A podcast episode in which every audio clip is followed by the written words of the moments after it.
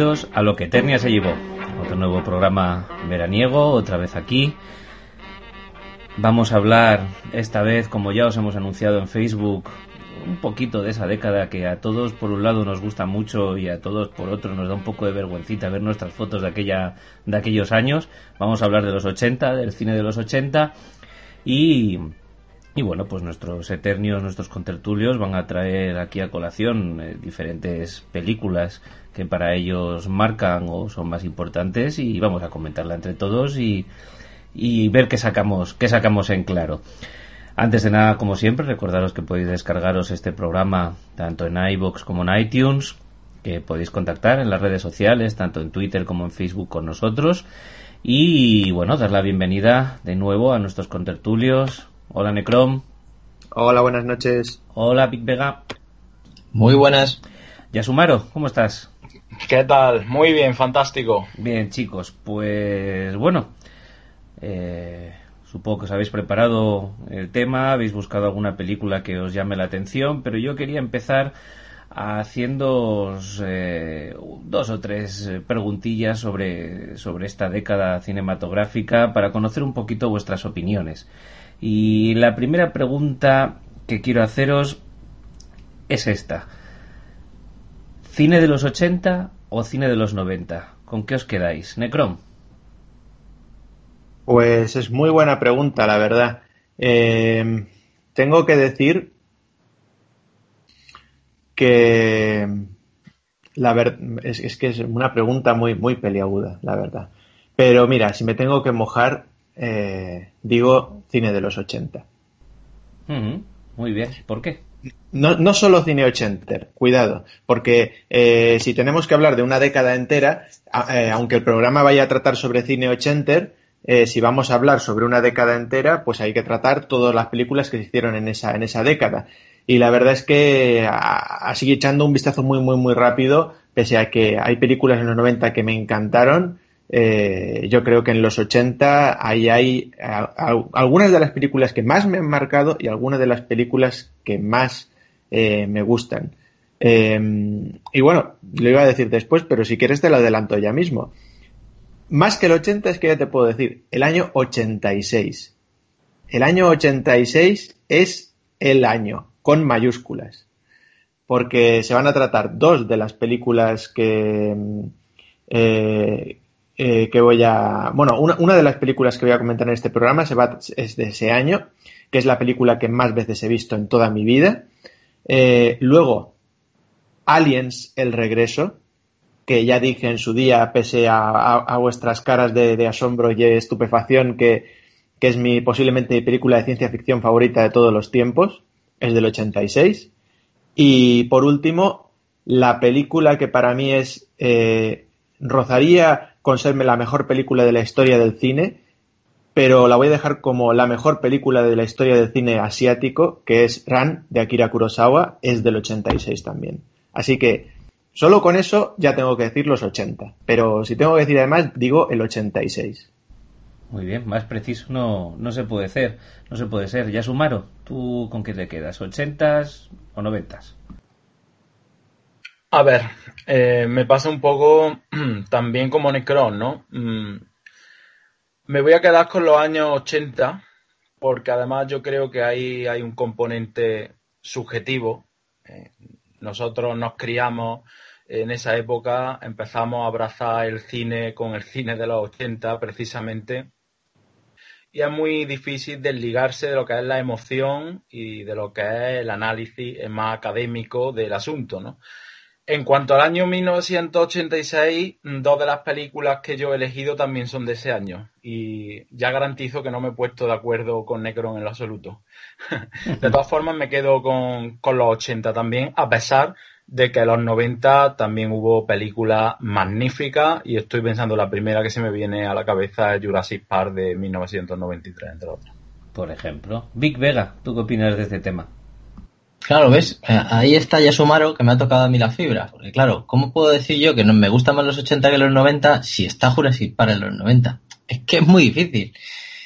Mm, podríamos hablar de nostalgia, pero es que yo tengo nostalgia por las dos. Hombre, yo nací en el 83 y me perdí mogollón de los 80. Lo que pasa es que luego lo he ido viendo con, con, con los años, con lo cual no tengo esa nostalgia de haberlo vivido, ¿no? Eh, pero es que claro, yo me pongo a mirar cuando, cuando he tenido que seleccionar películas y he querido seleccionar películas que a lo mejor pues no son las primeras que se me vienen a la cabeza cuando pienso en los, en los 80 o películas que a lo mejor mmm, puede que no merezcan un, un monográfico nuestro, ¿no? Para no destriparlas mucho. Pero joder, he estado viendo unos pedazos de peliculones, madre mía, o es que ha habido de todo. Ha habido Goonies, ha habido Indiana Jones, ha habido, pues, que, eh, bueno, de acción las que quieras, de artes marciales las que quieras dos. Eh, con lo cual yo creo que al final ganan, ganan los 80, me parece. También yo creo que había ciertas cuestiones de experimentación, ciertas cuestiones de que quizá en los 90 no se tocaron, ¿no? Eh, pero joroba. Eh, yo creo que me quedaría con los 80, ¿eh? Y me cuesta, me cuesta uh -huh. bastante. Mi siguiente pregunta va a estar también enlazada y es la siguiente. ¿Es un cine que ha envejecido bien o creéis que, bueno, que alguna de estas películas, eh, cuando las revisitamos ahora mmm, y haciéndolo además desde el cariño, pues, pues bueno, pues eh, nos cantan un poquito y que puede que a nosotros nos parezca que sí, que son la leche y, y nos encanta volver a verlas, pero puede que para un público de la misma edad que nosotros teníamos en los 80, eh, quizás ya, ya no den el, listón ni, ni, ni, tengan el pábulo suficiente como para que les parezca interesante. ¿Vosotros qué creéis? ¿Han envejecido los 80 bien o, o, o no han sobrellevado también el paso de los años? Necrom. Pues bueno, aquí hay una cosa importante que es la, la, opinión también personal en cuanto a qué ha envejecido o qué no. En mi opinión personal es que algunas han envejecido bien y otras no. Pero es verdad que una gran mayoría, siempre que tratamos una película eh, incluso anterior a la mitad de los 90, es como, no, esta película ha envejecido mal. ¿Por qué? Porque no tenemos, porque no tenían los efectos especiales que tiene hoy en día. Pues no estoy de acuerdo. No. Con los videojuegos ocurre eh, tres partes de lo mismo. Es decir, eh, eh, la gente cuando no tiene un Dark Souls delante o un, yo que sé, un Metal Gear 5 dice ha envejecido mal el juego. Eh, ¿Por qué? Mm, porque no haya esa, esa, esa, ese valor técnico añadido. No lo creo. Vamos a ver. Si estamos hablando de una película, por ejemplo, cuando tratábamos las películas de animales marinos, pues hablábamos, por ejemplo, de, de esa Espacio Profundo 6, digo Espacio Profundo 6, Deep Star 6, eh, que, que salía esa criatura que aunque tenía su originalidad pues estaba un poquito cutrecilla pues bueno eso sí que podemos decir no ha envejecido bien porque podrían haberlo hecho mejor si estamos hablando de un videojuego en el cual es un puro píxel y nosotros cuando éramos pequeños sabíamos diferenciar ese píxel lo que eran las manos las, los pies y todo pero ahora lo ves y dices joder, esto no hay quien lo entienda, o sea, esto lo ve un niño de ahora y, es un puro píxel. Entonces, eso sí ha envejecido mal.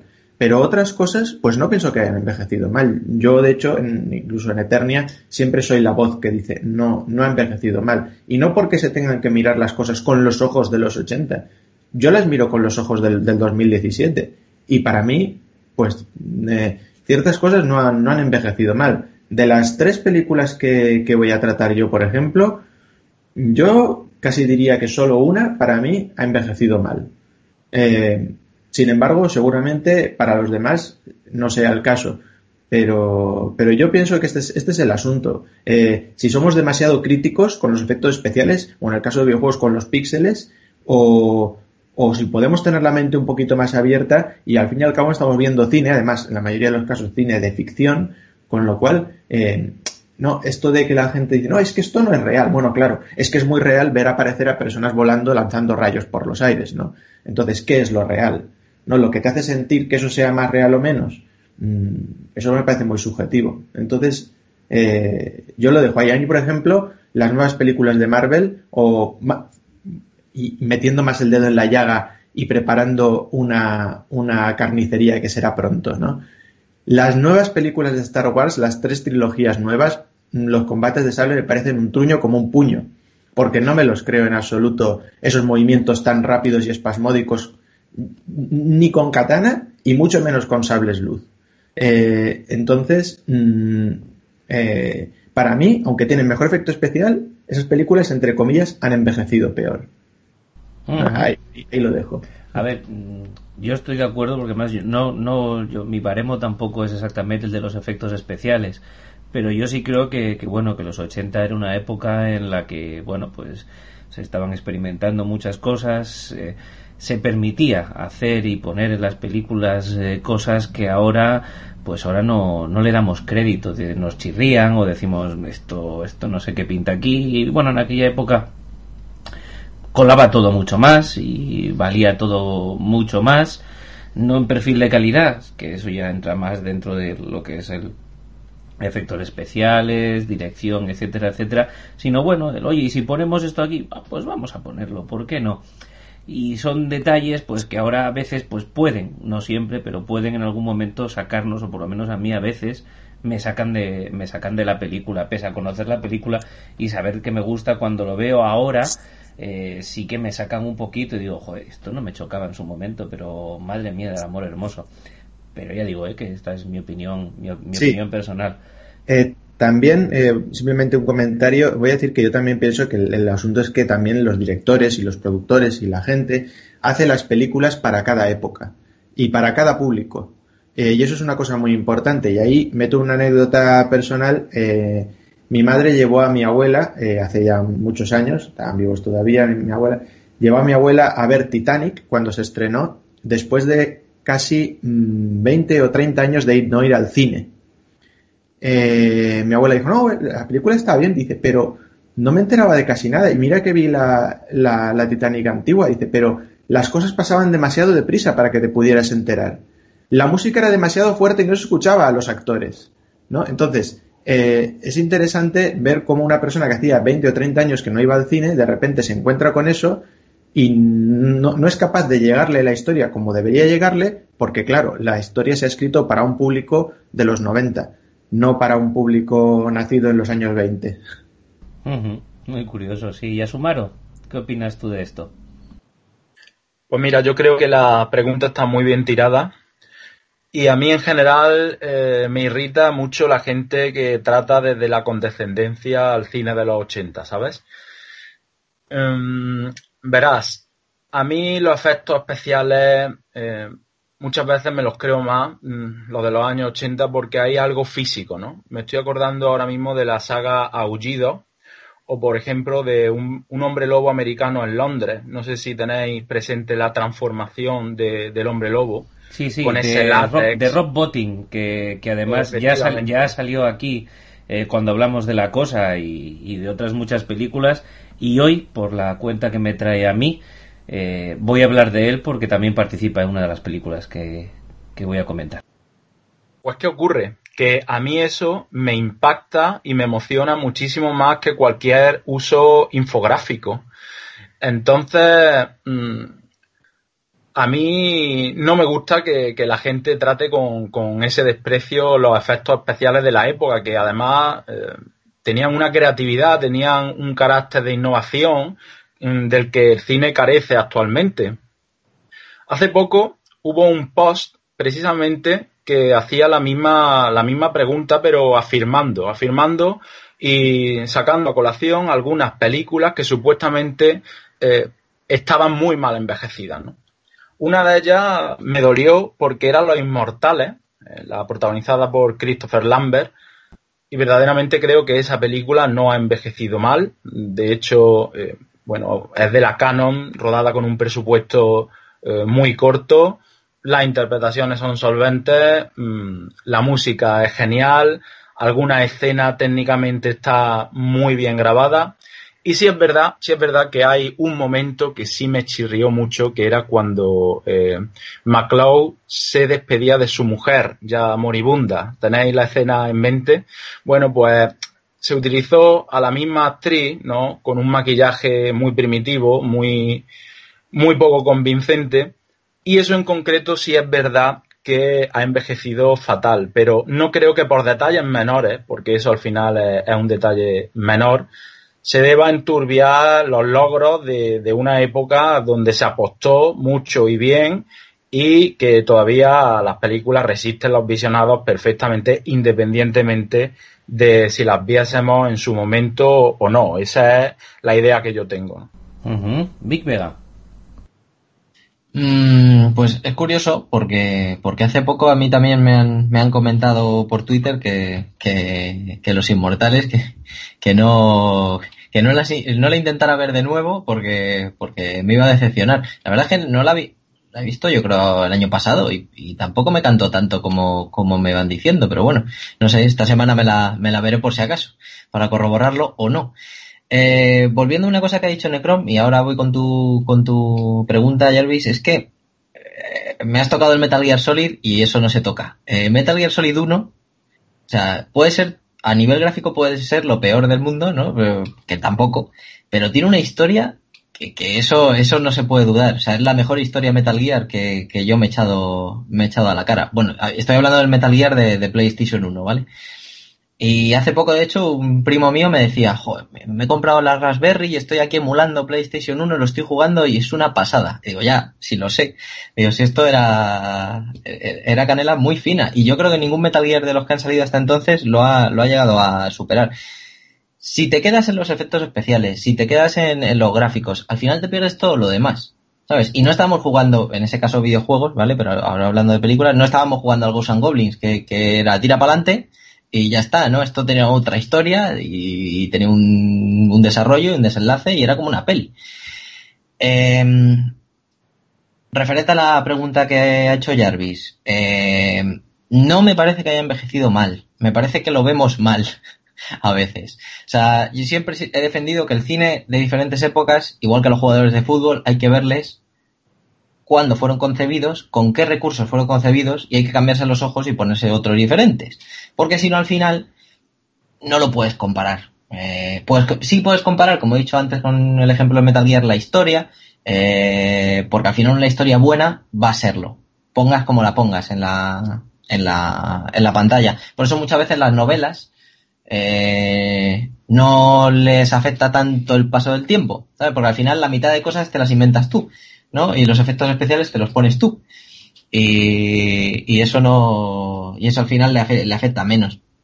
Eh, yo hablaba, creo que lo comenté en alguno de nuestros programas anteriores, que yo hablaba con una becaria sobre, no me acuerdo qué película era, no sé si era Terminator o alguna de estas, y, esta muchacha tenía 20 años y me decía, Buah, pero es que se notaba mogollón no sé qué y se notaba mogollón no sé cuántos. Y digo, ¿y qué? Pero, pero tú piénsalo. O sea, ¿con qué se estaba haciendo esta película? Pero ¿a ti la película te gustaba o solamente dices, mira, qué mal hecha está? Pues entonces yo no veía a Jason y los argonautas, flipaba. Y, se veía que los, que los esqueletos eran una mierda que se iba moviendo en stop motion, por ejemplo. ¿Sabes?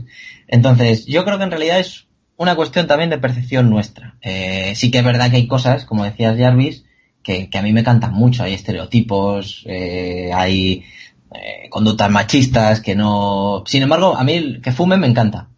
Y, por ejemplo, verlos fumar en el avión me choca mogollón. No es que me guste, pero me choca. Eh, pero joroba, tú ves algo de cine negro y les ves fumando ahí con su sombrero y te dices, joder, cómo mola. Y la gabardina y tal. O sea, eso forma parte del personaje también. ¿Sabes? Es, es otra cosa. Y ya está, yo creo que es eso. de, de, todas formas, de todas formas, también tendríamos que puntualizar sobre qué películas envejecieron bien y cuáles no tanto, ¿no? Estoy pensando, por ejemplo, también en La Princesa Prometida, eh, que es una película bien amada casi por todo el mundo, Siempre que le pregunto, bueno, ¿a qué película le reserva un cariño especial? ¿Te evoca recuerdos bonitos? Siempre me dicen La Princesa Prometida, ¿no? Y es verdad que yo cuando la vi, pues me fasciné, ¿no? Por la época, también porque era un niño y tal. Y sin embargo, esa película, si bien no, no explota grandes efectos especiales ni nada, por, digamos que la candidez de la historia sí ha podido envejecer peor, ¿no? Sobre todo porque el público que la vio con unos ojos de niño en su momento ha crecido y a lo mejor el paso del tiempo pues no lo, no lo ha respetado también. La cuestión es, ¿los niños de esta época ven la princesa prometida y disfrutan igual que nosotros en su momento? Tampoco lo creo, tampoco lo creo. Entonces, ahí sí cabe cuestionarse si hay películas que de verdad eh, han envejecido bien y mal. Y otra cuestión que me gustaría tocar antes de cerrar el tema es que, vale, sí, puede ser que mucha gente eh, actual mire los efectos especiales de los años 80 y digo, es que cantan mucho, es que parece goma, es que parece muñecajo. Pero bueno, no sé si habéis tenido la oportunidad de ir a ver eh, el planeta de los simios. Mm, ¿Vosotros veis a César como un personaje que esté perfectamente hecho? A ver, hay otros simios que están muy bien, pero el hecho de que los ojos de Andy Serkin eh, estén ahí y los veas tan humanos, hacen que yo no me crea al personaje, por ejemplo. Hay algo que falla, ¿no? Eh, en esa recreación infográfica de efectos especiales y yo veo a un personaje recreado por ordenador. Y a mucha gente le pasará lo mismo. Entonces, es tan relativo tan subjetivo todo este tema, depende de la sensibilidad, depende de la cantidad de cine que hayas visto, depende de la inmersión que tengas en la misma película que todo se puede coger con pinza. Claro, claro.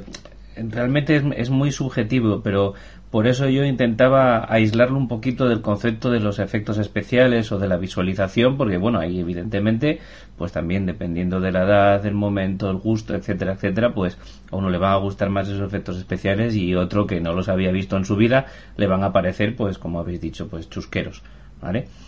Y abandonar todo ese concepto y bueno pues buscar lo que es el, cine o esa película tal y como es eh, como concepto. Y si ese concepto que te presenta eh, pues lo compras o no lo compras. Si te parece anticuado o no si, si te saca de la película o te logra meter sabes y ahí es donde yo creo que por lo menos también es mi opinión que pues que hay hay películas de los 80 que sí lo siguen logrando, sí siguen metiéndote la película y sí siguen haciendo y consiguiendo que sea una experiencia completa. Y hay otras películas que, que por desgracia no. Y me gusta que haya sacado ya Sumaro a colación La Princesa Prometida porque en aquel programa de, de este podcast en el que hablamos de, de películas sobrevaloradas eh, estuvo muy muy a puntito de estar en, en mi lista pero bueno esa, esa, es otra historia. Y quiero haceros otra otra preguntita que es, doble y bueno va muy a colación de esto. Estamos hablando de que bueno que si había muchos efectos especiales que si había muchas temáticas. Hemos nombrado la Canon no como prototipo de, de, fábrica de churros de películas de todo tipo eh, y de bajo coste unas veces salían bien, otras veces salía un poco peor la inversión, pero bueno, hasta que no se metieron, ¿verdad?, en, en proyectos de más pelo y se, se, acabaron hundiendo y todos recordamos ese fatídico Superman, entre otros, ¿verdad? Pero lo que sí es cierto es que fue un periodo eh, bastante creativo. Y mi primera pregunta es, ¿os parece eh, el periodo o uno de los últimos periodos más creativos de la historia del cine reciente? ¿Os parece como hay gente que yo he leído por ahí que bueno que, que para ellos el, cine de los 80 es el papá y la mamá del, del cine actual, eh, tanto por temáticas como por bueno pues por diseño de, de, producción, ejecución, etcétera, etcétera de las películas. Ya hemos hablado aquí también en Eternia de lo que supuso eh, papá, lo que supusieron papá, papá Spielberg y papá Lucas para todo esto, ¿verdad? Y la segunda parte es, si esto es cierto, si, si es cierto que, que es el cine de los 80 o si os lo parece, que es el papá y la mamá eh, del cine actual, eh, es necesario eh, tirar tanto ahora mismo de remakes de los 80, es el negocio de que todos nosotros y los de nuestra quinta vayamos al cine de nuevo a ver temáticas, eh, películas, etcétera, etcétera, eh, de esos años que nosotros disfrutamos como más niños. Eh, hacemos bien picando, no, a favor de los remakes, no, aportan algo, etc, etc. Y os te doy la palabra, voy a invertir los turnos para que no respondáis siempre en el mismo orden, así que Big Vega, comenzamos por ti.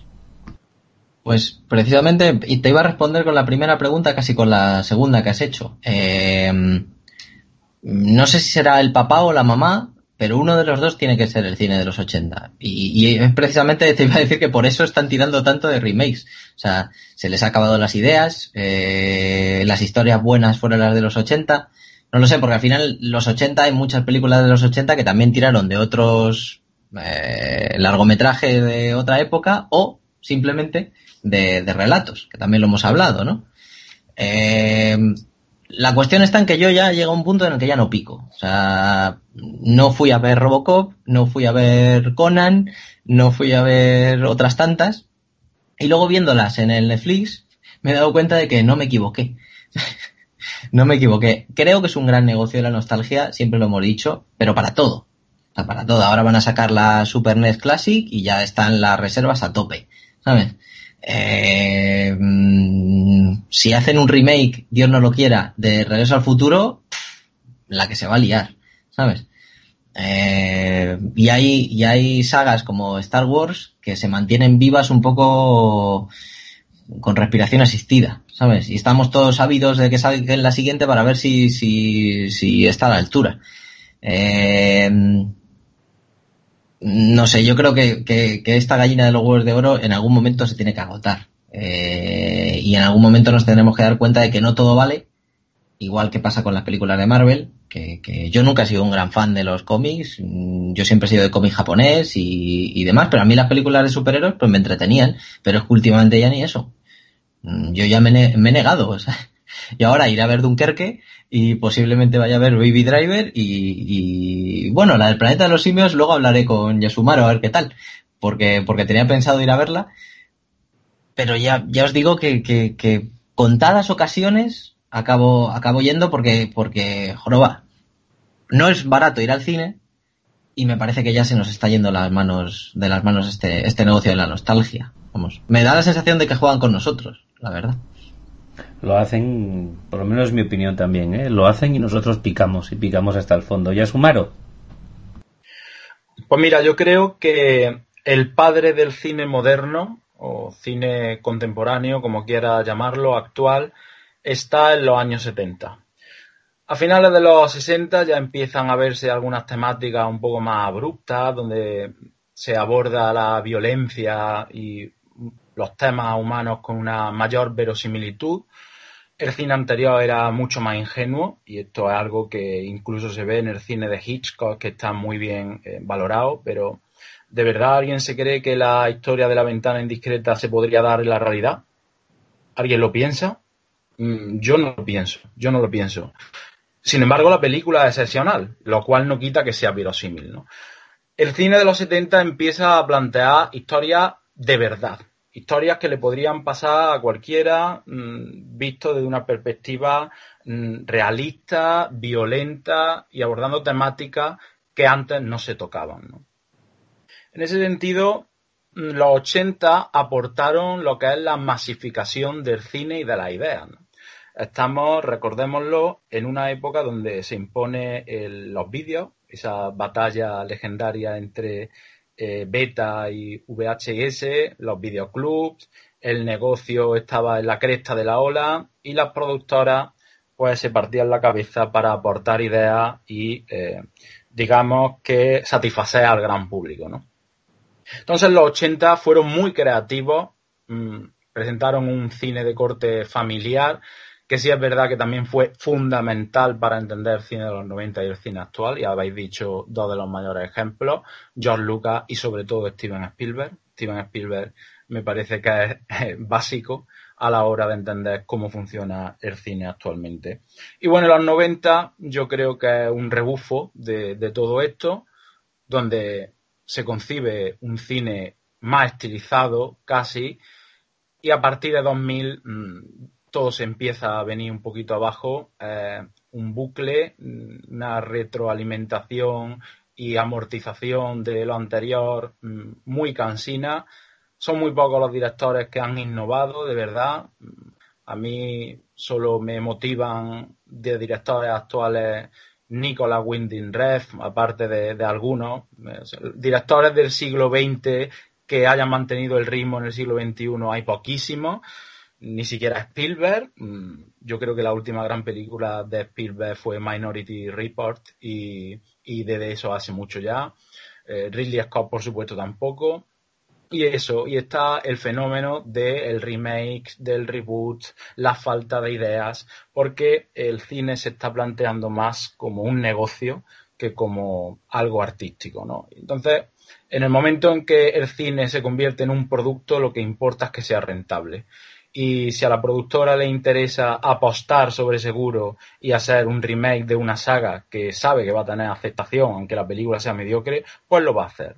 Y ese es el secreto del cine de héroes, ese es el secreto de sagas mediocres como Piratas del Caribe, etcétera, etcétera. Sí, estoy bastante de acuerdo. Además, yo también quería comentar con vosotros un, fenómeno, y ya se lo incluyo a Necrom en la pregunta, y es que no os ha pasado que cuando habéis hecho backup para ver qué películas elegíais para este programa, ¿No os ha dado la sensación de que los 80 duraron unos cuantos años en los 90? Eh, evidentemente, no, no pelis ya del 98, 99, pero muchas películas que te venían a la mente y que tanto estética como temática, etcétera, etcétera, etcétera, para mentalmente encuadraban perfectamente en los 80 y sin embargo eran del 92, del 91, del 94 a lo sumo, ya forzando un poco, es decir, como que los 80 se alargaron un poquito hasta que hasta que cambiaron un poquito las zonas, no sé, pero esto es una opinión mía que, os pregunto a vosotros, Necrom. Sí, tienes razón. A mí me ha pasado eso en algún caso eh, para, para escoger películas. También me ha pasado esto que decías tú de que pensaba que esta película era de los 80 y entonces le he dado la vuelta al DVD y dicho, no, pero fíjate si esta peli es de, de los 90, ¿no? Eso sí. Em, con lo cual, pues por supuesto que ha tenido una proyección más allá. Respecto a la pregunta que has hecho, bueno, para empezar, mm, yo no pienso que sea en, el, en los 80 y el 90 el papá y la mamá, eh, o los 80. Yo para mí, eh, digamos que en la cuestión del cine, considero que hay una mamá que ese es el cine de Hollywood clásico de los años eh, 30 y muchos, 40 hasta los 70 y algo. Esa es para mí la mamá. Y el papá han sido muchos, ¿no? Entonces, ha habido papás de, América, ha habido papás de, Europa, ha habido papás de Asia. Y de, en base a todo eso es lo que ha salido tal. Yo los 80, sin embargo, lo considero, más que papá y mamá, el tío guay. El tío ese que ha viajado por todo el mundo y que llega y te cuenta cosas raras que no has visto nunca y que luego tú recordarás toda tu vida. Eso es para mí más la metáfora del cine de los 80.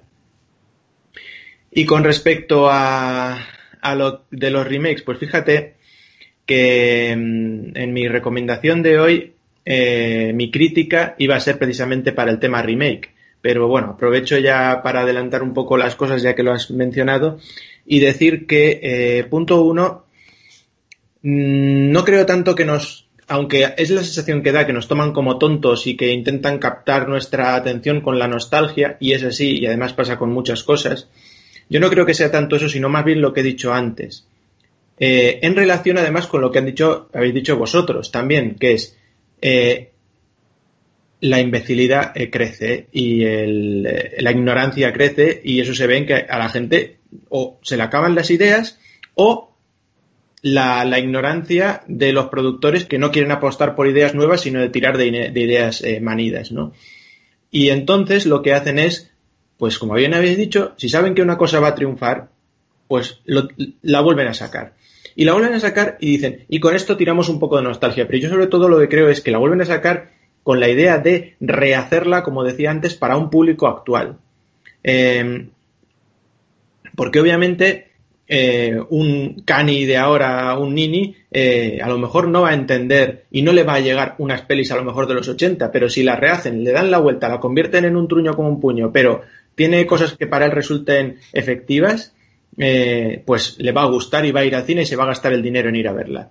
Justo yo creo que para los que nos gusta un poquito de cine, y digo un poquito, no que seamos expertos, y que además tengamos ese punto de nostalgia, creo que nos va a pasar, como me pasa a mí, lo que pasa a Vega, que es que no vamos a ver remakes. Eh, y no digo en general, no hay que ser tampoco un escéptico total, pero, joder, es que cuando te plantan, ya no, normalmente cuando te dicen la noticia del remake con los actores o los directores que han elegido, ya eso eh, te, tiene que dejar la idea clara de si quieres o no quieres ir. Pero ya cuando te plantan el tráiler, pues yo creo que ahí, vamos, eh, es yo a veces me, me, sorprendo cuando gente después de ver el tráiler yo le digo, yo no voy a verla porque es un truño. Y me dice, pero si no la has visto. Y luego vuelven y me dicen, era un truño. Yo digo, ¿y no te lo esperabas después de ver ese tráiler? Eh, es decir, entiendo que en un, un tráiler como Jumanji, donde solo salía el, la caja del juego un tambor y decían Jumanji, no puedas saber lo que hay detrás de la película. Pero en los trailers de hoy en día, que además en la mayoría te cuentan todo, pues yo creo que es, es muy fácil Pero ver todo, ¿eh? Todo, todo. Sí, sí, por eso digo que es, es, muy fácil ver lo que hay. Y, sinceramente, pues lo mismo. Yo no he ido a ver Cazafantasmas, ni la tengo planeado verla en, ningún formato. Eh, otras películas como Conan la vi muchísimo después de que se estrenara en, por la tele y me desagradó. Es decir, opino igual que Vega además es, es va, en contra, porque lo que nos crea es una mala hostia y o sea, no, no veo el, el, el, modo de hacer, de hacer de los remakes para nuestra generación, para los ochenters, digamos, lo veo una cosa fatal. Que quizás tire un poco de nostalgia, porque claro, eso es una cosa que tú mencionaste muy bien cuando en un programa hablaste de. Ay, de. de Twin Peaks. De Twin Peaks, ¿no? Y mencionabas que la gente se pone ahí a hablar y a criticar de Twin Peaks y a, y a, hablar de Twin Peaks cuando no ha visto nada de la serie, no la ha visto en su puta vida. Pero sabe que existe una serie que se llama Twin Peaks, que no sabe ni quién la dirigió, que es una cosa como cool, ¿no? De decir, es como llevar la camiseta de los Ramones sin haber escuchado una canción, ¿no? Entonces, yo creo que a veces estas, estos remakes tiran por esa falsa nostalgia, ¿no? Es esa nostalgia creada en base a un marketing de que la gente eh, oye ruido, pero no sabe de dónde viene ese, ese ruido, ¿no? Voy a, y voy entonces... a, poner, voy a ponerte otro, otro símil a ver si me lo compras, Necrom. Sí. A mí esto de los remakes y de incluso hacer que los mismos directores vuelvan a hacer una película de esa temática o incluso la misma, que es algo que pasa, me recuerda mucho a cuando en este país tú ponías eh, el viernes o el sábado la televisión porque oye ese fin de semana no, no salías y estabas en casa de tus padres y tus padres veían Noche de Fiesta ¿eh? en la que salían los mismos humoristas y los mismos cantantes que hace 30 años salían pues lo seguían sacando ahí porque la gente que veía los sábados en casa la televisión era la misma gente que hace 30 años les gustaban esos esos artistas, esos humoristas y, y, esos magos o comediantes o lo que tocara en ese día. Y a nosotros pues nos parecía rancio y no nos llegaba y no nos llamaba la atención y nos pareció otras muchas cosas. Y a mí esto de los remakes me parece lo mismo. Es como, mira, os lo vamos a poner porque a vosotros os ha gustado esta esta película en su momento la habéis visto en el cine y os vamos a hacer otra película igual o la continuación porque sé que vais a ir vais a ir y vais a pagar dinero.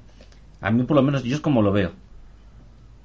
Sí puede ser aunque yo insisto que creo que que eh, tiran de esa nostalgia y de esta también falsa nostalgia pero sobre todo lo que buscan es más que mm, traer otra vez de vuelta al público de los 80 es es vender esa imagen de los 80 al público actual. Porque como digo el problema es que como bien tú has dicho, en Noche de Fiesta eh, salían pues Monchito, el dúo Sacapuntas y toda esta gente eh, con los mismos chistes rancios que antiguamente. Es decir, hacían lo mismo, exactamente lo mismo. Eh, no, pues Mari Carmen y sus muñecos, etcétera, etcétera. Pero eh, en estas pelis no hacen lo mismo. Es que si hicieran lo mismo todavía iríamos a gusto.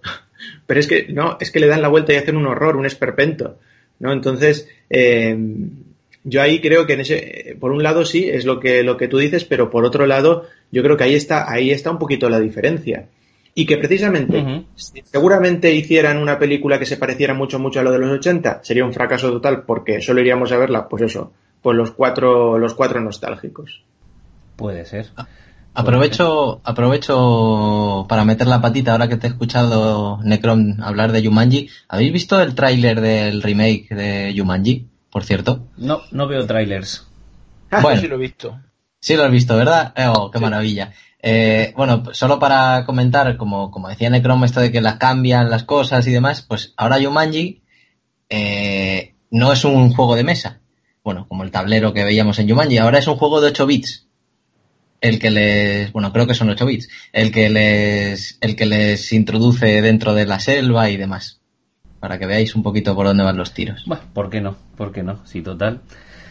En fin, vamos a cambiar de tema, que no quiero cabrarme, nos queda mucho programa. Os voy a hacer la última pregunta, así es una ronda bastante rápida y si queréis ya después ya pasamos a, a mayores.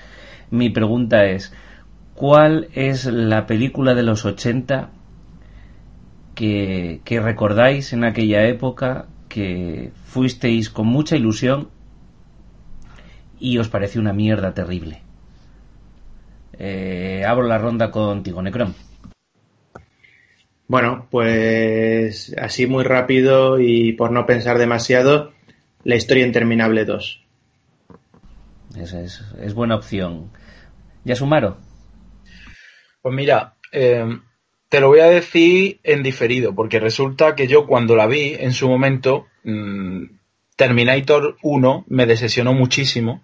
Fue una película que me dejó bastante indiferente, pero con el tiempo, también era muy joven, he ido aprendiendo a, a valorarla hasta el punto que me gusta casi igual que, que la segunda, ¿no?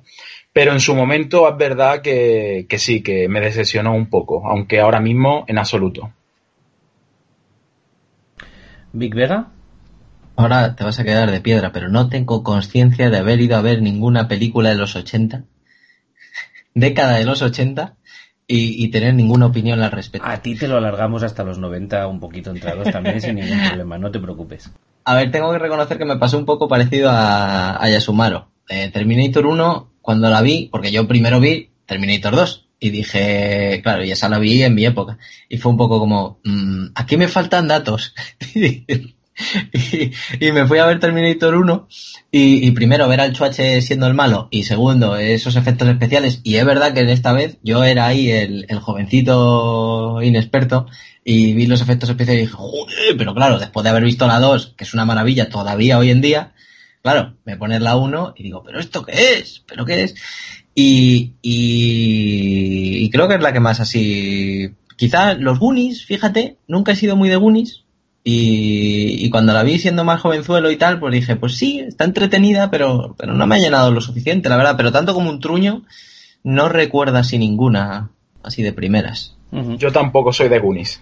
Uh -huh. De hecho, mira, lo estaba dejando para el final, para hacer una ronda final, porque su suponiendo que más van a salir películas aquí, las vamos a comentar, pero eh, ¿cuál es... Eh, la temática, vuestra temática favorita de los 80. Y con esto a lo que me refiero es, eh, pues acabáis de hablar de los Goonies. La, esa temática de pandilla de chicos que se meten en una aventura, ya pueden ser más mayores o más pequeños, y lo tienes de todos tipos, hasta de los que se hacen ninjas, de los que encuentran tesoros, de los que derrotan a la mafia, tienes películas para hartar, o por ejemplo otra temática, la típica película eh, de amor en el instituto, ¿eh? esos institutos americanos con las animadoras, el capitán de tal, el chico que está enamorado de la chica, pero la chica está enamorada del chico guapo del instituto, el baile, etcétera, etcétera, etcétera. De estas temáticas tan repetidas en, en los 80 y, y que todavía a día de hoy seguimos viendo en la televisión, ¿cuál sería vuestra vuestra favorita? Y a la vez, y ya para cerrar, ¿habéis sido capaces de decirme vuestro objeto eh, fetiche de los 80 o ese objeto que os llamó la atención, por ejemplo el mío, os lo voy a decir, es el Laserdisc. Y a partir de ahí Hostia. hablamos. Venga, Big Vega. Hostia, el Laserdisc es que yo me recuerdo el Dragon's Lair, el juego del Dragon's Lair, que además visualmente molaba mucho, el Laserdisc, que, que era un vinilo, es, es, enorme, es enorme, es enorme. Yo recuerdo, tengo gran recuerdo de, de, de los 80, del Game Watch, que son las maquinitas pequeñas de Nintendo, ¿vale? Pero sobre todo había un artilugio que me, que me volvía loco, que era la tele en la Game Gear. Que eso yo no sé si es de los 80 o de los 90, creo que es más noventero. Yo creo parece, que es más ¿verdad? noventero. Más noventero. Vale, vale. En ese caso, yo creo que me quedaría con el vídeo beta. Porque en mi barrio, pues al final todo estaba dividido, esto era como Berlín, eh, estaba dividido entre los VHS y los beta, ¿no? Y, y tenía un compañero, tenía un vecino que era lo más, eh, porque tenían, pues, su familia tenía más pasta y tal, y era como, pues yo tengo beta. Digo, pues vale, pues me parece bien. Y luego se comió los mocos. Así que desde aquí un abrazo y un saludo.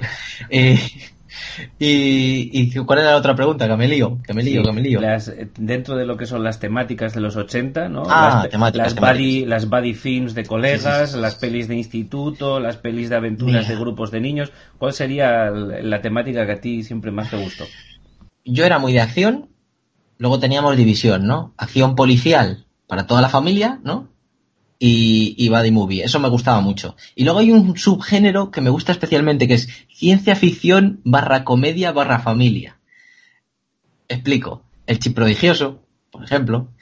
Eh, cariño encogido a los niños, no sé si es 80. Creo que sí que llega a ser 80. Muy ajustado, parece. habría que revisarlo. Pero ese, ese rollito a mí, a mí siempre me ha gustado. Que es como, bueno, a mí que me gusta mucho la ciencia ficción, pero a la vez me gusta mucho la tontería, tal. Pero yo creo que se lleva la palma eh, policíacas, policíacas comedia, o sea, policíacas barra comedia barra familiar y policíacas buddy, buddy movie. Un poco más serias, quizá. Ujú. Yasumaro. Pues yo me quedo con el terror y la ciencia ficción, que son mis dos géneros favoritos a un nivel universal, pero también es verdad que en los años 80 tenían unos particularismos especiales, ¿no? Sobre todo en el minimalismo, en el uso de sintetizadores, la banda sonora, tiene un aire muy especial, recreaban una atmósfera súper desasosegante. Estoy acordándome ahora mismo del Príncipe de las Tinieblas de John Carpenter, por ejemplo. Es una de mis películas favoritas de los años 80 y el uso de la banda sonora y esa atmósfera a mí me, me encandila. En cuanto al objeto fetiche y sin salirnos del cine, pues te voy a decir las carátulas de las películas. ¿Por qué? Porque en esta época, en esta época las películas podían ser super cutres, podían ser serie Z, podían ser serie B, pero el componente artístico y creativo de, la, de las carátulas y de esas ilustraciones era soberbio. Yo en mi cuarto tengo algunas de ellas puestas que me he imprimido y las tengo aquí como recordatorio de, esos artistas anónimos que tanto hicieron por amenizar mm, la apariencia primera de una película que después cuando la veíamos a lo mejor podía ser un truño como un puño, como dice nuestro compañero, pero que de primera engatusaba, ¿no? Por, por esa imagen de cubierta. Eso pasaba con los juegos de Atari. Los juegos de Atari, como nadie sabía los juegos de dónde venían ni cómo eran ni nada, ponían las carátulas cada cual mejor y con más tetas. Eh, sí, sí, siempre te apareció una bárbara cachísimas Eso, con eso, E y el bárbaro también cachísimas con un taparrabos Exacto. ahí y luego, Y luego- igual eran dos cuadrados que iban andando por un camino negro, ¿sabes? O sea, no te quedas tú que... Que claro, que, sí, sí. Que, que te tirabas media hora cargando el juego con el casete, ta ta ta ta ta ta ta ta ta ta ta ta, y tú, "Buah, este juego va a ser la repera. A la mitad de la media hora eh, se cargaba la imagen en la tele, y ya la imagen que se cargaba ya era una puta mierda comparado con lo de la carátula, pero tú seguías eh, diciendo, no, esto lo, lo- bueno, comprar el mejor juego de la tienda, lo voy a petar. Y empezaba y, y, y era como, hostia, me quiero morir ahora mismo. Pues tranquilos que va a salir una Atari nueva, ¿eh? No os preocupéis. Ya, que, sí, que vas a tener para lo que quieras. Espero que la carga sea mejor que, que la del Astrad o... En fin. Negrón. Pues sí, mira, me estaba riendo mucho con vuestros comentarios. Y, y curiosamente luego en los videojuegos en los 90 pasó al revés. Los videojuegos eran muy buenos, pero las carátulas eran para echarse a llorar. pero bueno. Eh, pues en cuanto a mm, al eh, bueno, es que me he quedado pensando en el objeto fetiche. La, la primera parte de la pregunta era sobre Sí, las temáticas en, en el cine Ah, de los sí, sí, vale. 80. Muy bien, sí. Eh, muy fácil. Eh, si lo digo con una visión retrospectiva y tal, pues básicamente la acción y la acción donde se destruye el mundo y, y se, vamos, que los protagonistas empiezan a disparar y pues como en Depredador arrasan la selva o en, en- en Comando arrasan una ciudad o, una- o un país, ¿no? Todo lo que con- conlleve una destrucción masiva es algo que me gustaba de pequeño y me sigue gustando ahora. Em, pero si tengo que decir con los ojos de cuando yo veía esas películas en los 80, tiro por el género que has comentado de las pandillas de niños. Eso a mí me encantaba de, de niño, pues yo tenía mi pandilla y yo estaba encantadísimo con ello. Y sobre objeto fetiche, fíjate que yo también iba, iba a decir, eh, pues el VHS, eh, quizás el cassette, ¿no? Eh, ahí. Pero de repente me ha venido a la mente un flash eh, de además una foto que me vi mía de, cuando era pequeño recientemente por ahí. Y, voy a decir, no tiene nada que ver con el cine ni nada, pero las riñoneras de muñeca. Adiós. E, eso, lo vi, me vi y digo, ostras, eso era, eso era lo más en el colegio. Cuando yo me compré la mía, era que era así como un semicírculo verde con un estampado de una zapatilla y ahí te cabían cuatro o cinco monedas de duro, pero ibas ahí feliz ahí con tu muñequera de, riñonera de muñeca o muñequera guardamonedas, eso vamos, creo que es el top 80. No, no, sí, sí, está claro que eso es muy alto nivel, no esperaba menos de ti de todas formas, ¿eh? Bueno, voy a hacer de abuelo cebolletas. A ver. Voy a hacer de abuelo cebolletas. Que sí, hombre, que sí. Aunque soy, soy un poco viejoven para esto, pero las riñoneras ahora se ponen en el cuello, que lo sepáis, ¿eh? Zagales. ¿Eh? ¿Eh? Que las riñoneras que ahora se ponen en el cuello. ¿Pero de verdad? Que sí, que se lo he visto yo a unos chavales ahí en la plaza. Pero parecen San Bernardos, ¿no? Que sí, que sí, hombre, que sí. Además, eso, eso como pese mucho, yo he conocido riñoneras que eran como el bolso de Hermión en Hombre, Harry Potter. Es que pensar que había gente que yo ahí, pero eso ya los profesionales de la riñonera, aquellas riñoneras que eran de piel, ¿eh? oscuritas, con sus cremalleras, había gente que llevaba ahí el Wallman, la cartera, eh, pañuelos, las llaves, eh, comida, eh, un huesitos, un no sé qué. Bueno, tenía ahí su vida, eso, te lo cuelgas al cuello y ya tienes un desplazamiento cervical en dos semanas, garantizado. ¿eh? Yo, yo mi riñonera de pequeño, llevaba todas mis canicas y mis bolos, eso pesaba, vamos, y con eso le pegabas a uno en la cabeza y le matabas. buena idea, buena idea. Bueno chicos, pues si queréis pasamos ya al plato fuerte después de esta introducción que ha sido bastante orientativa un poquito, nos hemos colocado todos un poquito y hemos hecho un poco de memoria también, que es lo importante para que los oyentes se, ambienten también en los 80. Así que, Big Vega, tú mismo, empezamos por tu primera película. Yo mismo. Pues nada, empecemos con el desmadre. Eh, pues me, ha costado bastante porque, como he dicho antes, yo he ido viendo, he ido viendo, viendo una lista de películas y tal, y, joder, hay, una producción de la leche. Entonces vamos a empezar con algo así ligerito y para reírnos que es, en Estados Unidos se llamó Airplane, Aquí se llamó Aterriza como puedas y en Sudamérica creo que se llamó ¿Dónde está el piloto? Ahí en un alarde de, eh, de originalidad. Creo que no hace falta que diga mucho de, esta película. Digamos que es marca el para mí marca el comienzo de lo que son un montón de comedias absurdas, eh, paródicas, eh, que, que, al final parodiaban a otras películas. En este caso, en este caso en la de la de Aterriza como puedas, las películas catastrofistas de los, de los 70. Eh, pero no solo las de aviones, porque hay bromas con Casablanca, con El Expreso de Medianoche, con Rocky, con Fiebre del Sábado Noche bastante, y con Tiburón, que precisamente empieza así, empieza así la película, porque se ve el avión entre las nubes y, la típica, el típico leitmotiv del tiburón, el ton ton ton ton ton ton ton ton, y ya con eso vas dándote idea, vas haciéndote un poco la idea de dónde van a ir los tiros y todas las referencias que, que vas a que vas a tener. Bueno, cuento brevemente que la película en realidad eh, trata de un vuelo eh, comercial que en el que se, se, intoxica gran parte de la tripulación, incluidos los pilotos, copilotos, etcétera, etcétera, eh, porque el pescado parece ser que estaba en, en mal estado y bueno, ahí ya eh, incurren ciertos personajes como una azafata, eh, su, su em, lo diré, su novio que había sido piloto en la guerra, eh, que había, se había montado en el avión para recuperarla, etcétera, etcétera, que bueno, la van liando. Y Leslie Nielsen, el hombre del pelo blanco, para todas las madres de este país, el hombre del pelo blanco, que, que hace de médico. El caso es que, que que es la película a mí me encanta porque me encantan las bromas, los chistes malos, el absurdo, todas estas cocinas. Y desde el principio es una detrás de otra. Pero una detrás de otra. A mí me encanta porque da igual las veces que la hayas visto. O sea, aguanta revisionados a tu tiplén. Porque es que mogollón de las bromas que pasan pasan en, en fuera del primer plano. Pasan en background o voces en off eh, o, o lo que sea. El caso es que siempre que la ves acabas viendo algo diferente que te, que te llama la atención.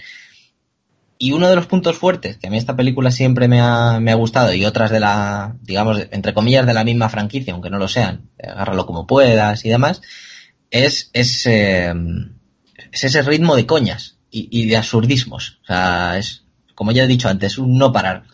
Yo me estoy imaginando a los guionistas eh, en un brainstorming, pero en un brainstorming en el que es como un cerdo, que nada, nada se desprecia, ¿no? Nada, nada se tira. Es como, pues imagínate que ahora llega el tío y y, le da con no sé qué en la cabeza. Oh, muy buena, muy buena, muy buena. Venga, lo apunto, lo apunto. ¿Sabes? O sea, es como, es como, venga, vamos a ver cómo, cómo podemos rellenar cuanto más eh, metraje posible. De hecho, es que mmm, no lo tengo apuntado por aquí. Mm, a ver, a ver, a ver. Pero, no, no lo tengo apuntado, pero leí eh, que en realidad el guion no daba para más de 25 o 30 minutos de película. Guión puro y duro. O sea, y, y todo lo demás fueron coñas que fueron metiendo a lo, a lo bestia. Es una pasada.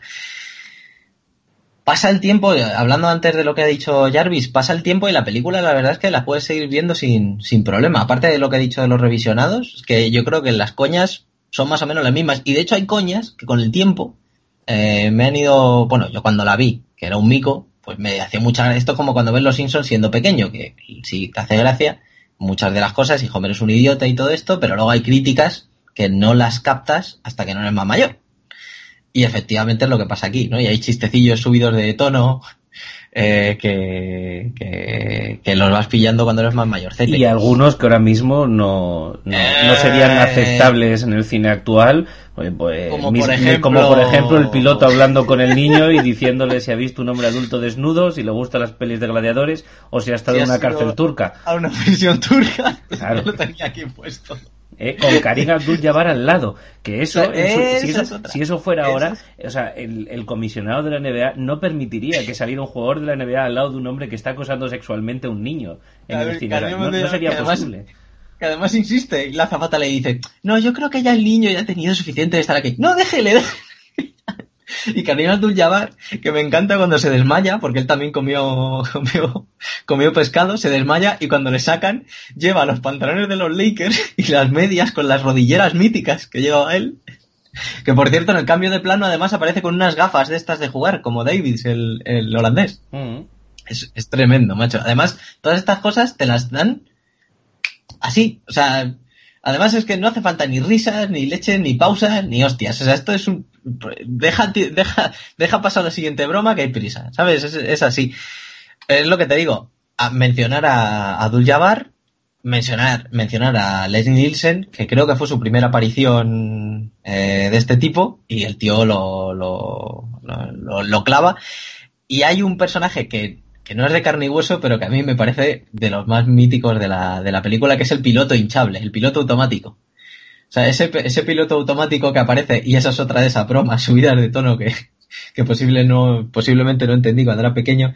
Esto de que cuando el piloto automático se empieza a deshinchar, que que tiene que hinchar y demás, y el pil se pone contento. que casualmente Vic Vega, eh, la protagonista, cuyo nombre de actriz no recuerdo, pero sí el de su papel, que era Elaine, eh, pues casualmente esta semana estaba viendo eh, la serie New Girl en su penúltima temporada y de repente, pues bueno, la protagonista que es Zoe de Chanel queda con, con, con un chico y bueno, pues el chico vive en casa con sus padres y, y bueno, pues la pareja de padres le cae muy bien y yo estaba viendo la serie diciendo, ¿cómo me suena esta señora? ¿Cómo me suena esta señora? ¿Cómo me suena esta señora?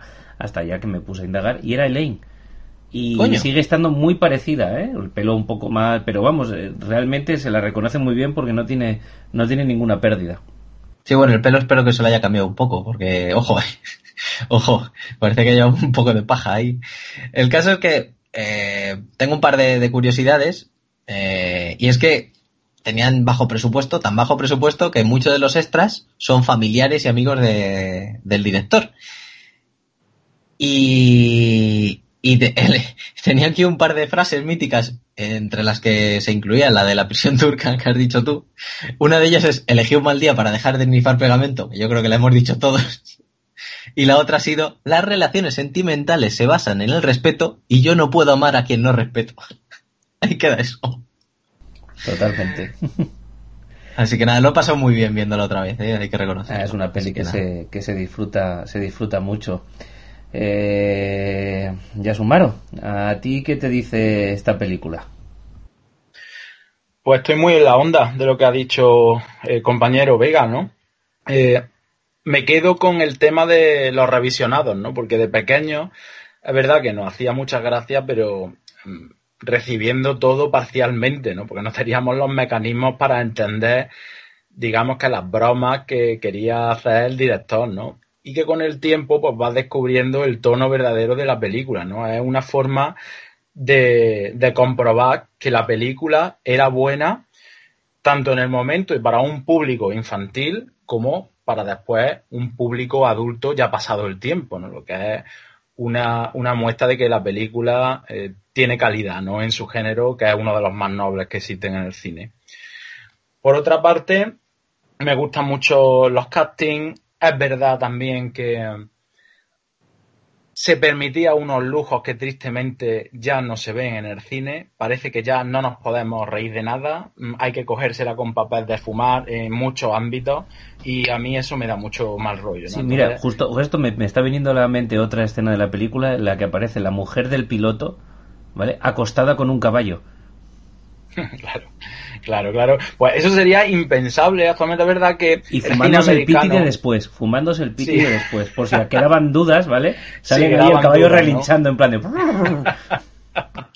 Pues la cuestión es que es verdad que el humor americano es muy zafio, que todavía se pueden ver algunos de estos clichés en el cine actual, pero muy amortiguado, sin ser tan mm, tan noble, ¿no? Un humor tan noble como, como es de, de esta película y yo le tengo muchísimo cariño. Yo creo que de las películas paródicas de estas junto a, Hot Shot, me parece que es de los mejorcitos. Incluso esta la pongo por delante.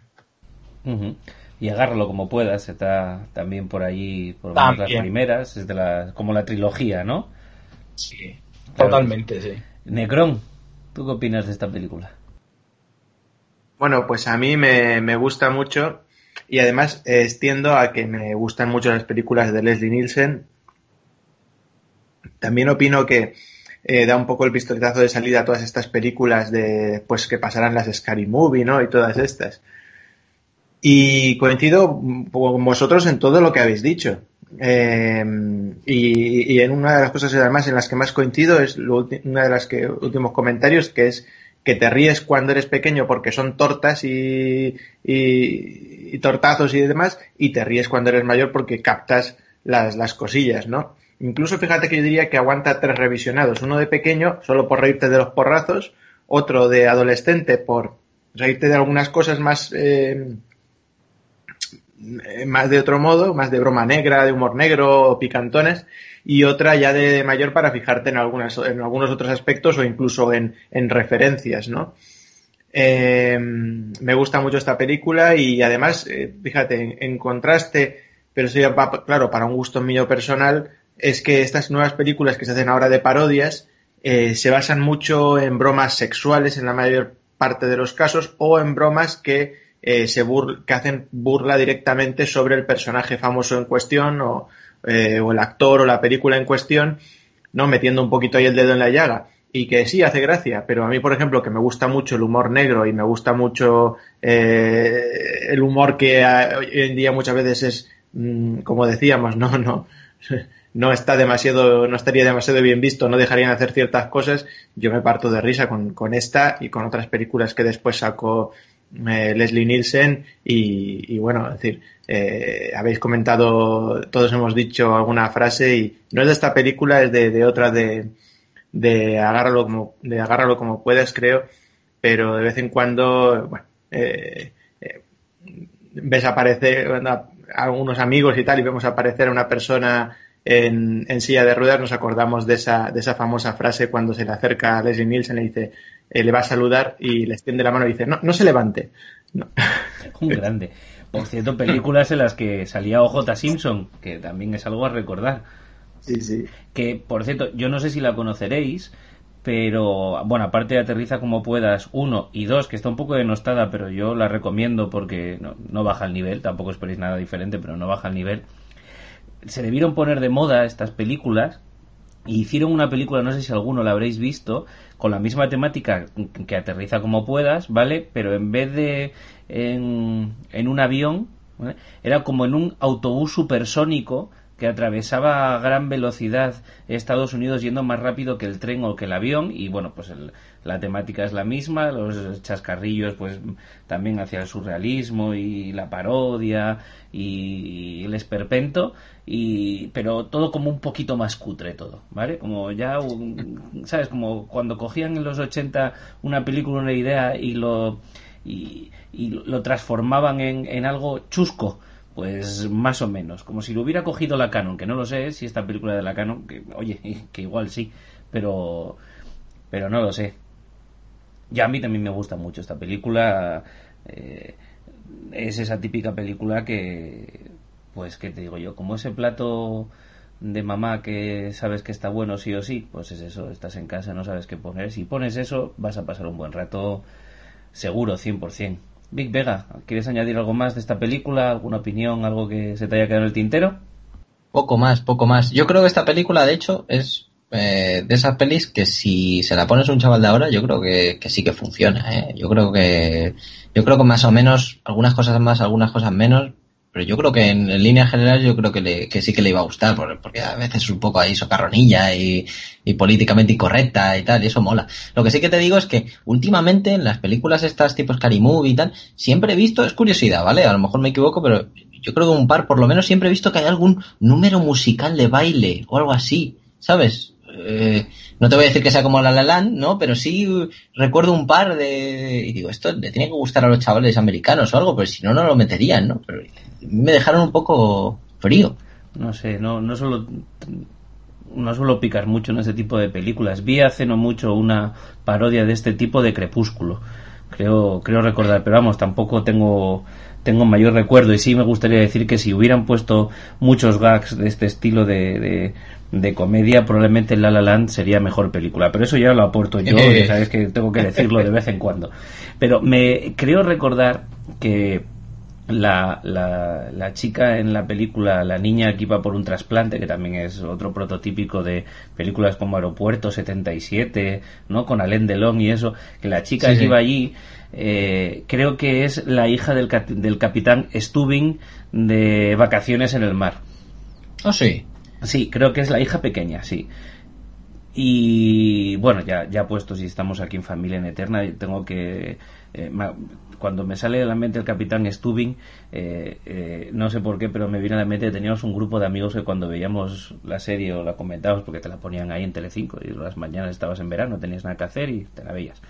Eh, pero le llamamos el capitán Masturbing. Siempre, no, no sé por qué, pero, pero bueno, ya son cosas, personales. Entonces ya tengo una, asocia, tengo una asociación rarísima, ¿sabes? En, entre Acapulco, Puerto Vallarta y la masturbación masculina, ¿sabes? Es una cosa muy rara que hay en mi Suena muy, muy, muy ochenter, ya te lo digo. Muy turbio todo, todo muy turbio, pero bueno, vamos, vamos a dejarlo ahí y vamos a dar paso a Yasumaro para que nos hable de su primera película. Bueno, pues la película que yo traigo es Top Gun de Tony Scott, el hermanísimo de Ridley, que por aquella época estaba considerado uno de los mejores directores y con justicia del panorama cine. Yo siempre que hablo de esta película digo que Top Gun es cine inteligente, ¿no? Y a ver si a lo largo de los siguientes minutos soy capaz de justificar justificar esto, ¿no? Bueno, lo primero, o el primer triunfo que, tuvo la película es eh, el ejercicio de casting, ¿no? Porque digamos que cogió a Tom Cruise, que era un chaval que ya había destacado en algunas películas mm, de aquella década, como es Ricky Business, eh, una película muy entrañable en su momento y que sobre todo apenas unos meses antes venía de rodar El color del dinero, una película de Martin Scorsese que a su vez era una secuela del Buscavidas, ¿no? protagonizada por Paul Newman. Gran película, Buscavidas, es una de mis favoritas. Sí, sí, es un peliculón y a mí el color del dinero también me gusta. No está tan a la altura, pero, pero le hace justicia como, como secuela. Bueno, pues ahí tenemos a Tom Cruise y después también eh, Kelly McGillis, que era la compañera femenina del reparto. Nunca he visto a esta mujer muy, muy atractiva, pero en la época estaba pujante y venía de hacer Único Testigo con Harrison Ford, ¿no? Esta película de crímenes insertada en un ámbito Amish. Bien, pues la película mm, básicamente es simple, no tiene una narración muy compleja, eh, mm, narra la, la, vida de Maverick, que es un piloto de aviación, tenía familia militar también, que en un simulacro militar al comienzo de la película realiza una maniobra sublime y por eso entra en, en un plan de superpilotos llamado Top Gun, ¿no? para entrenar a, a, los futuros pilotos de los Estados Unidos eh, a nivel élite. Concretamente, una maniobra de 4G negativa invertida. Ah, Soy muy fan de la película. exactamente, exactamente. Yo también 4G, entonces. O sea, ya utilizaba 4G en aquel entonces. Y, y roaming y todo, sí, sí, sí, sí. Toma ya. Pues la cuestión, la cuestión es que, bueno, ya en la academia, eh, el guapo oficial enamora a la profesora, a su vez tiene disputas con otros compañeros, sobre todo la más mítica con Iceman, interpretado por Val Kilmer, también otro, otro famoso de, de la época y que poco después rodaría Willow en el personaje de Matt Mardigan. Y bueno, va sufriendo algunos golpes emocionales a la vez que intenta descubrir qué le ocurrió a su padre, que también era piloto desaparecido en, en la guerra del Vietnam, etcétera.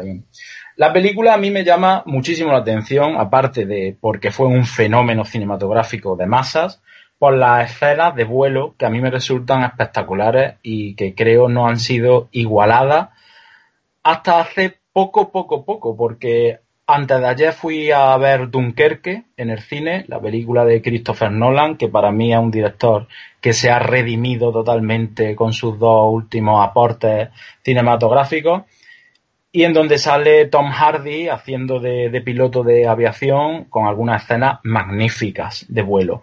¿Qué ocurre? Que como virtud vamos a, conservar ¿no? el primer puesto para Top Gun porque eh, se rodó absolutamente sin ningún tipo de recurso eh, electrónico, cibernético, eh, infográfico. Entonces, pues es de agradecer ¿no? todo, todo esto. La película a un nivel técnico está bien rodada. Mmm, Recordemos que Tony Scott venía de, de ser eh, mm, director de, de anuncios, de, de, videoclips, y el tío pues estuvo fino con la película y además a la película, al tono narrativo de la película le venía muy bien eh, esa dirección, ¿no? Me acuerdo muchísimo de, de los filtros degradados crepusculares que utilizaba la película, que se rodaba de día, pero después introducían filtros para que siempre pareciera que estaba atardeciendo, que después algo que otros directores, entre ellos su mismo hermano, utilizó también en Black Rain, que creo que saldrá más tarde. Pero visualmente la película era, era muy interesante, ¿no? Dentro de los cánones de lo que es eh, Top Gun y de lo que es una película mmm, blackbuster, puro entretenimiento, sin ningún tipo de pretensión intelectual, hablamos de que el protagonista Maverick es hasta cierto punto complejo, ¿no? Esto voy a intentar eh, argumentarlo, ¿no? Primero tiene un pasado que, que lo oprime, ¿no? Hemos hablado de, de, del padre, de ese padre que, que le pesa como una losa, eh, que le supone un complejo frente a otros compañeros, eh, cuyo destino no conoce, etcétera, ¿no? Y es un protagonista con rasgos de antihéroe también, ¿no? Es muy valeroso, tiene instinto, pero también es superficial y, es poco maduro. ¿no? En este sentido, el rival Maverick sería el protagonista genérico de cualquier otra película. Es un tío que explota más la técnica, que explota más la racionalidad y no tanto los impulsos como hace el personaje de, de Tom Cruise. ¿no? O sea, me parece un, una decisión bastante acertada la de poner al, más primitivo, al más instintivo como protagonista, porque siempre cuesta un poquito más empatizar con esta serie de personajes. ¿no? A mediado de metraje, eh, el personaje vuelve a, sufrir un revés porque muere su compañero en otra maniobra, lo, recordáis, ¿no?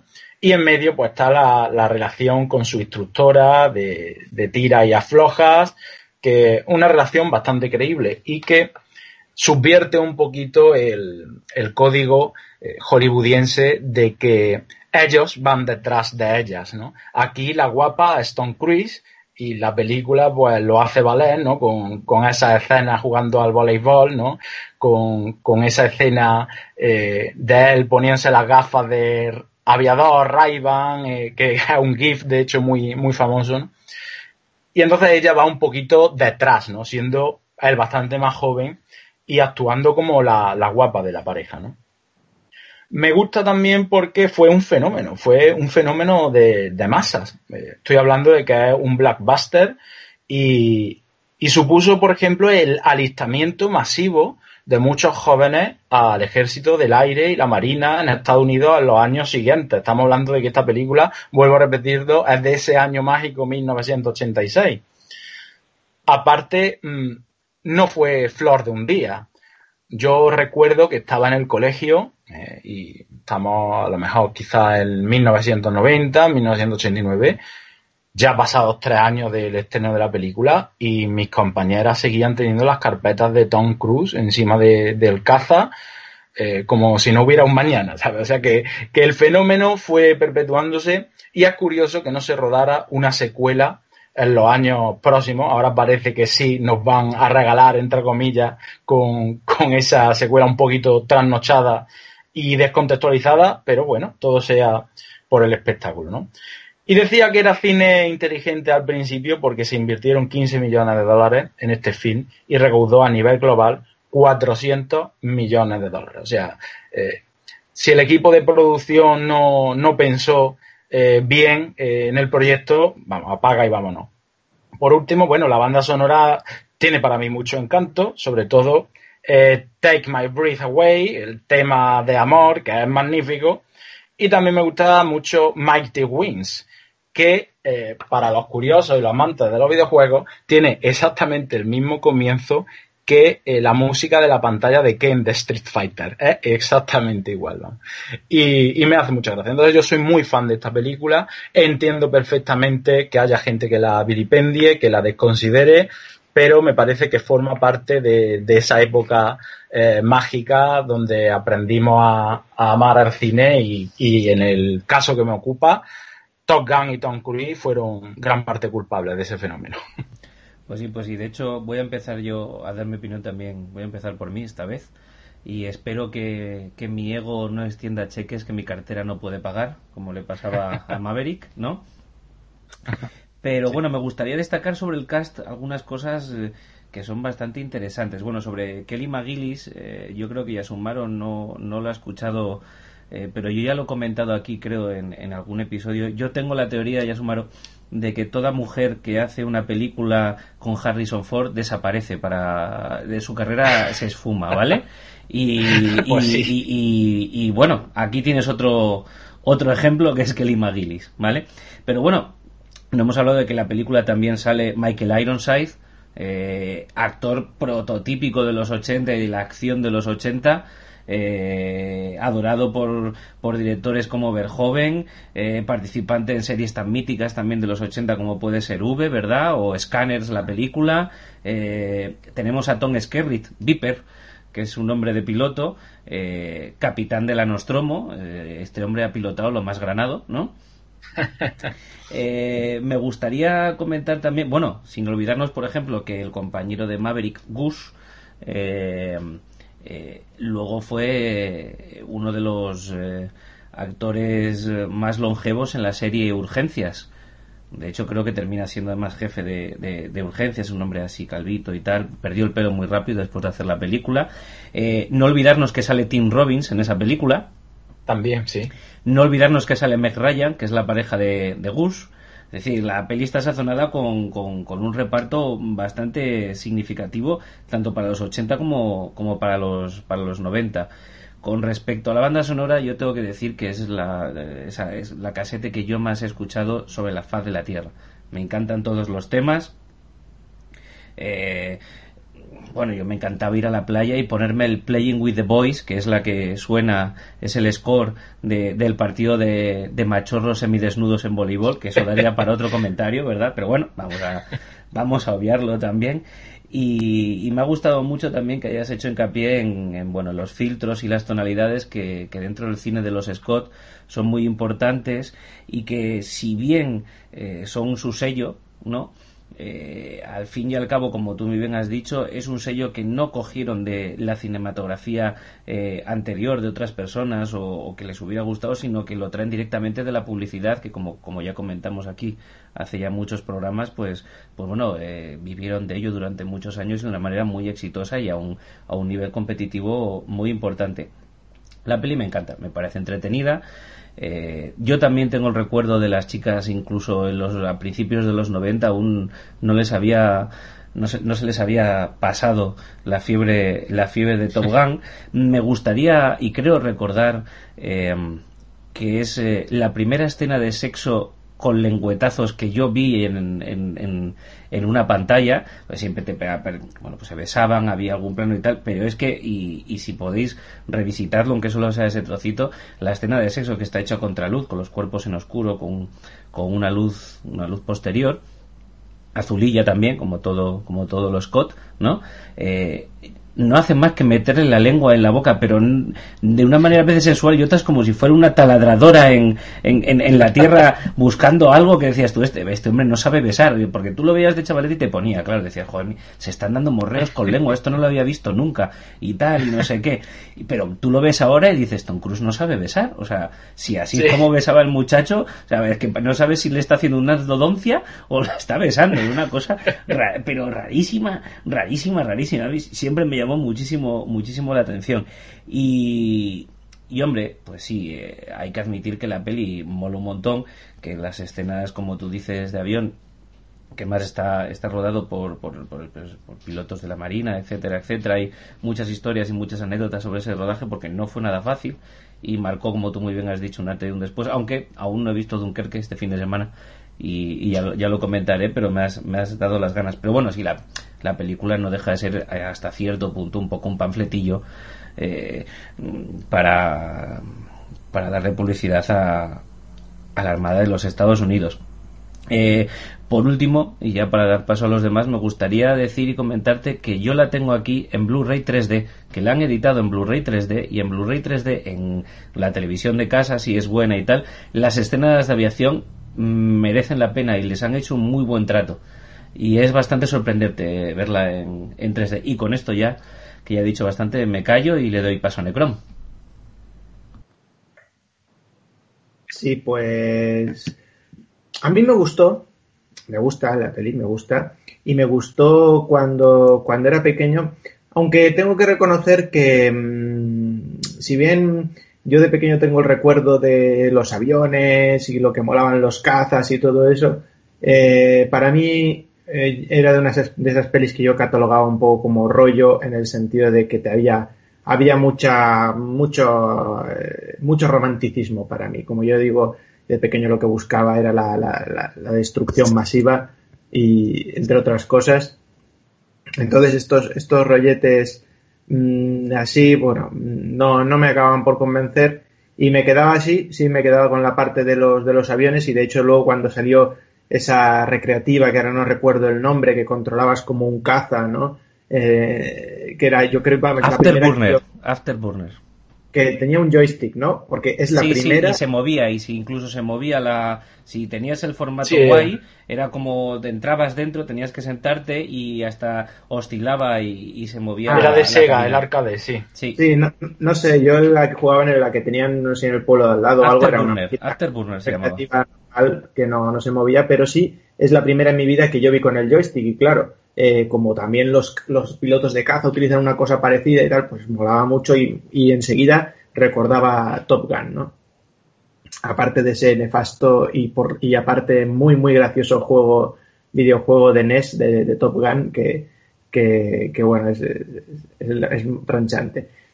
Pero quitando de eso, la verdad es que no, de pequeño no me marcó nada. Y luego ya además de mayor, eh, es una de las películas que, si bien no, las pondría en, mis tops de películas de los 80, mm, no me desagrada. Y si algún día la están poniendo en la tele, pues la, puedo ver tranquilamente y, y, me lo paso bien y me gusta y me entretengo. Y vamos, y, simplemente es, una película que me gusta y que lo paso bien, pero sí es verdad, no me reconozco tan fan como, como lo sois vosotros. Y a mí, yo, a ver, en, en mi casa el vídeo no entró hasta que yo llegué a la universidad y me lo compré yo. Eh, ¿Para qué vamos a comprar un vídeo si eso está pasado de moda? Bueno, en fin. La cuestión es que eh, mm, yo la única manera que tenía de ver de ver cine más allá de ir al cine en sí era eh, cuando ponían alguna película en la televisión o o cuando me iba de viaje en autobús que te ponían, pues por, ejemplo, si venías a, aquí a Madrid, ¿no? Pues desde donde vivía yo, que eran Asturias, que eran seis horas, pues te ponían un par de películas. Y yo tengo un grato recuerdo de un viaje de autobús aquí a Madrid para coger un avión, en el que me pusieron de primero comando, que yo no lo había visto, y de segunda Top Gun. Claro, joder, qué maravilla. ¿eh? Eso fue el mejor viaje en autobús que yo he hecho en mi vida. O sea, ¿Cómo ha cambiado el alza? No, me, quería ni bajar del autobús. Era como ponédmelas otra vez porque me he quedado. Ha salido un tío que iba con una sandwichera a un lado y con un tronco en el otro, que luego arrancaba una cabina y sacaba un tío así. Digo, por favor, o sea, ponedme esto otra vez, por favor, necesito verlo otra vez. No me lo creo. Claro, eso fue el, mejor viaje de, de, mi vida. Y Toban está unido también a, su recuerdo a, a ese viaje. Big Vega, ¿a ti qué te dice Togan? Pues ya con ese viaje me has ganado, macho. Eh, que además has adelantado parte de lo que iba a decir yo después. más adelante, más adelante. A ver, yo, como curiosidad os diré que el Pentágono les cedió gratuitamente los aviones a, a la productora siempre que ellos tuvieran, siempre que el Pentágono tuviera control del guion y la gasolina, mira si son listos, la pagara la productora.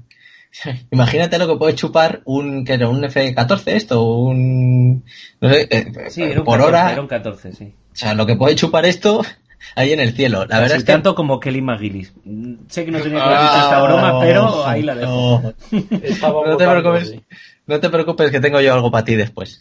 Eh, eh, a ver, eh, por aquel entonces estaba el gobierno de Reagan. Eh, gobierno de Reagan, eh, digamos, las fuerzas estadounidenses no tenían demasiado, no estaban demasiado buen vistas después del tema de Vietnam, bla, bla, bla, bla, bla, bla. Y esto al final siempre se ha visto como una, como una peli propagandística de, de, de ese gobierno. Pero sinceramente, según ha ido pasado el tiempo, todo eso se quedó atrás y la verdad es que lo que ha quedado es un, un clasicazo ochentero y un clasicazo de películas de, de, de, aviación, pseudoacción, como lo podamos, como lo queramos llamar. Lo ha dicho Yasumaro y es muy cierto, la historia es simple.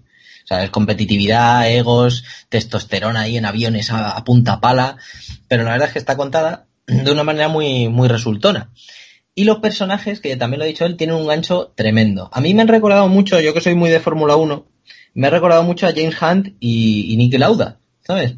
Es un tío más, más, digamos, más técnico, eh, que piensa mucho antes de actuar, que lo tiene todo muy controlado, que sería Iceman en este caso, y un Maverick que sería James Hunt, que es un poco más vive la vida, un poco más de juerga, que si me voy a tal, que si me ligo a esta, que si hago esto, que si hago lo otro, y, y muy pasional, ¿no? Muy, muy tal. Pero, a su vez, eh, como vemos en la primera acción con Cougar, es un tío que, que, el compañerismo le tiene, le tiene a tope. O sea, es, es, un tío que tú querrías tenerle en tu, en tu escuadrón, pese a, pese a cómo es y cómo vuela y lo impulsivo que es, la verdad.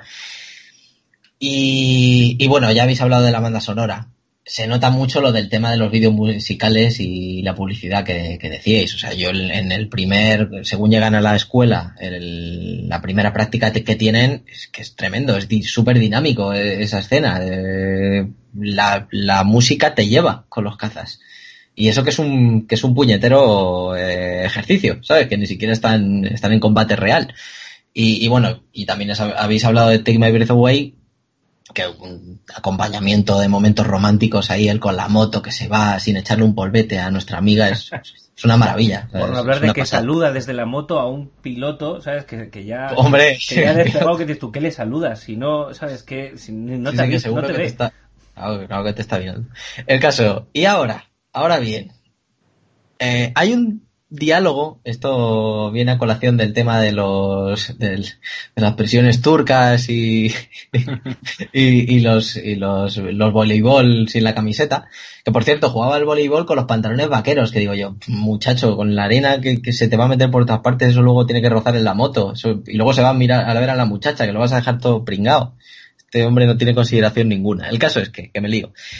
Que Tarantino tiene un diálogo en una película que se llama Duerme conmigo, me parece, que calificaba la película como, bueno, abro comillas, Top Gun trata sobre un tipo que lucha con su contra su homosexualidad latente, cierro comillas. Eh, no, no, no, no voy a reproducir todo el diálogo, ¿no?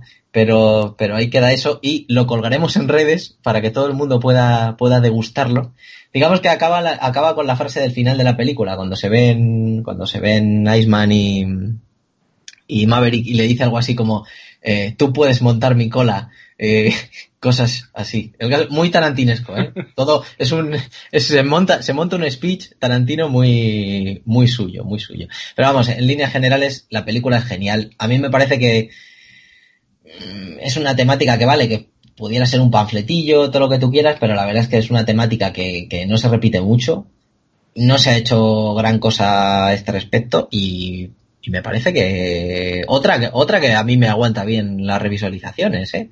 Tantas aviator y tantas chaquetas con pegatas ahí a tope. Me gusta mucho, muy entretenida, muy entretenida.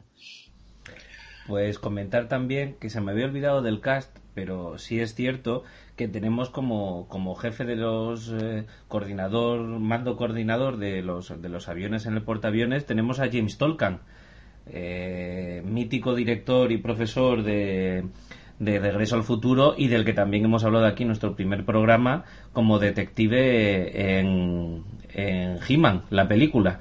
Y, y, también porque como ya que estamos hablando de los 80, como hemos hablado de Risky Business, que fue la película, ¿no? Que, que, que porque bueno, vamos a olvidarnos de Legend, ¿verdad? Que sacó, que sacó a la fama a Tom Cruise allí hacía pareja con, con, otra de las actrices, eh, junto con Kelly McGillis y alguna más, pues más, más importantes de, de la segunda mitad de los 80 y principios de los 90, ¿no? Que es como Rebeca de Mornay. ¿Quién de nuestra época no, no, no, ha soñado con Rebeca de Mornay y no ha, no ha estado encantado con Rebeca de Mornay? Quería comentarla o sacar la colación porque no tengo muy claro que vaya a salir hoy en, en alguna película y se merece que la, que la nombremos. Eh, Yasumaro, ¿quieres decir algo más o has perdido la emoción del amor como Kelly McGillis? Mm, no, que va, que va. De hecho, sigo manteniendo la pasión. La lástima es que eh, el mismo director, eh, Tony Scott, intentó repetir el éxito de, esta película rodando unos años después cuatro, para ser más preciso, Días de Trueno, Thunder's Days, con el mismo protagonista, eh, Tom Cruise, pero era carreras de coches volví a explotar las mismas imágenes, las mismas temáticas, pero esta vez sin la chispa, ¿no? Sin la química que consiguió en Top Gun, ¿no? Así que la misma fórmula a veces no siempre funciona dos veces, que es la clave aquí. Sí, sí, sí. Bueno, yo a Tony Scott le tengo mucho cariño por esta película y por el último Boy Scout, que me parece una de las últimas grandes películas de acción y de duros de toda la vida. Me parece me parece una joyita que está bastante olvidada y la gente no. Unos diálogos fantásticos. Perfecto, tiene un guion brutal, un, guion que no, no, tiene desperdicio ninguno. Así que, Necron, vamos con tu primera película. Muy bien. Pues mi primera película, la verdad es que de las tres es en la que más me quiero extender eh, por un motivo sencillo y es eh, la película que más me marcó a mí de pequeño. Mm, y es la película que más veces he visto en toda mi vida. Concretamente, dejé de contarlas cuando pasé, las 200 veces que, la vi. Eh, porque de pequeño me la ponía una y otra vez. De hecho, la veía aproximadamente en las épocas buenas tres veces por día. Como tenía el VHS, en, mis padres me decían, pero tienes que hacer los deberes. Digo, deja de ver aunque sea los trailers del VHS. Y es Gran Golpe en la Pequeña China. Entonces, Gran golpe en la pequeña China. Eh, para quien no, no la haya visto, eh, muy resumido, un personaje, Jack Barton, es un camionero, eh, se dirige a la pequeña China de San Francisco para hacer un envío. Allí se encuentra con unos amigos mm, americanos y chinos. Van a recoger a la novia de uno que llega de China al aeropuerto. Es raptada por unos supuestos mafiosos chinos. En lo que van a buscarla se encuentran metidos en una guerra de dos clanes chinos de, artes marciales y que después resulta que no solo era una guerra a nivel eh, terrenal, sino que era una guerra a nivel sacro porque aparecen eh, fantasmas, espectros, eh, magos, magia negra china y, se acaban metiendo pues en la eterna lucha del bien y el mal. Van en una primera ocasión a intentar rescatar a, la novia de este, de este chico chino y no lo consiguen, pero rescatan a otras y no solo no consiguen, sino que pierden a la que iba a ser la novia del protagonista, de Jack Barton, y luego ya tendrán que ir una segunda vez, ya con toda la, artillería y todo el ejército, pues a, rescatarles. Eh, este es un poco el argumento de la película. Decir que es una película de John Carpenter, eh, quería hacer una especie de, de, de idea, de visión de una película, quería mezclar muchas cosas. Por un lado, quería hacer una película estilo al oeste, de un héroe, un, llanero solitario que va con su caballo y de hecho la idea de que Jack le roban el camión es que a, este vaquero le robaban el caballo, de hecho por eso aparece eh, el protagonista Jack Barton siempre con una especie de alforjas al hombro.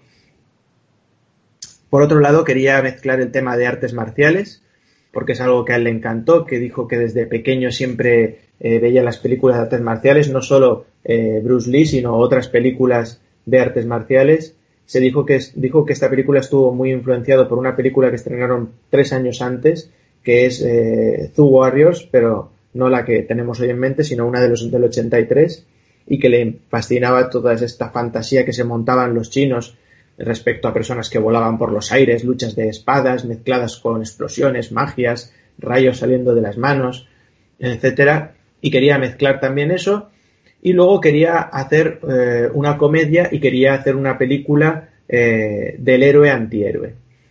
Para esto eh, tiró de su gran amigo Carl Russell como protagonista, que es Jack Barton, con el cual había trabajado en La Cosa, que ya hemos tratado aquí, y que también ha trabajado en muchas otras películas, como Rescate de Nueva York y luego, etcétera en este caso, Carrasel no solo se, está fascinado por, eh, por, la película, sino que se mete también en la producción. Y, y, bueno, es un fracaso a nivel, a nivel producción, porque, porque la película se, se gastan aproximadamente unos 25 millones de dólares y se recuperan apenas 11, o sea que tuvo unas pérdidas tremendas.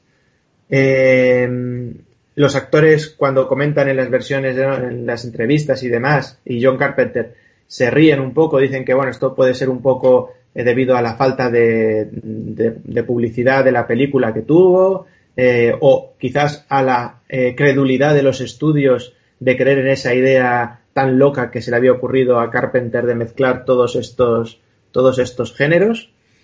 Em, pero bueno, el caso es que económicamente y sobre todo a nivel de, de, cine, pues fue un, desastre.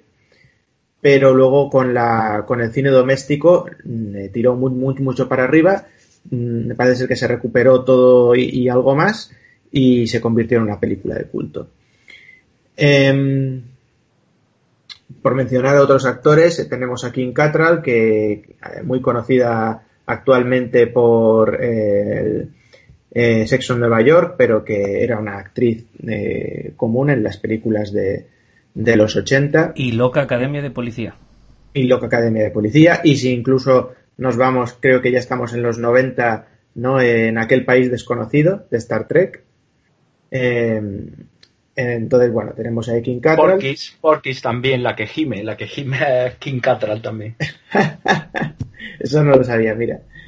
Tenemos a, otra serie de actores, tenemos a, a Dennis Dan como, eh, em, como Wan Chi, el, el, amigo y prácticamente el protagonista de la película, junto a Jack Barton.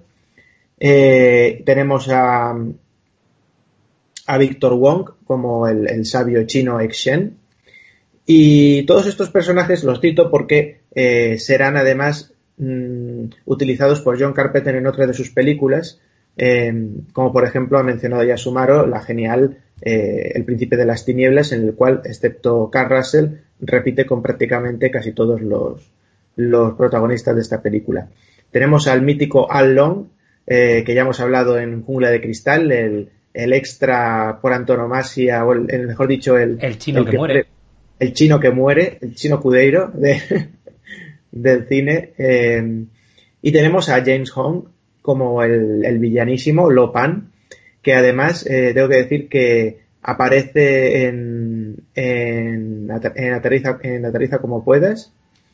Y, y también en, me parece que aparece en, en, Black Rain, me parece que también aparece. Y, en Blade Runner, Blade Runner también aparece, ¿eh? el científico de los ojos. también aparece, ¿cierto? Y, y, bueno, y luego ha aparecido en series de los 90 como Seinfeld y en series actuales como Big Bang Theory. Es un hombre fascinante. Eh, James Hong nació en el 29 y, James Hong eh, empezó su carrera artística eh, animando a los soldados de la Segunda Guerra Mundial imitando a Al Johnson. Ahí es, ahí es nada. Eh, es, un tipo que, Carpenter menciona que era fascinante trabajar con él, que era que para todos los que trabajaban en esa película era como el veterano dentro del mundo del cine y de la interpretación. Y, mm, que lo pasó mal por la cantidad de maquillaje que tuvo que utilizar en la película, pero bueno.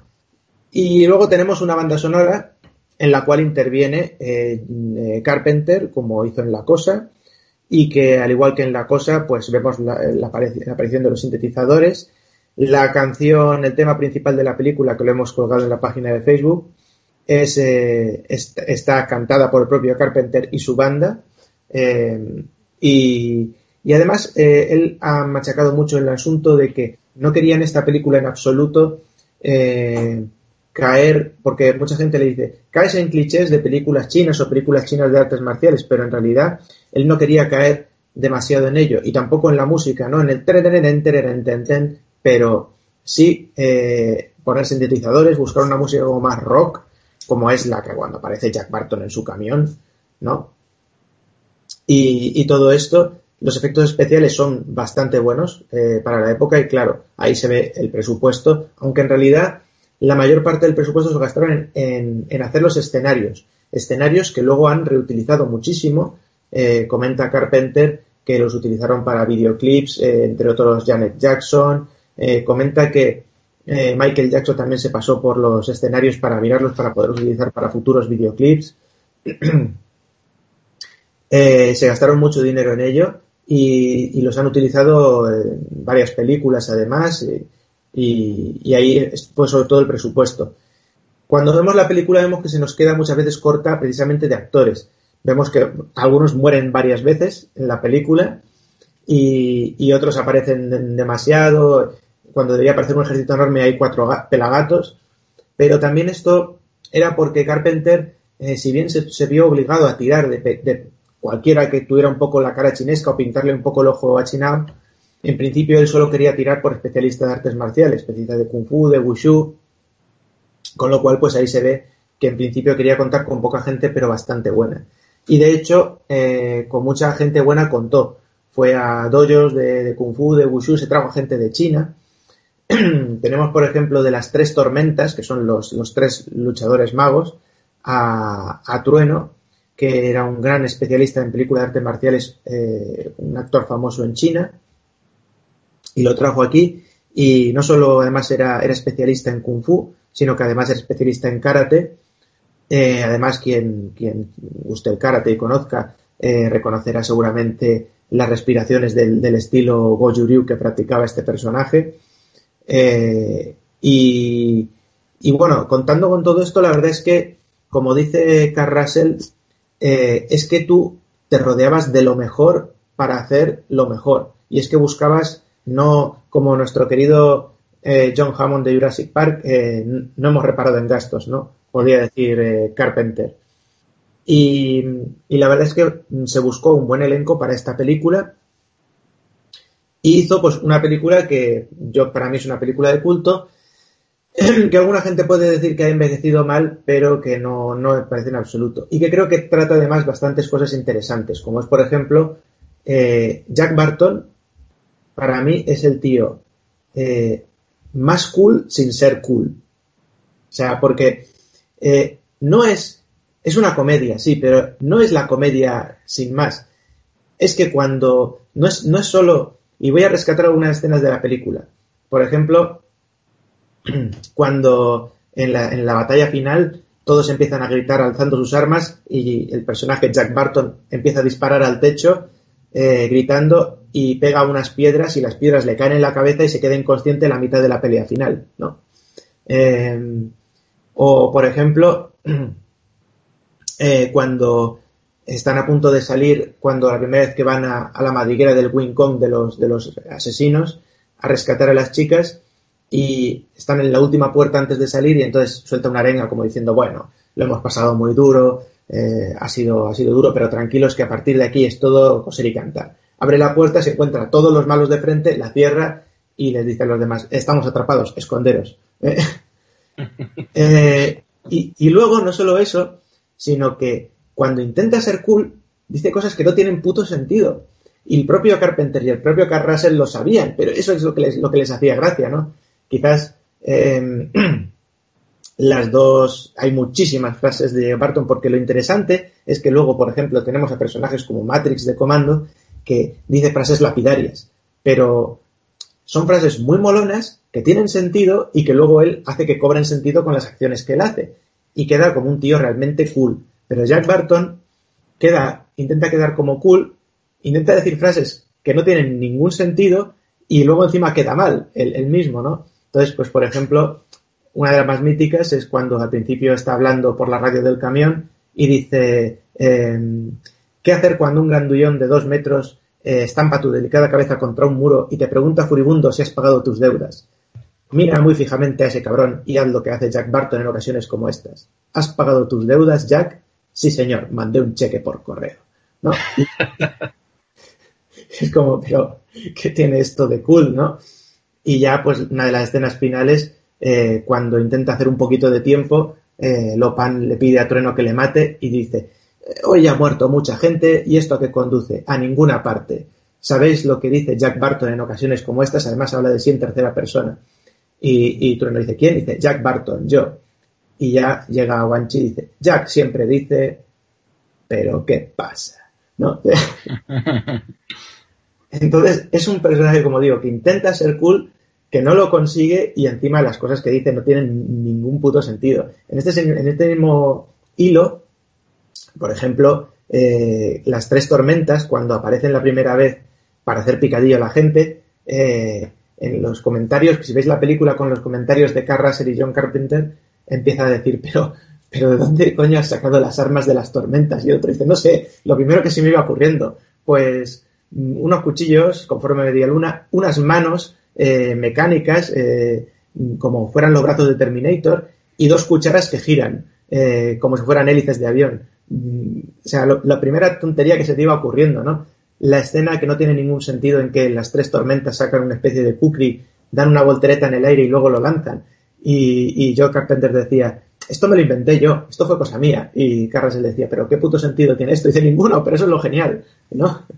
Entonces, es una película que por un lado pues juega con esa comedia del sinsentido y, y por otro lado tenéis pues una, una, maravillosa película de acción, de artes marciales, de explosiones, de magia y de ciertos decorados que si las luces de neón o las escaleras mecánicas en los 80 era un poquito tecnología puntera y ahora pues eso queda bastante cutre, en otros casos en absoluto. Y de hecho, por ejemplo, Joe Carpenter se, enorgullece mucho de que muchas de las cosas que utilizó en esa película luego la han reutilizado en películas posteriores, tanto de artes marciales como también de acción.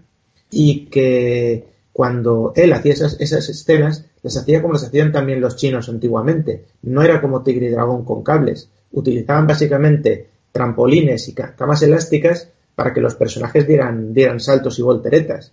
Y, y buscaban eh, intentar utilizar la menor cantidad de efectos mmm, especiales o de pantallas en croma posibles. Y si lo hacían, lo hacían bastante bien o al menos intentando que uh, la persona se quedara enganchada a ese, a ese aspecto, ¿no?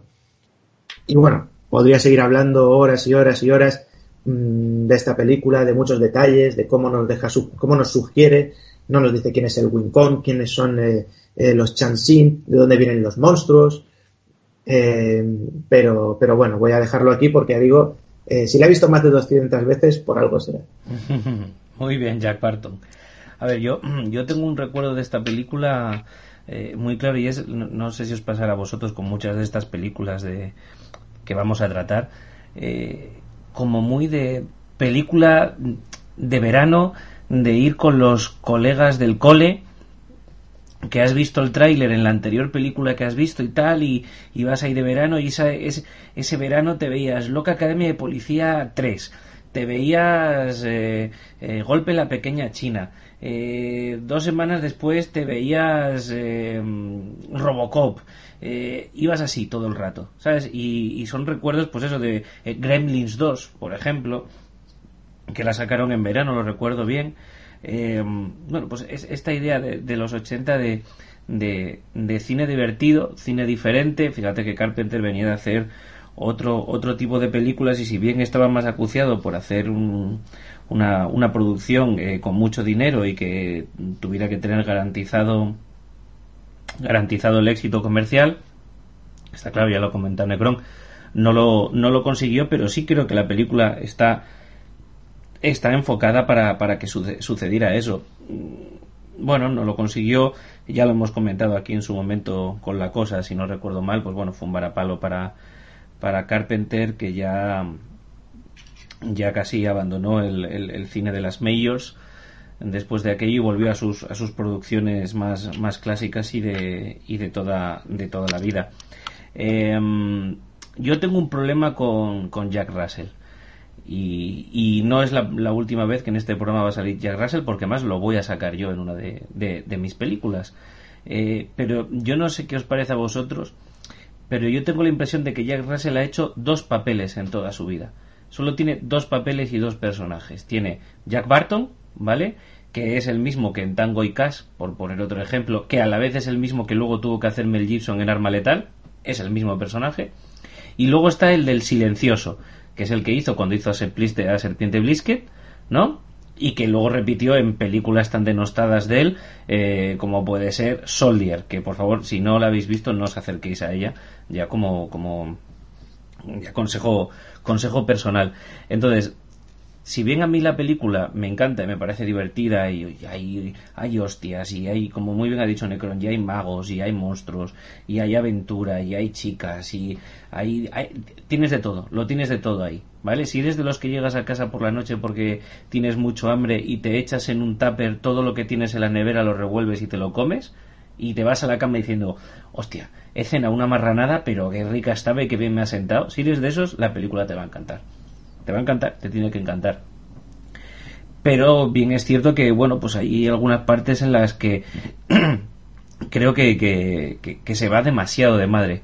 Creo que me da la impresión como de, que se les ha ido un poquito. Es que han dejado tanta rienda suelta que hay cosas de la película que me chocan un poco. Aún así me sigue pareciendo una, una muy buena película y un ejemplo muy, muy bueno de lo que es el, el cine de la época. Mm, Big Vega, ¿Tú qué tienes que decir de todo esto? Que creo que no es tampoco de tus, no es una de tus pelis favoritas. No, la verdad es que no. Ya, ya lo, sabe Necron, que le tengo que dar una segunda oportunidad porque no, no sé por qué, porque en realidad si tú te paras a yo lo estaba oyendo y estaba diciendo, joder, pero ¿por qué no me va? Porque por, ni la pude completar la única vez que la intenté ver. Eh, pero sí tiene de todo. Tiene acción, tiene artes marciales, tiene rayos, tiene, tiene, tiene espíritus extraños orientales, tiene, tiene de todo. Tiene un, tiene un antihéroe ahí que parece Super López. Es, a mí me, gusta mucho el, el, prota porque, eh, pese a que, bueno, puede ser un poco, un personaje un poco redundante y demás, pero, joder, estos héroes por sorpresa, o sea, que es un puto camionero, ¿sabes?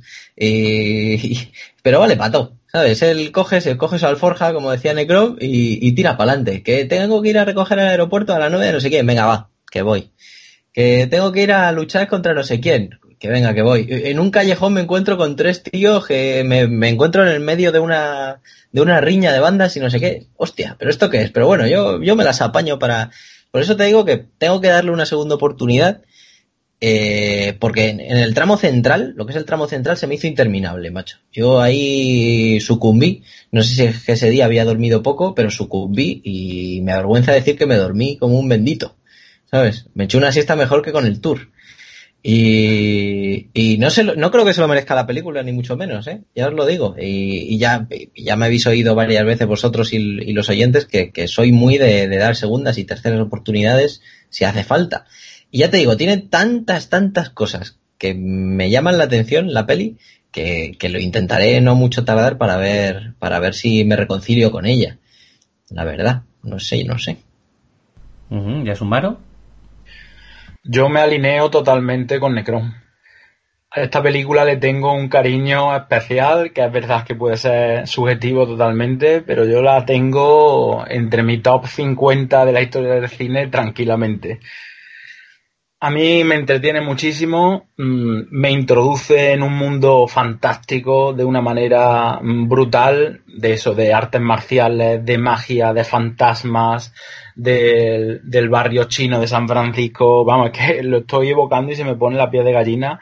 Eh, me encanta, ¿no? La película. Recuerdo especialmente por, ser sutil y porque apenas se le ha prestado atención la escena que abre la película, ¿no? Porque en realidad la película, o sea, la narración es un flashback, ¿no? De, porque se intenta resolver todos los problemas legales que ha acarreado eh, el asunto con un abogado, ¿no? Y entonces este chino mayor, que no me acuerdo cómo era el personaje, Necron, si me lo puedes refrescar. Exen. Exen, exactamente. Cuando eh, el abogado le dice, mm, hay un fuego verde que ha abrasado toda la manzana, ¿me lo puede explicar? No sé qué, no sé cuánto. Y le dice, ¿usted cree en la magia? Y le dice, no. Y dice, me va a hacer una demostración. Y entonces hace ese juego de manos con el trueno. Dice, siempre empieza así, por algo muy pequeñito, ¿no? A mí es que eso me parece una entrada brutal que te introduce en un mundo fantástico de, de una manera súper prometedora, ¿no? El descubrimiento de lo que yo digo, el sense of wonder, ¿no? El sentido de la maravilla. Y le tengo mucho recuerdo a, esa escena que, que, abre la película, ¿no? Y, a la, y, a, y al actor también, ¿no? Carl Russell me parece que no es que sea una maravilla, mm, el tío cumple, a mí me cae muy bien en, en esta película. Y bueno, como curiosidad aparte, últimamente ha tenido bastante éxito en, en, películas recientes. No sé, me estoy acordando, por ejemplo, de Los Odiosos 8, que es una de las mejores películas de Tarantino bajo mi punto de vista.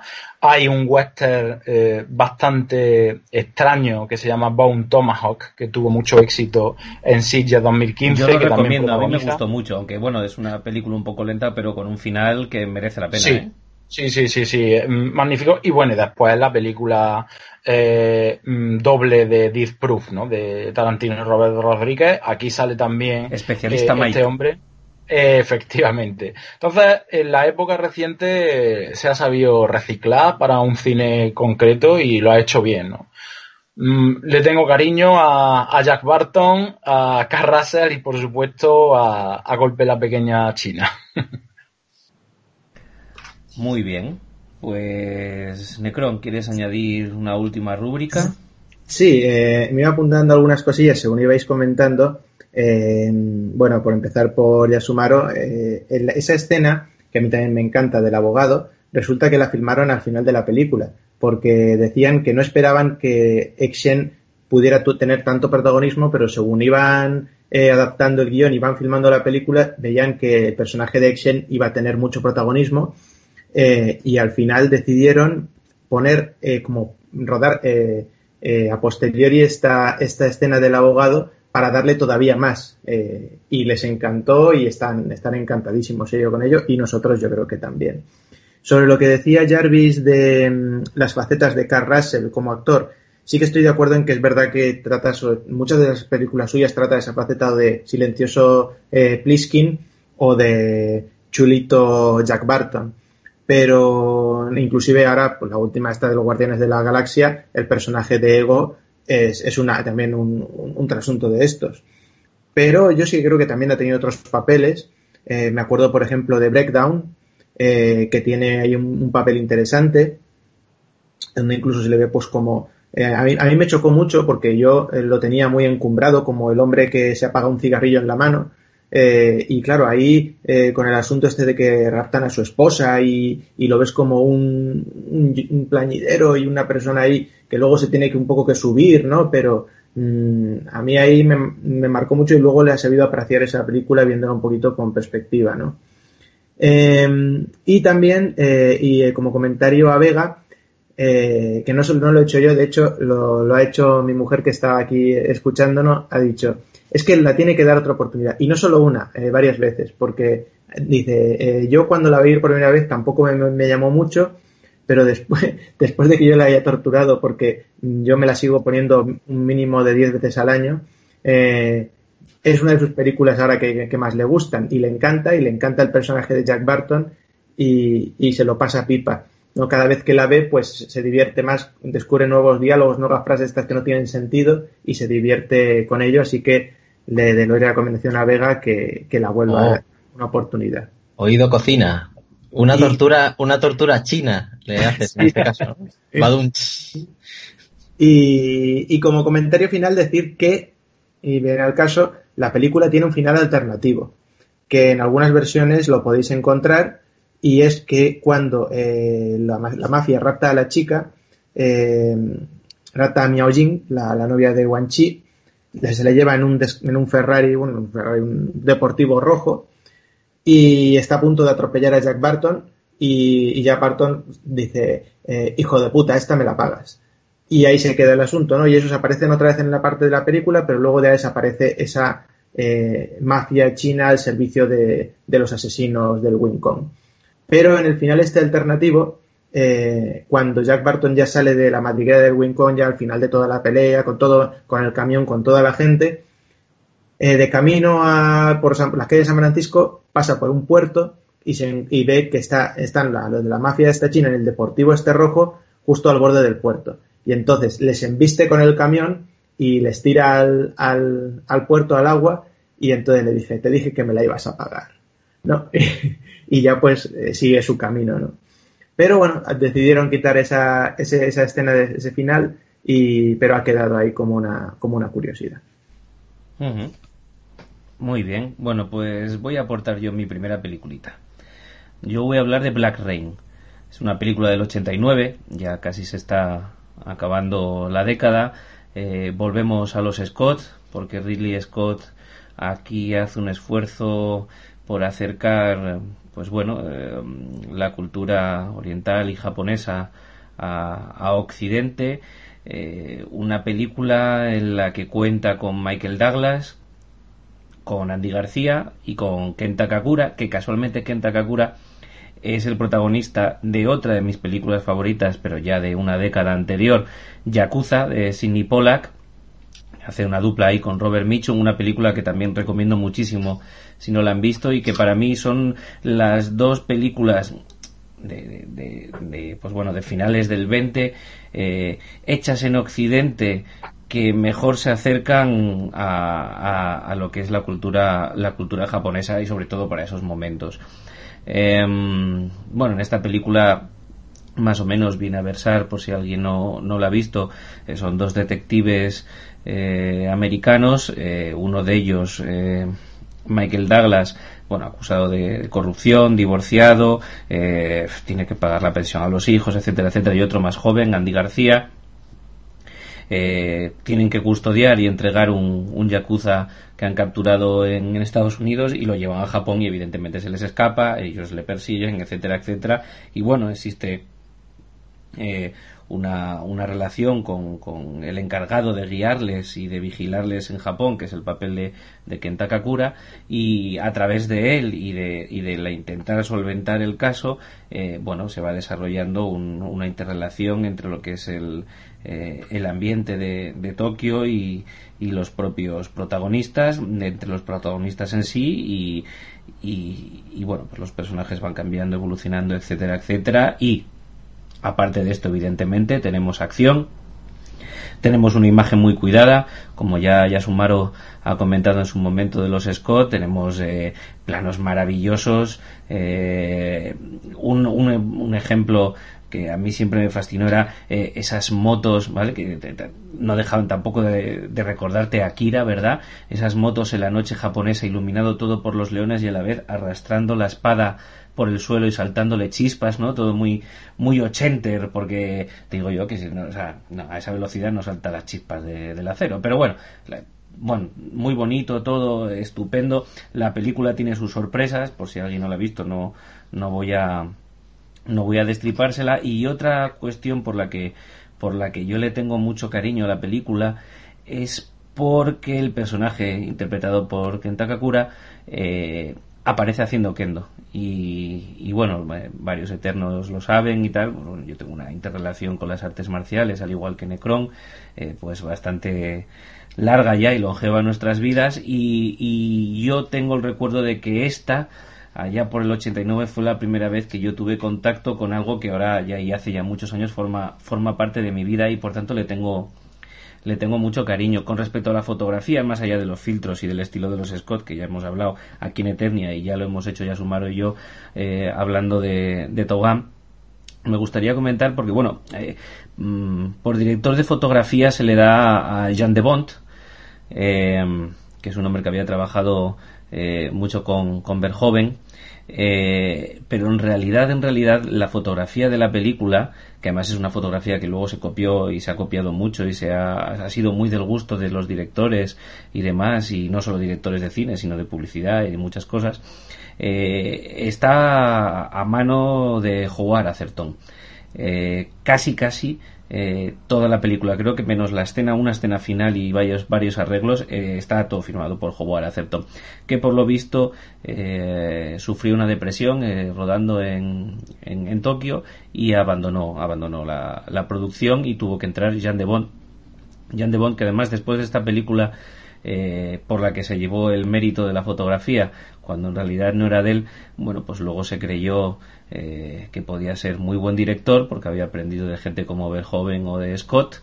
Y bueno Verhoeven que ya que lo nombro aquí para mí es otro de los directores eh, básicos eh, para entender los 80 y también hablaré de una película de él.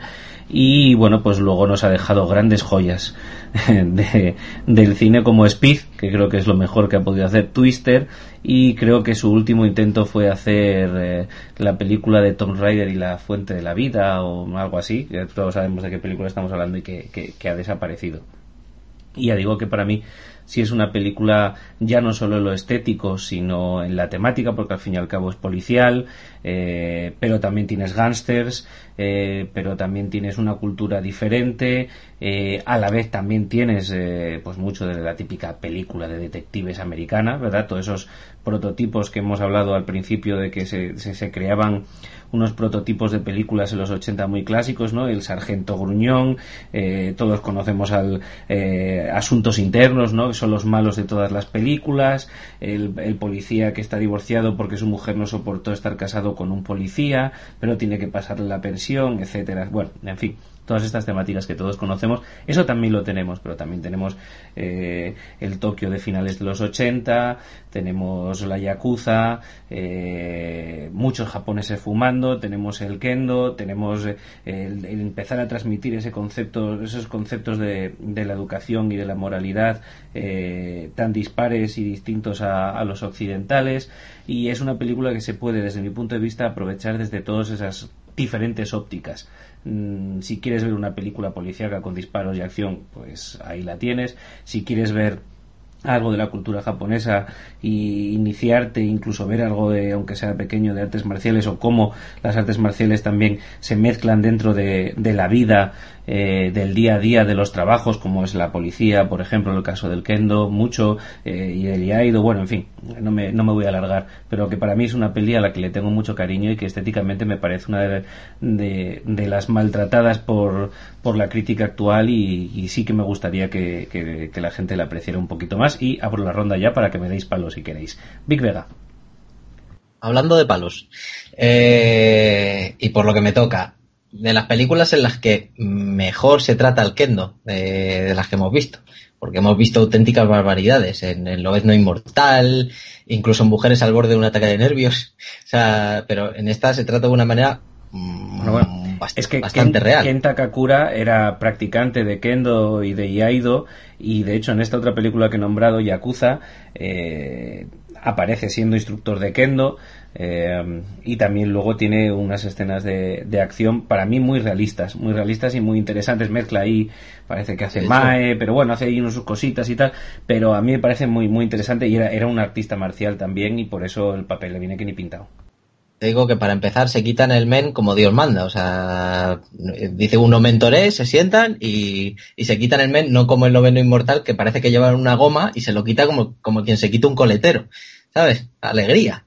El caso, eh, solo para corregirte que, que, lo has dicho un par de veces, eh, eso saca. lo digo porque aparece el Glicoman y el castillo de Osaka. Mm, y eso saca. Cosas. Mira, ya no me acordaba.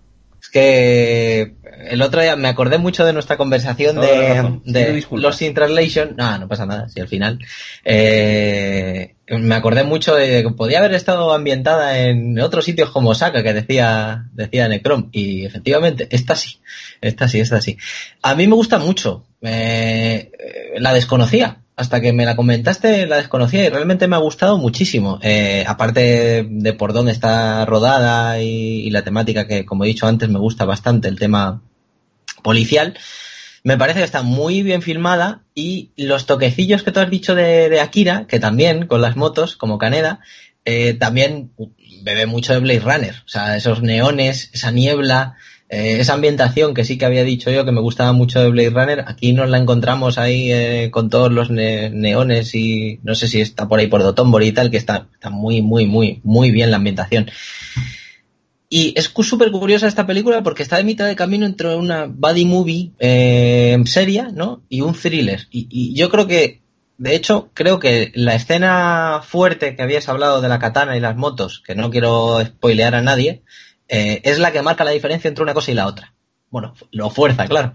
Pero, pero creo que es, ahí la, la, marca entre decir, pues ahora empezamos con un thriller policíaco más marcado y ya no puede ser una buddy movie y, y demás. Precisamente en esa escena, sin, ya te digo, volviendo a, sin, sin querer entrar en nada, me parece la mejor escena de la película, me parece que tiene mucha carga emocional y demás, pero ese uso de la cámara lenta para dar dramatismo tan de los 80, que luego también hablaremos en otra película eh, de artes marciales, mmm, no, me, no me gusta nada, no me gusta nada. Y para acabar, diré que, que, el personaje de Andy García, como se me queda cojo.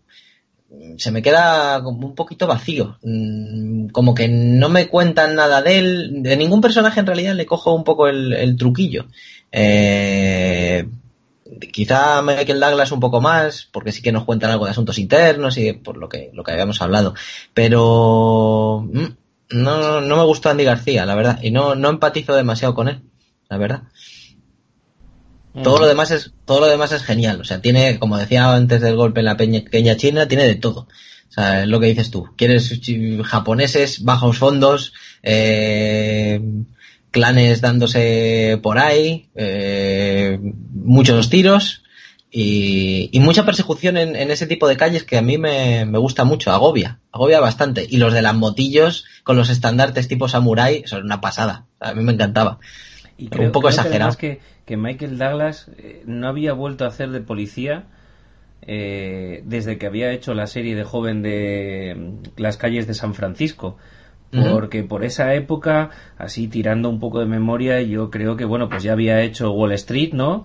Eh, a Gordon Gekko, su, su, su, papel prototípico, había hecho Chorus Line, que era un musical, ¿no? había hecho Atracción Fatal, mm, había hecho ya distintas cosas y había triunfado desde la televisión y tal, pero no había hecho más el, papel de, de, policía. Yo creo que es un papel que además ese policía medio canalla eh, le, va muy bien. El policía ochenter medio canalla. Eh, sí, un poco al borde, al borde de la ley, bueno, más cruzando un poco la línea, más que al borde, ¿no? Sí, sí, sí, es verdad. Peleón, y lo pero, interpreta bastante bien. Peleón, pero sin tener media hostia que eso es muy difícil de conseguir, a mí me parece muy meritorio, no tener media hostia y para hacer que, que oye, que eres un tío ahí pintón y, y, que vacilas y tal, y a mí es un tío que, eh, me llama mucho la atención por, por eso, porque es capaz de hacerte creíble personajes que a priori con su físico no, no, no le pegabas. Y hombre, Andy García también es que tiene un, le dan un papel bastante insulso, que ni, como tú muy dices, estoy de acuerdo contigo que el hombre pues ni fu ni fa, ¿sabes? Ni, ni fu ni fa. Yo creo que ya venía de hacer Los Intocables, ¿no? Y creo que esta peli fue pues fíjate, yo creo que fue el trampolín si no lo tenía contratado ya porque el año siguiente rueda el Padrino 3. Así que fue una gran época también para Andy García, aunque no fue su mejor papel. Andy García, recordemos, persona que no envejece. Es un Jordi Hurtado de la vida. Yo no le he visto envejecer a ese hombre. Sí, es que esto es al revés que con Harrison Ford. Si Meg Ryan hace una película contigo, ella coge todo tu envejecimiento y lo coge ella y tú te, y tú te quedas inmortal. ¿vale? Es el efecto contrario a Harrison Ford. Genial. ya sumaron. Aquí se explota el tópico de dos policías distintos que vienen de dos culturas prácticamente encontradas, ¿no? Confrontación de civilizaciones, también lo vimos en esta década con Danco Calor Rojo, protagonizada por Swatch y por Jake Belushi, que es otro clásico de, la época, pero a mí me gusta muchísimo más eh, Black Rain, Primero porque la considero siendo una película de acción al final mm, más profunda, mm, más esteticista, mejor rodada. Después, mm, lo han comentado ya por aquí, eh, Vega tiene muchísimas referencias visuales de Blade Runner. Me estoy acordando de este plano general eh, de Osaka cuando sobrevuela el avión eh, con el crepúsculo y las nubes de humo subiendo, que me recuerda muchísimo a Blade Runner. Y también algunas escenas donde hay ventiladores, ¿vale? Que arrastran la sombra hacia el plano. Y me recuerda también mucho a, la escena del interrogatorio al replicante en, Blade Runner, ¿no? También con ese ventilador que, que proyecta una sombra mm, que va y viene constantemente son detalles mm, prácticamente minimalistas, pero que definen la mano de, un director, ¿no? Y aquí eh, se ve perfectamente. A mí la banda sonora me gusta, el personaje de Michael Douglas me gusta. La banda sonora es de Zimmer, además, ¿verdad? Sí, se me había olvidado comentarlo, es de Zimmer. Mm. Eh, de hecho, creo que el último tema, y sin spoiler absolutamente nada a los oyentes, mm, me resulta bastante emotivo. es un final que, que se cierra bien y creo que tienen complicidad eh, Ken Katakura y, Michael Douglas. Mm, la película consigue lo que se propone con creces y es verdad que creo que está un poquito infravalorada. Porque yo siempre que he hablado de, este film con, otras personas, lo, han tratado prácticamente como si fuera un subproducto del género al estilo de los de Steven Seagal o, algo, o algo así. Y sin embargo, yo creo que puede ser tranquilamente de las 5, 10 mejores películas de Ridley Scott de toda su filmografía, que no es poco. Y, mucha gente las tiene, no, no es que la tenga denostada, sino que la tiene olvidada. Es que no la, no la, ni siquiera la tiene focalizada, que tú dices, joder, pues el otro día me estuve viendo que lo pusieron en la tele, Black Rain, y dicen, ostras, Black Rain, no me acordaba de ella, o, o de qué iba, ah, sí, sí, ya me acuerdo. ¿Sabes? Que no, no, no entra dentro del imaginario de la gente, no sé por qué, pero esta película se ha apartado un poquito incluso de la cultura ochenter y no, no, no vende, ¿no? Y me cuesta entenderlo, ¿eh? Pero ahí has estado tú para recuperarla y te damos las gracias por eso. Se, hace lo que se puede, se hace lo que se puede. Necron, ¿tú qué tienes que decir de Black Rain? Pues a mí me ocurre, la verdad es que tengo, tengo que confesar que me ocurre un poco como estos amigos que has comentado, que, cuando me, dije, me dicen Black Rain digo, ostras, eh, qué de lejos me suena y qué tal, y tengo que hacer un poquito de memoria. Eh, pero luego lo que es la película, pues eh, es un poco lo que, lo que habéis comentado, ¿no? Y sobre todo eh, tú, Jarvis, en el sentido de esa, esa forma interesante de mezclar esas culturas y a la vez no solo mezclarlas, sino tratarlas bien mutuamente y presentar, eh, pues sí, una cultura japonesa con sus clichés y un poco con sus estereotipos, pero bien, bien presentados tampoco, tampoco es algo peyorativo, ¿no? Eh, y, ya que vas a presentar artes marciales, pues hazlo bien, ¿no? Entre otras cosas. Em, coincido también con el tema este de las de, mm, las influencias, que si Blade Runner, que si también Akira, todo esto tan ochenter. Y fíjate que además será porque cada uno, ¿no? La mente tiene eh, dividida en, sectores, ¿no? Y, llaman unas cosas más que, otras. Em, yo lo primero que, me vino a la mente de, interrelacionar, por supuesto, influencia eh, de, estas pelis eh, ochenteras, fue ya un, videojuego de los 90 como es Final Fantasy VII y la escena de Cloud eh, con la motocicleta arrastrando la espada, ¿no? También. Entonces, son una serie de tópicos, una serie de cosas, pero que está muy bien y, está muy bien hecho. Eh, yo, sin embargo, tengo que, tengo que discrepar. No me. Fíjate, en el tema de Andy García no le tengo tanto, tanto problema, porque al fin y al cabo tampoco es un personaje extremadamente importante en la trama, como puede ser Ken o puede ser Michael Douglas pero en el caso de Michael Douglas no consigo contragarlo. No, es verdad, es que es verdad, es, es muy difícil ese punto de no tener media hostia y parecer un tipo duro. Eh, puede que a ti Jarvis te lo parezca, a mí me parece que no, no llega a lograrlo, le falta ahí un punto. Em, yo, sin embargo, lo veo como un ejecutivo agresivo, eso sí, además justo hace un par de días volví a ver Wall Street eh, y, ahí me lo creo totalmente pero tanto como un poli que pega cabezazos a, la gente y, como decía antes, se apaga cigarrillos en el brazo, mm, me cuesta me cuesta ver ese punto de Michael Douglas. Lo veo y, y eso que ha llevado el mismo peinado que Carrasel durante muchos años. Efectivamente, sí, sí.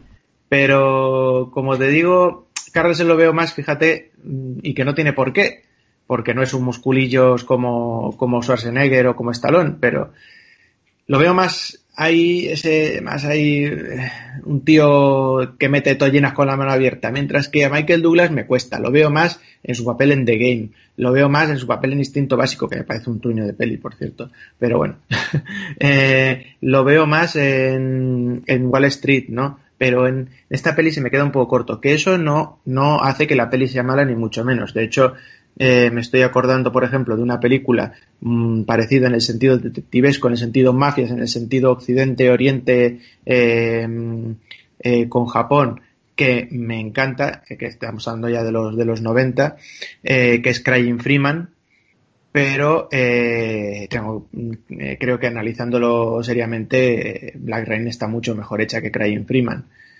a pese a que a mí me guste más la, la peli de Marda Cascos. Y que Marda Cascos sí pega repartiendo toñas. Marda Cascos pega mucho. De hecho, mmm, ya pegaba ahí en, eh, si no recuerdo mal, es en Double Dragon, esa película horrenda que, que sacaron, pero bueno. Eh, mmm, en, resumidas cuentas, me parece que es una película que está muy bien, que también capta mucho la estética ochenter. Además, lo bueno es que capta la estética ochenter de aquí y de allí. Porque, por ejemplo, todas esas cosas de los moteros y todo eso tampoco es una, una invención pura y dura. Eh, eh, el tema de, esas bandas con esas banderas, con ese, esa mezcla del rollo samurái con el rollo motero. Eso, por ejemplo, eh, mi mujer que, es de Yokohama y que es un barrio que comentaba ella y su madre, que es, es una, es, eh, tiene una gran tradición de todos estos, estos, estas bandas de moteros, se, estaba, se hartaban de ver pasar a, estos encumbrados nuevos samuráis, ¿no? Eh, pero entonces me parece interesante que es una peli ochenter que además capta dos, dos aspectos de, la vía ochenter, la occidental y la oriental. Muy bien, pues si queréis pasamos a la siguiente película, Big Vega, que te toca a ti. Bien, bien. Vamos a ver. Eh, ¿Cuál pongo? ¿Cuál pongo? Venga, esta. Eh, el secreto de la pirámide, 1985. Ahí, en, en toda la mitad del, de, de, los 80. Eh, voy a decir tres cosas. Producida por Spielberg, ya tenemos otra vez a Spielberg, Jarvis, eh, lo echabas de menos, seguro. Escrita por Chris Columbus, que también le conocemos bastante bien. Eh, y dirigida por Barry Levinson. Eh, os cuento así un poco, pero, bueno, yo creo que todos la hemos visto, sobre todo en Navidades. Es una de estas que los que vivimos en Madrid, Telemadrid la tenía en catálogo siempre. Era una cosa navideña 100%. Yo siempre la, de hecho, cada vez que oigo el secreto de la pirámide me recuerdo esas épocas. Me pasa también con la princesa prometida.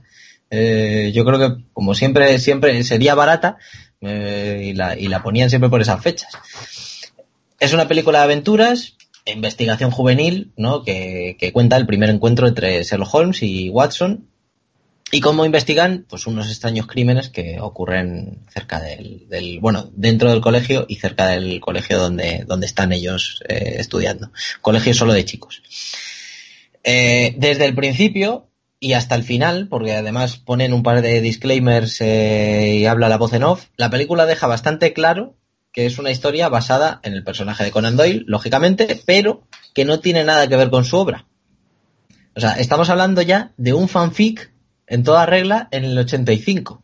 Esos fanfic que ahora están tan de moda y, y podemos hablar de Harry Potter, Star Wars eh, y todas toda pajada que se puede hacer un fan. Depredador. Oh, Depredador con los templarios. Oh, Dios mío. Gracias, Jarvis, por recordar. pues todas esas cosas que están ahora tan en boga, ya, ya algo, algo había por ahí en el 85. Y no sabemos si es el primer fanfic de la historia, pero lo que sí es seguro es que es la primera película en usar efectos digitales. Eh, no sé si os acordáis eh, la escena de la vidriera que cobra vida. Sí. El, el, caballero de la vidriera. Pues esos efectos especiales fueron creados por John Lasseter, que ahí es nada, es el fundador de Pixar.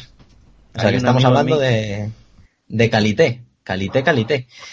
Eh, así que ya fue pionera en ese aspecto, pero es que para hablar, para hablar de más, de más cuestiones eh, en las que fue pionera esta película, diremos que mucho antes de las películas de Marvel y, y demás de superhéroes y todo esto, esta película ya tiene una escena de postcréditos. O sea, si os quedáis, yo es que lo he dejado puesto, no me acordaba de que había una escena postcréditos y, y me he puesto ahí a anotar unas notitas en el, en, el móvil para tenerlas ya pasadas a digital y, cuando, y de repente, oh, empieza, empieza a sonar musiquilla y un diálogo y digo, leche, ¿pero esto qué es? Y, y es una historia, la verdad es que es una historia con asesinatos, misterios, muy entretenida. El reparto es muy, muy, muy joven, pero trata muy bien a los personajes, eh, al, a Sherlock Holmes y a Watson, está muy, está muy bien traídos. El guion es acorde al personaje de Holmes y la puesta en escena, a mí la puesta en escena me encantó. Y los escenarios. Los escenarios son excelentes. De hecho, uno de los escenarios es Eton, pero otro, y en el que más se rodó, eh, es Oxford.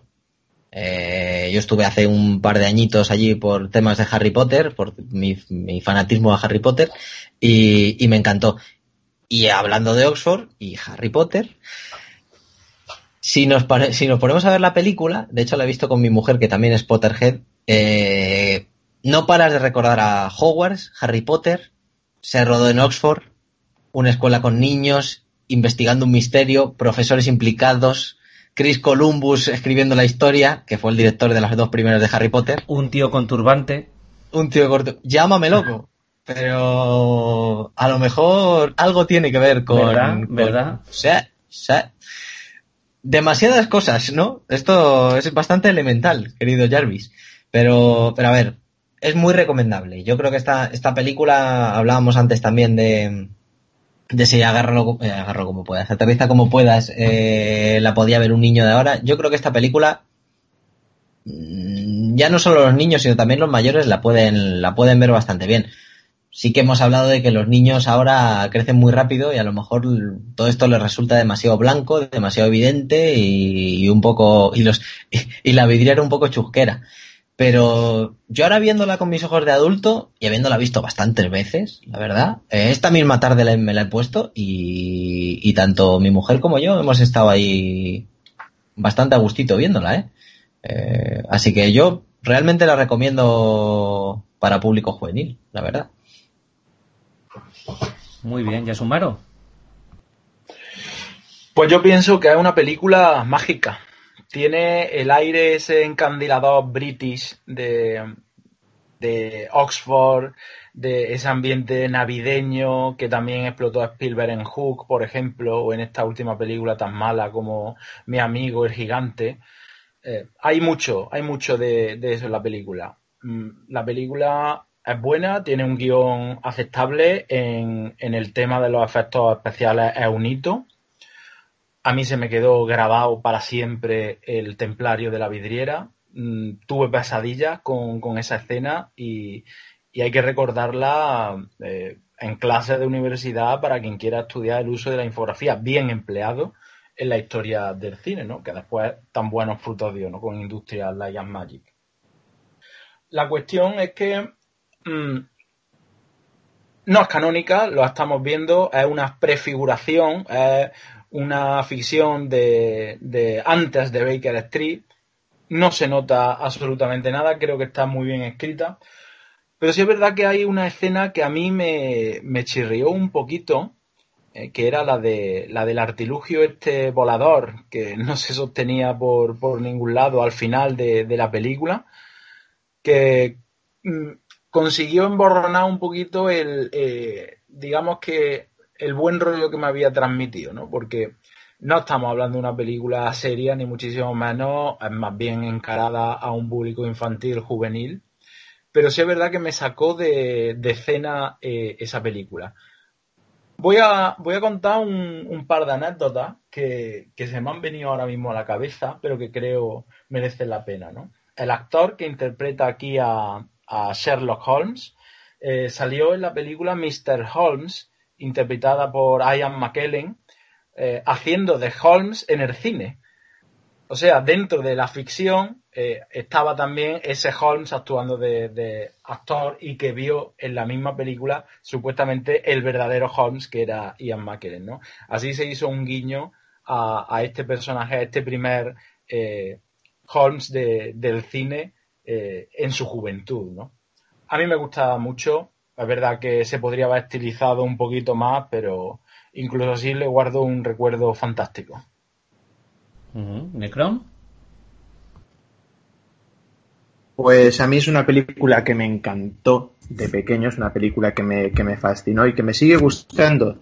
De hecho, eh, no creo, este asunto de la vidriera me encantó de pequeño y como dice Vega, yo lo sigo viendo y, y a ver, eh, no es una cosa ahí en HD, pero, mmm, pero yo me lo sigo creyendo y me sigue pareciendo pues muy bien. No, no hace falta hacerla yo creo que no es necesario hacerla mejor porque precisamente así es que si te ponen una cosa tan, tan, muy, muy, muy, muy definida, pues a lo mejor ya no es tan creíble porque no hay que olvidar que la vidriera al fin y al cabo son una serie de cristales unidos por eh, unas soldaduras de plomo. Entonces, eso es una cosa tosca, eso no tiene que, no tendría que moverse, ¿no? Me, me viene a la mente, por ejemplo, eh, también las escenas con personajes de vidrieras que aparecían en, el videojuego Medieval. Mm, pues un poco más de lo mismo, ¿no? Es decir, eh, para mí esa es la forma en que una vidriera tendría que moverse si cobrara vida.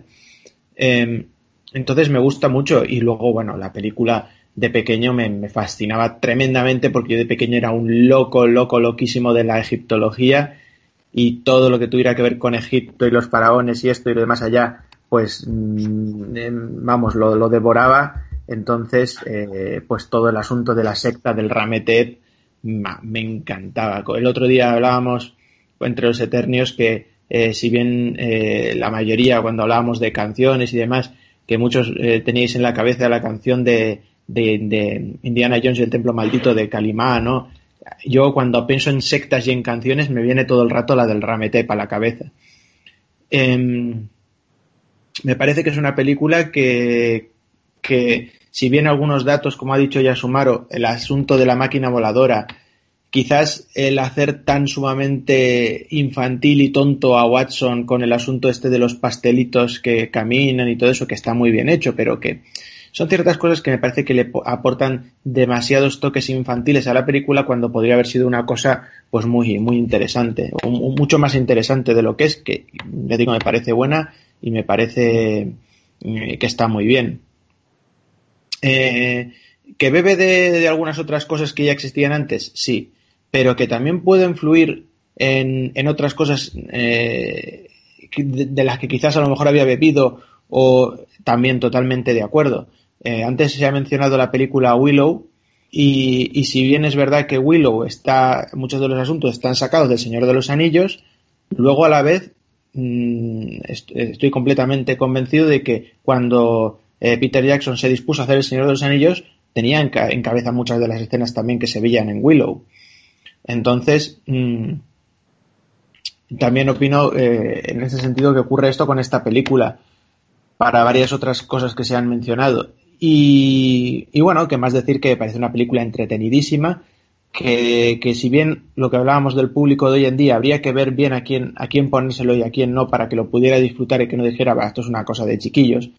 Eh, pero, pero me parece una película muy buena que me encantó de pequeño, que, creo además que ese, ese punto, habéis hablado del fanfic, habéis hablado de la, las versiones libres, pero es que, como ha dicho Vega, lo dicen bien y muy bien y muy educadamente, ¿no? Dicen algo así además como esta, esta película eh, eh, se ha hecho con todo el respeto a la inmortal obra de Arthur Conan Doyle, aunque no tenga nada que ver con los sucesos. O sea, y te lo dicen muy bien, cosa que en otras películas no te dicen. Te dicen, vamos a hacer una película pues de un libro y, y no te dicen nada y, y, no tiene nada que ver con el libro. O te, o te, dicen, vamos a hacer una película de un videojuego y no tiene que ver nada y entonces, al menos en esta película, qué menos que coger y decir, mira, esto no tiene nada que ver con, con la obra de, Conan Doyle, pero lo hemos hecho con el más absoluto respeto. Y además yo creo que es una cosa que se nota.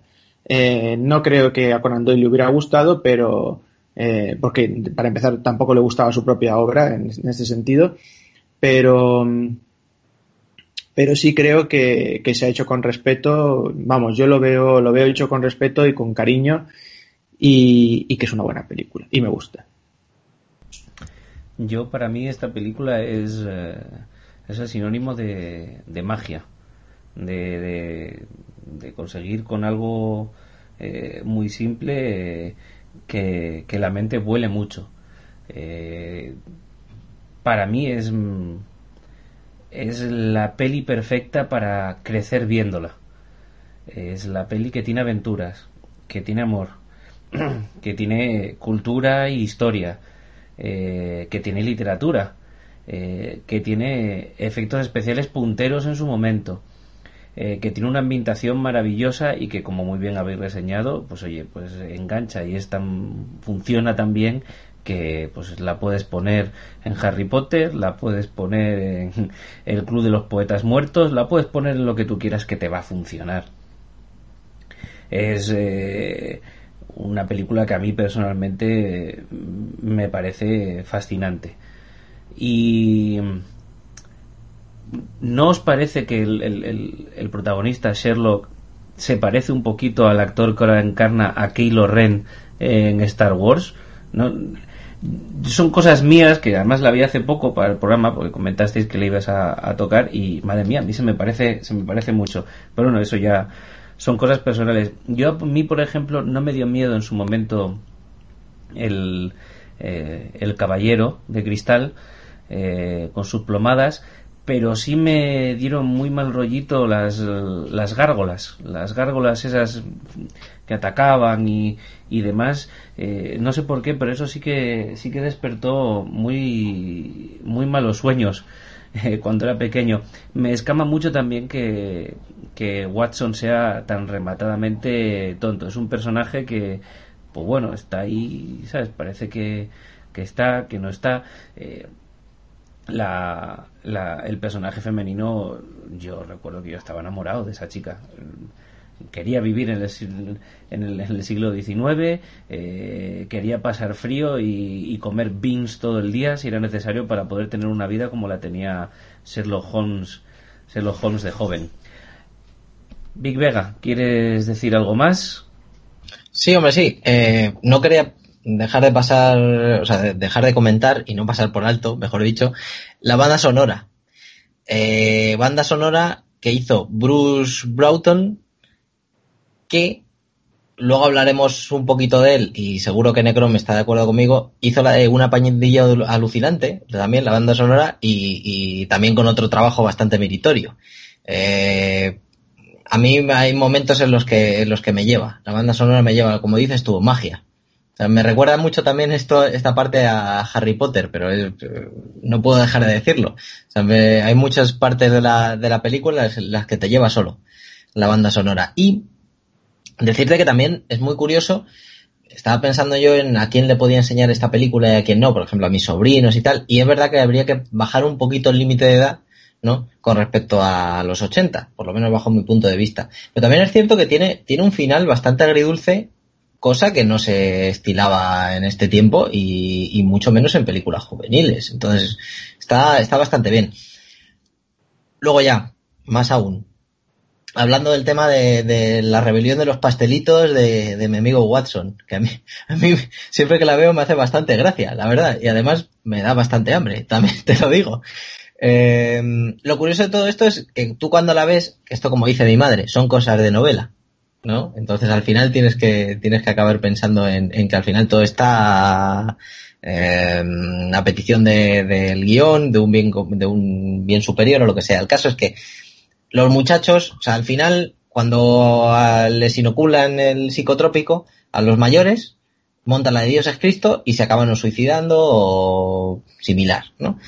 Y a los muchachos les inoculan el psicotrópico y resulta que mmm, salen vivos ahí más o menos de milagro y tal. Podemos empezar a pensar que, que, la mente de los adultos es mucho más intrincada, es mucho más... Eh, tiene mucha más maldad, ¿no? Y, y demás, y, y, por ahí podemos salvarlo un poco. Pero sí que es verdad que esas escenas de las alucinaciones de los muchachos me dejaron un poco, un poco más frío. Pese a que al final me hacen, me hacen bastante, bastante gracia, la verdad. Uh -huh. Muy bien, Yasumaro, proseguimos con tu nueva aportación. Sí, y vamos a dar de hecho un bandazo radical, porque vamos a pasar de la Oxford victoriana de finales de 19 a una película de David Cronenberg que rodó en ese año eh, fantástico, que ya lo hemos hablado, de 1986 otra vez, eh, que se llama La Mosca, de Fly. Para quien no la haya visto, bueno, pues en ella un científico eh, se usa a sí mismo como cobaya en un complejo experimento de teletransportación, o sea que el elemento de ciencia ficción está desde el principio en la película. La prueba es un éxito desde el primer momento, pero al mismo tiempo descubre cómo en el interior de la cápsula eh, había una mosca y empieza el personaje principal, interpretado por Jeff Goldblum, a sufrir una serie de cambios eh, en su cuerpo, ¿no? estamos hablando de, de, un remake. Antes hemos aludido a varios remakes, si eran mejores, si eran peores. Bueno, pues en esta época, en los 80, se hacían remakes, pero que prácticamente no tenían nada que ver con las películas originales. La original, La Mosca, eh, fue dirigida en 1958 por Kurt Neumann, una especie de director parecido a Roger Corman, aunque sin el éxito de, este eh, evoca las películas de Vincent Price, de, la Hammer, etcétera, esa ciencia ficción eh, que se consumía en sesiones dobles, en cines enormes, planadas llenas de coches, etcétera, ¿no? Bien, bueno, la película mejora con mucho al original, desde luego, y, aquí tenemos pues una muestra de que los remakes, como ocurre con Ben-Hur, pueden ser mejores que, que las películas eh, primigenias, ¿no? yo creo que se debe en gran parte aquí a la mano del director David Cronenberg, me parece una de las figuras más notables de, del cine actual. Eh, venía de rodar Videodrome, que es otro clásico de los 80, eh, tres años antes, protagonizado por James Wood. Hablamos el otro día en el especial de J-Horror sobre Sadako y la televisión. Eh, aquí se ve muchísimo también esa eh, tecnofobia en el uso de la televisión y de, la, de las redes sociales, no porque no existían, pero en el mal uso que se le puede dar a, a todo lo que se recibe desde la tecnología. ¿no? De hecho, que yo pienso que el director David Cronenberg guarda muchísimos paralelismos con el cine que surgió a raíz de, la posguerra mundial en, Japón. Y, esto daría para un artículo, para un programa eh, específico, ¿no? David Cronenberg es fascinante, me resulta fascinante porque no conozco a ningún director en la historia del cine que tenga dos etapas tan marcadas en su filmografía. ¿no? Y si recordamos al principio, bueno, pues él rueda eh, cromosoma, rabia, escáneres, eh, en fin, un cine de serie B prácticamente bastante grotesco, eh, que no tiene nada que ver con eh, la etapa a partir de 2005, ¿no? Cuando graba, por ejemplo, una historia de violencia, Promesas del Este, eh, ambas protagonizadas por Viggo Mortensen, un cine bastante más convencional, eh, en un sentido pues, académico. sigue estando la impronta de la ultraviolencia, del componente grotesco de David Cronenberg, pero desde luego lo muestra desde otra forma. También rodó también Cosmopolis después con Robert Pattinson, que venía de, ser el vampiro este de Crepúsculo. Bien, eh, bueno, pues La Mosca eh, del 86 pertenece a esa primera oleada de cine, eh, digamos que mm, más humilde, mm, más orientado al terror, a la ciencia ficción, y que giraba en torno a, a, una filosofía que el mismo Cronenberg llamó de la nueva carne, ¿no? Esto mm, más o menos trataba sobre alteraciones grotescas del cuerpo humano llevado al extremo de la modernidad, eso se ve muchísimo en su primer cine y, aquí se ve perfectamente eh, de forma literal en la metamorfosis del protagonista, que empieza a convertirse en mosca paulatinamente a medida que, que va pasando el film, ¿no? Es la alteración de un individuo en el, medio tecnificado, ¿no? A mí me recuerda también mucho a Shinja Sukamoto y su Tetsuo, el hombre de hierro, que no sé si, si lo habéis visto.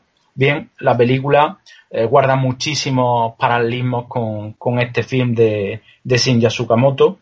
El protagonista, lo hemos dicho, es Jeff Goldblum. Mm, me parece que, que hace aquí un papel muy solvente.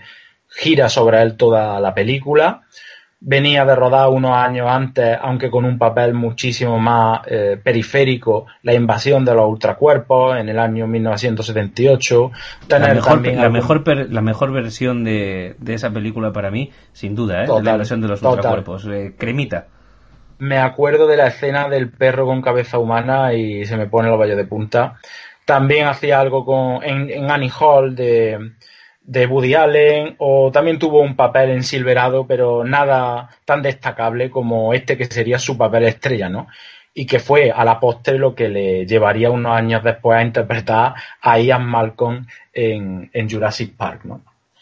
En fin, eh, bien, eh, tiene semejanzas con el género del terror clásico de la Universal y la Hammer, porque se centra mucho en las emociones del personaje que ve cómo su cotidianidad cambia, ¿no? Cómo se convierte en otra cosa, ¿no? Yo aquí lo comparo mucho con el hombre lobo, con el hombre, con el hombre lobo y, otras películas de, terror de aquella, de, aquella época. Bueno, advierte la línea de lo que hablábamos eh, el otro día, ¿no? Con eh, el Neo sobre el arrojo sin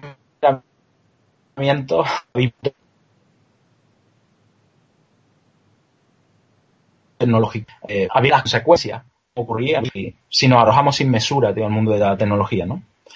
El papel fue tan, tan bueno en su momento que hubo muchas presiones eh, para nominar a Jeff Goldblum como mejor actor en los Oscars de 1986.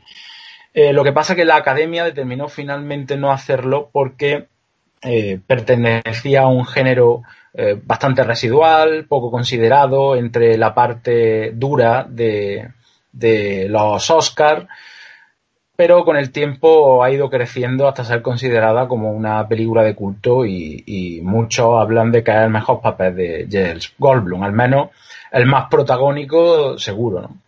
Yo creo que es mm, esencial, que toca también un género que se explotó mucho en, esta década. Después tuvo algunas secuelas poco desafortunadas, quizá eh, la especialmente especialmente desagradable. Eh, recuerdo eh, la escena del perro mm, con, muy, con muy bajo ánimo.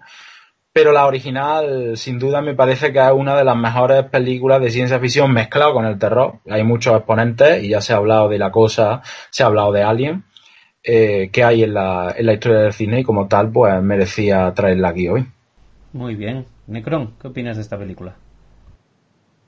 Bueno, pues a mí me, gusta, además creo que es una película ahora mismo de rabiosa y radiante actualidad, porque creo que además hace poco, eh, ya hace una temporada, se salió la noticia de que habían conseguido unos científicos teletransportar unas partículas y me parece que hace poco, pues a lo mejor unas semanas, salió otra noticia de que habían conseguido teletransportar eh, algo más que, un, que unas, unas, micropartículas, con lo cual me parece algo pues muy interesante, ¿no? Que volvamos a ver eso y volvamos a plantearnos eh, pues algo que, por ejemplo, pues los, los, fans de Star Trek jamás nos habíamos planteado, ¿no? Lo peor que puede pasarte en la teletransportación es que tu, tu cuerpo se vaya a un sitio y tu brazo a otro, pero, pero no que te fusiones con una mosca. Entonces es algo muy interesante y, bueno, es una película que, en fin. Eh, yo sí que he visto Tetsugo. La verdad es que por perturbadora que sea la mosca, me parece que no llega al nivel de perturbación que tiene Tetsugo. Eh, que eso ya, bueno, me parece demasiado, o sea, no es que no, me, no es que me disguste, pero ya me parece que entramos en otras, en otras llámalo filias del, cine bizarro. Estás pensando en el taladro, ¿a que sí? Sí, entre otras cosas, sí. Aunque luego cuando le, aunque eso es casi igual de perturbador que cuando le empiezan a salir tanto esas mm, eh, protuberancias, ¿no? De la cara. Y, más que, más que el taladro, lo que, una de las cosas que más me perturba es la, actitud de la chica. ¿no? Que al principio es sí, luego es no, y es como, pero ¿cómo que al principio sí, no? O sea, es un no rotundo, huye de ahí, como alma que, eh, entonces, eh, pero bueno, volviendo a la mosca, no me extraña tampoco que sea una película relativamente perturbadora porque, bueno, pues Cronenberg eh, es lo que es y es que ahora pues tendría que entrarme en Wikipedia para mirar un poco su filmografía, pero es que me viene a la mente, como has dicho, Cromosoma, La Mosca y, y, por ejemplo, también me viene a la mente esta de mm, Inseparables, ¿no? Con Jeremy Irons, se llamaba. Creo que se llamaba Inseparables. Que también, vamos, eso es una cosa. Para mí es la mejor interpretación de, que ha hecho Jeremy Irons en toda su carrera también. Pero, pero vamos, la película es muy turbadora. Y, bueno, pues entonces, eh, ¿qué se le va a hacer? Es así, Cronenberg, y, y es lo que hay. Mm, eh, me parece que también está muy bien hecho todo lo que era, si no tanto efecto especial, decorados, cómo lo iban moviendo todo para que pues pareciera que trepaba los techos o que las, las cosas eh, cambiaban de lugar. Me parece el maquillaje una, una cosa muy notable. Y, y en ese tipo de cosas, fíjate que incido en otra cosa que hemos dicho aquí muchas veces en Eternia, que es las cosas que están hechas a mano y con cariño no pasan de moda. Porque si bien a lo mejor un CGI te lo puede hacer más al milímetro perfecto, pero no es tan creíble. Eh, no es algo tan táctil o tan que lo puedas ver, que lo puedes tocar y por lo tanto a mí al menos me genera una, una, cierta eh, una cierta incredulidad, cosa que no pasa en la mosca. Y, bueno, y por lo demás, pues me parece una película eh, muy ochenter y muy de ciencia ficción ochenter, además muy de esa mmm, ciencia ficción ochenter con unos toques a lo mejor muy adultos o muy turbadores, ¿no? Y que te podían poner en la película, en la televisión tranquilamente y tú la podías ver de, de pequeño. Y, y, que es una cosa curiosa, porque antes estábamos hablando de, de la peli de, el secreto de la pirámide y estabais hablando vosotros y yo estaba escuchando y estaba pensando, bueno, eh, estamos hablando de que a lo mejor esta película a los niños de ahora no, no les atrae porque es demasiado todo infantil o demasiado mmm, ingenuo todo. Y yo, yo estaba pensando, bueno, es un pensamiento muy de abuelo cebolleta, pero ya que es un programa de abuelos cebolleta o de viejóvenes, pues vamos a decirlo, ¿no? Eh, que es que, mira, eh, es que el problema yo que le veo a los niños de ahora es que pasan de un estado de mmm, larva vegetativa mmm, bebé de tres años, mmm, teniendo a lo mejor cinco y seis años y siguiendo viendo aberraciones como Heidi en 3D o Dora la Exploradora y otras cosas, a, a decir, no, no, es que esto ya es demasiado infantil para mí y me veo Crepúsculo que tiene mucha más enjundia, ¿no? Entonces, en ese sentido, pues yo la verdad es que aquejó mucho de que yo pues de pequeño tranquilamente estabas viendo Mazinger Z o estabas viendo He-Man que, que no tiene nada que ver y además uno era más adulto que el otro, veías el secreto de la pirámide y te lo pasabas pipa y yo por otro lado, sin que me viera mi madre, por cierto, pero con la misma edad que veía el secreto de la pirámide veía Holocausto Caníbal. y no pasaba nada. Entonces, bueno, y no ha salido siendo un psicópata ni nada de, mayor. Entonces, bueno, también es ese, ese asunto de, ¿no? De, de las películas de antaño y, y, la proyección que tenían. Pero bueno, volviendo al tema de la mosca, como digo, parece una película que me gusta, que marca una época, que es un director muy buena elección por parte de Yasumaro esta película y, nada más. Sí, yo, yo me uno a la lección y bueno, Cronenberg siempre es un, un director que no deja no deja indiferente, ¿verdad? Es, es además un, un, director que tiene un gusto estético eh, muy delicado y a la vez muy particular. Y, y creo que, aunque luego, como muy bien ha dicho Yasumaru, pues durante su carrera ha variado de temáticas, incluso mm, casi de estilo, aunque yo creo que de estética podríamos discutirlo, eh, pero sí está claro que yo creo que mm, en esa época y después de haber hecho cosas como Videodrome, ¿no? que es eh, eh, cuanto menos inquietante, ¿verdad? Eh, creo que la película le iba como anillo al dedo. Para mí es una película de estética, ¿vale? Esas, esas dos cápsulas eh, en las que en las que hace sus experimentos. para mí es una película de, como muy bien dijo Yasumaro al principio del programa, de carátula de VHS, porque tengo en la mente la carátula de VHS de, de, La Mosca. Para mí es una película de escenas concretas, esas escenas fuertes que tú veías en los 80 y eran las que luego recordabas y te quedaba en la mente, como cuando le echa, eh, le rompe un brazo a, a uno ya cuando está empezando a evolucionar ya como como insecto y tiene mucha fuerza y hay un momento en el que le chasca un brazo y se ve como la, es rotura abierta y se ve como, como se ve el hueso y demás. Otra, también recuerdo, por ejemplo, que siempre me llama mucho la atención de pequeño, eh, cuando, pues claro, se pedía, no recuerdo si era un café, un zumo o agua, lo que sea, empezaba a echar azúcar, azúcar, azúcar, azúcar, hasta que al final había más azúcar que líquido y esa otra escena en la que la mosca echa, eh, el ya transformado, echa ahí como esa especie de ácido ¿no? que sueltan por la boca y le deshace creo que también es un brazo a otro de los de los protagonistas eh, y la mítica escena de él teleportándose ¿no? en, en las cápsulas y como abre con, toda esa teatralidad tan, tan bien preparada me parecen muy interesantes la, la película en sí me parece interesante eh, eh, es una película que si bien es de ciencia ficción pues solo tiene en realidad dos puntitos de lo que es ciencia ficción, ¿no? Y es el, pues, el experimento en sí y la transformación, pero el resto es, pues, pues, pues bueno, pues un, un viaje, ¿no? Un viaje dentro del propio personaje de, transformación y un viaje de cómo varía la vida y cómo reaccionan los personajes que hay a su alrededor, ¿no? Algo que, pues bueno, Kafka hubiera firmado eh, tranquilamente, es decir, no, no, no era nada nuevo, pero, pero sí está enfocado de una manera una manera muy brillante. Vais a dejarme que os haga un apunte friki, ¿vale? Que es teleportación, no teletransportación. Teletransportar algo sería coger algo y arrastrarlo hasta el nuevo sitio, y esto es teleportación. Te deshacen y te vuelven a hacer en el otro sitio, ¿vale?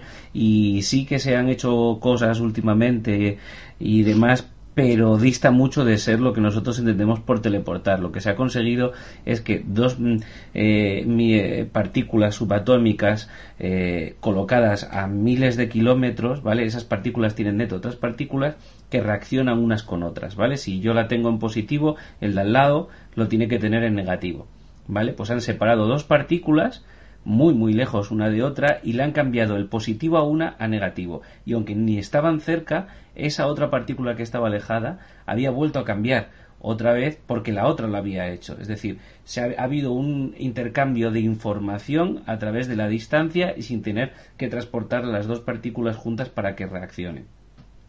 Que creo que no vamos a vivir lo de teletransporte Mescotti por desgracia. Pero pero sí creo que, de hecho, prefiero dejar la película en la fantasía porque me la hace más creíble que, que en la realidad. Me pasa como todas las pelis de Cronenberg. Eh, estéticamente me encantan. No es que Jeff Goldblum sea uno de mis actores favoritos ni que me triunfe mucho. Eh, los efectos especiales me parecen buenos porque son desagradables, que es algo que Cronenberg sabe hacer muy bien, por lo menos desde mi punto de vista. Y, y claro que hay que meterla dentro de las grandes películas de ciencia ficción de, de los 80 sin ninguna duda. Big Vega. ¿Qué le gusta a Cronenberg esto de cambiar al ser humano, cambiar el entorno? Es una cosa loca. Eh, con respecto a lo que ha dicho Necron de los efectos especiales, efectivamente, la, la, la, habitación, o sea, es todo manual. La habitación es una habitación que da vueltas, que tiene todo atornillado, y el tío va paseando por la habitación mientras que la habitación va dando, o sea, cuando él se, se pone como si fuera un, una mosca ahí en el techo, pues es la habitación que le han dado la vuelta. O sea, es lo que siempre hablamos de que los efectos especiales, cuanto más manuales sean, eh, mejor quedan y, y, mejor pasa el tiempo por ellos, ¿no? Al final.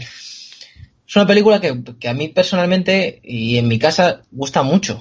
Eh, mola porque Cronenberg va al grano desde el principio. O sea, yo, de hecho, es, es una de, de las cosas que más me gusta de la película, que es, ¿qué presentación ni qué presentación? Estamos aquí en una cena, en un evento, he descubierto algo que va a cambiar la historia. Pim pam. Te llevo, te llevo a mi apartamento. Pim pam. Eh, ni presentaciones largas, ni planteamientos interminables, ni nada. Tú arrancas ahí con Seth diciendo que, que ha hecho algo grande y a partir de ahí todo lo demás.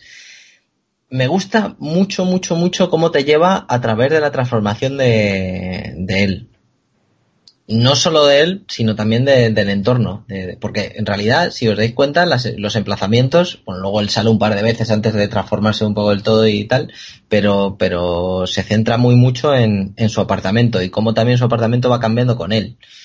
Eh, la interpretación de Goldblum, pues a mí me ha gustado mucho. Sí que es cierto que es que yo no puedo verle de otra manera que no sea como el profesor Malcolm de, de Parque Jurásico. De hecho, es que mueve las manos igual cuando va explicando, si os dais cuenta, cuando va explicando cosas, la manera en la que mueve las manos, cuando estaba explicando todo aquello de, en Jurassic Park de la teoría del caos y no sé quién, no sé cuántos, lo hace exactamente igual en esta película. Y, yo nada más verle, yo se lo decía a mi mujer, digo, mírale, si es que hace los mismos movimientos con las manos, digo, parece que se está tratando al mismo personaje. Aparte de eso, uh, a mí me gusta bastante, bastante cómo, cómo lo hace y cómo la acompañamos en la transformación, como yo por lo menos me sentí como, como muy inquieto, me metió mucho en, el, en ello. Gran parte será, será mérito de, de Cronenberg por, por todo el entorno, yo no digo que no. Y hay un dato muy curioso que a mí me ha dejado el culo torcidísimo. Y es que se pensó en Tim Burton para dirigirla. En una de estas maravillas de tal. Y quería que fuera Michael Keaton el protagonista de la película. O sea, ya lo hemos hablado muchas veces de, cómo podía haber cambiado la película con Tim Burton, o sea, con, otros directores y con otros actores, pero en este caso habría sido tremendo. Ya como última, que ya sabéis que a mí me gustan mucho las curiosidades, las, eh, las pods, las, las cápsulas de, de teleportación, Cronenberg se basó en los cilindros de, de su moto Ducati para, para, para crearlas. O sea, eh, eh, yo, yo al principio las veía y decía, joder, ¿dónde he visto yo esto? ¿Dónde he visto yo esto? Y es verdad que parecen cilindros de moto. Pues efectivamente, esos son. Muy Por todo lo demás. No había caído, pero sí, sí que, sí que si pones las dos, las Sí, dos la imágenes sí que, sí que cuadra, ¿eh? Por todo lo demás, es un, a mí me parece un peliculón. mm, Se me pasa enseguidita. Y, y de verdad, Cronenberg, una más. Una más para ti. Ya Sumaro, ¿quieres terminar diciendo algo sobre la película? Bueno, básicamente tuvo tanta ascendencia que después se le hizo una especie de homenaje en la serie eh, de género Master of Horror, con un episodio que se llamaba Sick Girl, donde una pareja de lesbianas se iban transformando en insectos paulatinamente, ¿no? Fue una especie de homenaje a, a una de las grandes películas de terror de, y de género que, que hubo, ¿no? Muy bien, pues Necrom, adelante. Muy bien. Pues mm, vamos a por mi segunda película. Y en este caso he elegido una película que si bien no me parece mm, tan tampoco es que estamos hablando no pero me parece un poco bajar el nivel respecto a Gran Golpe de la Pequeña China pero eh, me marcó mucho a mí de, en la infancia y me creo que es una película que plasma también muy bien todo lo que es el, mundo ochenta. Estoy hablando de una pandilla alucinante, que es, como bien habíamos dicho, una de esas películas eh, que, que, tratan de una pandilla de niños que, bueno, pues hacen sus historias y, demás. Eh, sale dos años después de los Goonies, y pese a que, como hemos dicho, que mmm, esta, este, esta moda de las pandillas pues es una constante en las pelis de los 80, sí que es verdad que puede que todo el mundo tenga los Goonies como, como ese, ese, esa película paradigmática, ¿no? Y a mí no es que me disguste en absoluto, me encanta, me encanta y mucho. Y también me marcó mucho de pequeño, porque como digo, a mí me gustaban mucho las pelis de pandillas y además yo lo vivía con mi pandilla. Y me gustaban esas aventuras. Eh, sin embargo, con esta película estamos ante eh, una película quizás con un, poquito peor hecha en el sentido de que no, no hay tanto, eh, tanto, tanto esmero en, en, algunas cosas como sí ocurre en, los Goonies. Pero es un poquito, no mucho, pero un poquito más adulta que los Goonies. Porque si bien en los Goonies lo que encontramos es, pues, eh, un eh, no, no vemos muertes, salvo el fiambre de la nevera, no vemos muertes y, no hay mayor drama. Eh, aquí en la pandilla alucinante, pues vemos bastantes muertes, sangre, mutilaciones, etcétera. esta película, como digo, es del 87. El, el guionista, bueno, de la banda sonora ya, ya ha hablado Vega, eh, que también me gusta, me parece mejor el secreto de la pirámide, pero esta también es decir que me gusta. Y el guionista quería remarcarlo porque es eh, Shane Black, que si bien hizo un buen trabajo en esta película, también hizo un buen trabajo eh, como colaborador en Depredador y también hizo un buen trabajo como guionista principal en Arma Letal 1 y 2. Luego también tiene algunos... Es un señor que no se dio cuenta que el número 3 no es un buen número porque también fue el guionista de Robocop 3 y también fue el guionista de, Iron Man 3, que bueno, no sé qué opinión tendrá Jarvis, que además por el nombre es quien más puede opinar, pero a mí particularmente de las tres de Iron Man es la que menos me gusta. Em, entonces, bueno, pues este hombre para mí una calle y una arena. aparentemente va a ser el que dirija, eh, escriba y dirija la nueva película de Depredador vamos a ver mm, si, eso sigue para adelante y, qué tal va. Pues eh, porque, como digo, es un hombre que, también te hace una cosa genial como te hace un truño, como un puño, como he dicho antes. Eh, en esta película, que el, título original es Monster Squad, y aquí se tradujo como La pandilla alucinante, eh, una serie de niños que tienen una casa en un árbol y un club de solo de chicos, para hablar de, monstruos, dibujar de monstruos, pues se tienen que enfrentar no con uno, sino con todos los monstruos clásicos de, del, cine, del cine clásico. Drácula, vestido como el típico de Drácula de Bela Lugosi, eh, llama o, digamos reúne a la momia, al hombre lobo, al monstruo del pantano y a Frankenstein y, entre todos van a intentar conseguir un amuleto que puede eh, abrir, esta es una, frase que me encanta, un limbo donde habita todo lo maldito. Eh, entonces, mm, la película empieza de una forma genial. De hecho, eh, mi madre, me acuerdo la primera vez que yo la veía, eh, se, horrorizaba porque decía, ¿cómo estás viendo tú esto? Como he dicho antes, mi madre no sabía que veía Holocausto Caníbal. Entonces, claro, la, película empieza de una manera con el profesor Van Helsing, además, eh, porque como digo, para algunas cosas esta película coge los estereotipos de los monstruos de las, de las pelis clásicas, ¿no? pero para otros coge eh, otros estereotipos como por ejemplo pues los hombres lobos que o la momia eh, que ha salido eh, más tarde pues ponen las pelis de los de los 60 y el prototipo del profesor Van Helsing también y entonces aparece empieza la película con el profesor Van Helsing asaltando el castillo de Drácula para robar este talismán y destruirlo para evitar que las fuerzas del mal se hagan con él. Y entonces, bueno, aparece, se abre el limbo donde habita todo lo maldito, surgen los muertos vivientes de, del suelo, eh, unos esqueletos que me recuerdan mucho a ese que, presentaba las historias de la cripta. Y bueno, salen las vampiresas de Drácula, que siempre son pibones tremendos con la boca empapada en sangre. Y, y pierde. Además, la película empieza así y, después de, la escena te dice, pero fracasaron. Y a partir de ahí ya pasamos a los 80, a los niños que se reúnen en una pandilla, que de una manera mm, casual encuentran el diario de Van Helsing, que como está en alemán tienen que buscar a alguien que se lo traduzca y ahí vemos un poquito pues la influencia, digamos, de la mano de producción sionista en Estados Unidos que cogen a un, a un señor alemán, eh, al, que, al cual al principio los niños llaman el ogro alemán, pero luego al final resulta que es un señor muy simpático y les traduce el libro y además tiene una escena totalmente gratuita, que es cuando el abuelo les dice a los niños, porque vosotros habéis pensado que era un ogro, ¿no? Un monstruo, o, o quizás un vampiro. Mirar, si fuera un vampiro no me reflejaría en el espejo. Y un niño le dice, señor, ¿sabe usted mucho de monstruos?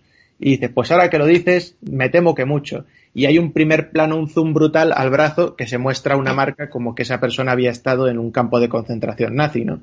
Entonces, bueno, pues, eh, pequeñas escenas gratuitas que tiene esa la película, eh, pero, pero obviando eso, la verdad es que te lo pasas pipa viendo cómo los niños eh, hacen además una cosa hiper típica que no hemos comentado todavía en las pelis de los 80, que es poner una música super cañera ochentera mientras haces cosas. Eh, además, eso creo que en un capítulo Padre de Familia Peter lo, ejemplifica perfectamente. ¿no? Eh, y efectivamente cuando...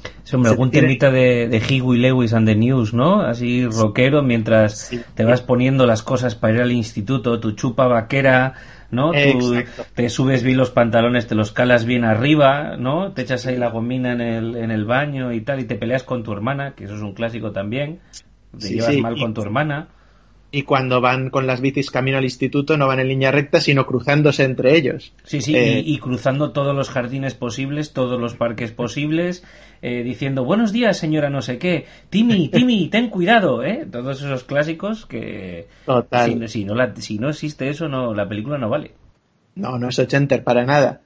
En este caso, como digo, ponen la música cuando, cuando se deciden ya finalmente a formar la pandilla del monstruo, que es como se, como, por eso se llama Monster Squad, aunque eh, aquí la tradujeron de esa manera, ellos se llaman a sí mismos eh, doblado la pandilla del monstruo, y, se deciden a formarla y, cada uno de ellos pues tiene una, meta, pues uno hace las tarjetas de visita, otro eh, funde eh, plata para hacer balas de plata para matar al hombre lobo, que, ¿no? Entonces, eh, todas esas cosas.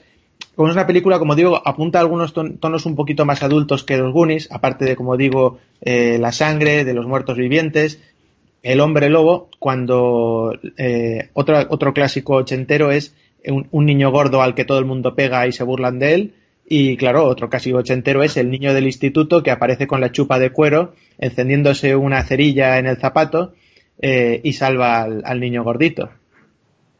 Este, este personaje que es Rudy, para ingresar en la pandilla le hacen una prueba sobre conocimientos de monstruos y una de las cosas es cómo se mata al hombre lobo. Y dicen, bueno, una bala de plata. Y dice, no, más formas. Y dice, no hay otra forma. Y uno dice, bueno, igual si le pones una bomba y lo tiras por una ventana, eh, lo matas. Y efectivamente eso pasa en, buena parte de la película. Le meten un cartucho de dinamita en el pantalón al hombre lobo, lo tiran por una ventana a un edificio y explota en el aire, pero, y por eso digo, hay tonos un poquito más adultos, se ve como el hombre lobo descuartizado, se le empiezan a unir todas las partes del cuerpo eh, y se vuelve a formar porque solo puede morir por una bala de plata.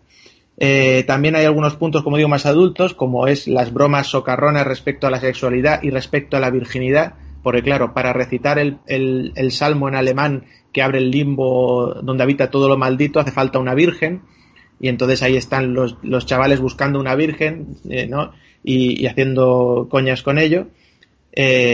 Otra escena hiper mega ochenter y quien haya visto la peli lo sabe y lo sabe es cuando Frankenstein saca mmm, por error una foto a una tía en pelotas y el otro va a revelarla y al ver la foto eh, escupe lo que ha bebido del batido. Eh, no es súper típico eh, que te cuentan algo y, y, y, echas la Pepsi por, por la boca y por la nariz.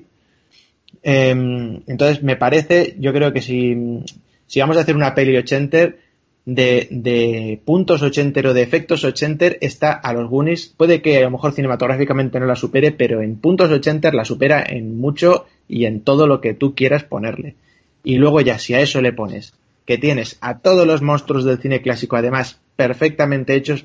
Además recuerdo la primera vez que vi Drácula de Bram Stoker y pese a que después la he disfrutado una parte de la película más que otra, tengo que decirlo, porque ya dije no me caía bien eh, Winona, pero la primera vez que la vi me decepcionó porque, claro, yo mi idea de Drácula era la de la de este Drácula de la pandilla alucinante, que a su vez es la de Bela Lugosi, que también eh, obviamente las conocía esas películas. Y, y claro, eh, un, Drácula que no lleva una capa roja a los Ramón García y pues eh, no, no, no, me, no es una cosa que me mole tanto. El hombre lobo lo mismo, me encanta el hombre lobo de aquí. La momia lo mismo, aunque es un ser totalmente inútil en la película. Y sobre todo quiero destacar lo bien, bien, bien que está hecho el monstruo de la Laguna Negra o el monstruo del pantano. Es fascinante. Yo cada vez que veo esta película hoy en día digo, madre mía, qué pedazo de, de, traje que le han hecho a la persona esa, porque es que me encanta ese monstruo, es estupendísimo. Y, y bueno, no sé qué más decir, a ver si, a ver qué opináis vosotros de ella, porque ya digo, yo tengo el póster, tengo la camiseta, tengo la película, el VHS, y es más, con mis amigos eh, íbamos, eh, le robamos los plomos de pesca a mi padre, íbamos al taller de mi tío que, que tenía un taller de banistería, hacíamos moldes de balas, fundíamos los plomos para hacer balas de plomo y salíamos por el campo para intentar buscar hombres lobo, a los cuales tirarles la bala, porque claro, no teníamos pistola, pero esa era nuestra diversión. Ibais a tope, no cabe duda. Big Vega. La imaginación hizo el resto, ¿no? Y ya está. Eh, a ver, más, me alegra que te guste el monstruo del pantano. Eh, a él no le gustó mucho porque creo que se tuvo que tirar no sé cuántas horas fueron, si fueron 12 o 14 horas metido ahí, sin poder comer, ni mear, ni nada de nada. Entonces el hombre tenía que estar hasta, hasta las narices. Eh, ya que, ya que cuento esto del hombre del pantano, contaré también que había, creo que fueron, eh, había una máscara de, de Frankenstein menos de las de que necesitaban por días de rodaje. Eh, porque iban ajustados de presupuesto. Y entonces uno de los días tuvo que dormir el actor con la máscara puesta. Y le dejó la cara hecho un Cristo, por lo visto. Por, por eh, empezó a sudar y con el látex. Bueno, bueno. Pero vamos, cosillas, cosillas. Eh, no voy a hablar tampoco de la banda sonora, que ya he comentado antes, la del secreto de la pirámide, y más o menos está, la verdad es que está muy, muy, muy bien, ¿eh? A mí me, me gusta, me gusta mucho. Eh, es una típica, como has dicho, una típica peli de aventuras de pandilla. Tienes al Macarra, que el Macarra es tremendo lo del Macarra eh, fumando, que eso en los Goonies no lo veías, fumando, pues como si fuera como, como con su chaqueta de cuero, sus calcetines blancos, ahí repeinado, vamos, era tremendo. El, el prota, el gordito, el otro que es más mayor, y por tener tiene hasta el monstruo bueno, ¿no? Hablábamos de los Goonies y, siempre tenemos ahí a Sloth, pues, pues aquí tenemos al, al monstruo, al monstruo majete, que es Frankenstein. Mm, falla un poco el guion, pero al final, eh, y algunos aspectos de, la historia, pero es que al final esto es lo que hemos hablado antes del secreto de la pirámide, es que, pues es que al final no deja de ser una, una peli, una peli para, para niños entre comillas, ¿no? Porque al final la vemos nosotros y no lo pasamos bien. Pero, pero, pero es que tiene que tener esas cosillas, o sea, porque todo al final acaba en el pueblo de los niños, ¿no? Se encuentran el amuleto en una casa de no sé dónde. Los padres en un anticuario compran el, el, el diario de Van Helsing y se lo dan al niño. Y casualmente, como el diario está en alemán, pues hay un señor alemán en el vecindario. Bueno, esto son cosas que pasan, esto no, no pasa nada. Hay que disfrutar, leche. O sea, esto es así. Y lo que menos me gustó precisamente fue Drácula. Eh, es un tío, es un tío súper señorial, ¿no? Tú lo ves, además el actor durante el resto de la película, pues va dando el pego y va haciéndolo bien así muy estirado, muy repeinado él, y de repente en la última escena cuando la niña está va a recitar eh, todo el tema y eso, le coge del cuello Drácula, que además le coge y la niña tiene un cuello fuerte, ¿eh? porque para soportar que Drácula te levante desde el cuello y tire para arriba, y le dice algo así como, dame el amuleto, zorra. Y digo, pero ¿cómo le puedes decir? A ver, que creo que aquí en España se tradujo de otra manera. Le digo, ¿cómo le puedes decir, por muy Drácula que seas, además es imposible que, Drácula le diga eso a una niña, que tenga tu amuleto, ¿cómo le vas a llamar zorra a la niña? Esto no... es una película familiar, joder, ¿qué, es esto? ¿Sabes? Y por eso te, digo que es lo único que me sacó un poquito del personaje de, de Drácula. ¿Qué decir? ¿Qué decir más? Eh, la Universal se puso tonta, por lo visto. Es bastante curioso. Y no dio permiso para, para usar a, ciertos monstruos.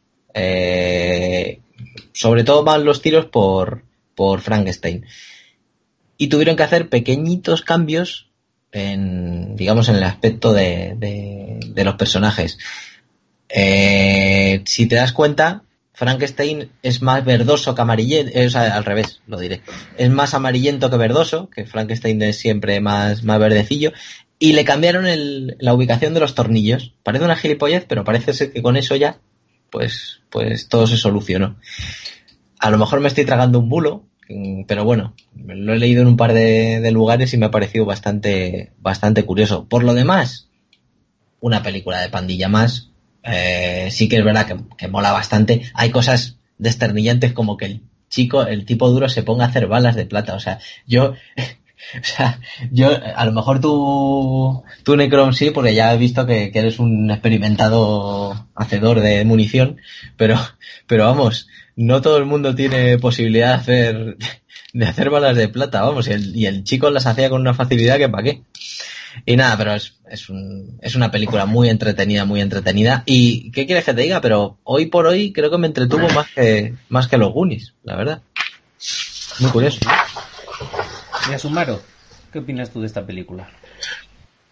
Pues lo primero que opino es que mi mejor amigo del colegio era como el macarrilla este de, de la pandilla, con la chupa y tal. Se llamaba Rafael Guillermo, si no está viendo le mando un saludo. Bueno, se han establecido ya paralelismos con los Goonies, ¿no? Yo no soy muy fan de, esa película. Mm, puede ser que se explique por qué no la haya visto en su momento, o sea, la vi en, diferido, la vi ya un poquito más mayor. Y si no me gustó esa película, mm, esta es que tampoco me fascine, ¿no?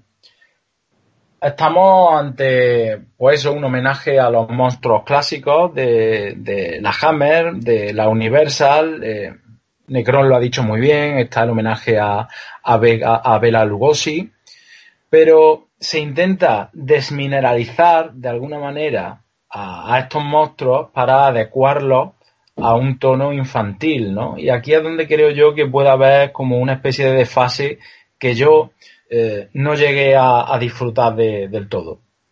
Tampoco vi esta película en directo, la vi bastante tarde. Hace poco la pusimos en, mi asociación, nosotros tenemos una asociación de cine en Córdoba y la proyectamos en, en cine. Pero mm, igualmente tampoco me removió gran cosa. Aquí soy un poco cenizo y a lo mejor voy contracorriente, pero aparte de que sea interesante, de que sea curiosa, de que evoque totalmente esa época, porque lo hace, lo has dicho también Necron, eh, tiene más puntos 80 que los propios Goonies. No, no siento demasiada inclinación por esta película, aunque sí me llamó mucho la atención el monstruo del pantano, que es verdad que era un prodigio de maquillaje de, la época prácticamente insuperable a, día de hoy. Yo me voy a sumar también a lo del monstruo del pantano, eh, sin ninguna duda, y me voy a apuntar también a que como prototipo de película ochenter eh, lo tiene todo. Ahora sí es cierto, y yo estoy de acuerdo con Yasumaro, que el rollito monstruos y niños y no no mm, mm, no es que no me guste pero eh, se me queda un poquito un poquito blanda la película demasiado no blanda eh, inocente entonces si bien sí me gusta no es que sea de, de mis de mis más favoritas pero sí si, si me mentas a películas de pandillas de, de, de, los 80, claro que será una de las tres primeras que diga sin ninguna duda. ¿Quieres decir algo más, Necrom? Bueno, simplemente iba a comentar eh, un par de cosillas. Eh, eh, decir que sí es verdad, a ver, pues, por supuesto que es, es, inocente, porque ¿cómo se va a enfrentar? No, no todos, sino uno solo de los monstruos a unos niños, vamos, los hace trizas con mirarlos. Pero bueno, ahí tenemos, como digo, el, los Goonies, donde también, pues, eh, Data con una pistola ventosa, pues le quita la pistola a una mafiosa. Mm, es decir, no es, no es menos, menos creíble. Al menos, como digo, dentro de ese punto, esta, esta, esta película eh, intenta, como digo, tirar un poquito más por, por los niños que querían algo un poquito más subidito de tono. Y, como ese dato que ha dado Vega, de, Drácula, eh, pues ahí me, remito yo. Esa es para mí la escena favoritísima de, posiblemente de todos los monstruos, además, que es esa aparición de Drácula al final, según el, el señor alemán va recitando el salmo con la niña. Eh, Drácula va partiendo cuellos como si el que, el que mmm, parte galletitas de la suerte eh, sin ton ni son, se le acercan los policías y simplemente con tocarlos o con cogerlos con el, les va partiendo los cuellos y al final lanza un rayo de la mano y luego ya coge el cuello de la niña y el final de la película con el limbo y, y lo que ahí pasa, que no, la, no voy a spoilear, pues es una cosa súper épica, ¿no? Eh, decir también que eh, me parece que sí que, eh, aunque se han infantilizado obviamente los, prototipos para esta película, porque así lo, exigía el guion, eh, me parece que han sido bien tratados. Y, por ejemplo, el caso de, Dra de Frankenstein, que se asocie con la niña y además la niña eh, lleva el mismo vestido, el mismo, el mismo, la misma apariencia que la famosa niña de la película original de Frankenstein, obviamente no tiene nada que ver un caso con el otro, pero que hayan cogido a esa, esa niña que no dejan entrar en la pandilla porque es una pandilla solo para chicos y que entonces se hace amiga de Frankenstein y entonces ella sí que puede entrar en la pandilla. Y esa relación que tienen los dos sí que me parece sí que me parece interesante. Además como vemos en la escena de Frankenstein es una película de cine dentro del cine no porque hay un momento en el que el macarra este Rudy le da una máscara de goma de Frankenstein a Frankenstein y, se coge un cabreo tremendo no porque piensa que, que, es esto no o sea que es, es, es, curioso el asunto y ya eh, un punto más es eh, resulta que eh, la caja de Frankenstein y no sé si otra más de algún otro monstruo, no sé si el hombre patano o tal, viajan en un bombardero de la Segunda Guerra Mundial, con lo cual, ¿qué hacía Frankenstein en la Segunda Guerra Mundial? ¿no? Son cosas que, que, te, que te planteas ahí, ¿no? Eh, pero, pero bueno, y decir simplemente que se había planteado hacer un remake, aquí habíamos hablado de remakes, eh, que habían pensado en Michael Bay para, para él, pero que finalmente se echaron atrás y yo que me alegro. Probablemente Michael Bay querría que, que cualquiera de los monstruos surgiera de, de, dentro de un submarino que saltara por encima del agua y se convirtiera en un robot y que además expulsara al monstruo. Bueno, puedes, puedes esperarte cualquier cosa de Michael Bay, todo entre muchas explosiones siempre, por supuesto. Por supuesto. Pues yo voy a cambiar un poquito ahora el, el, el estilo o el tono y, y, voy a hablar de Robocop.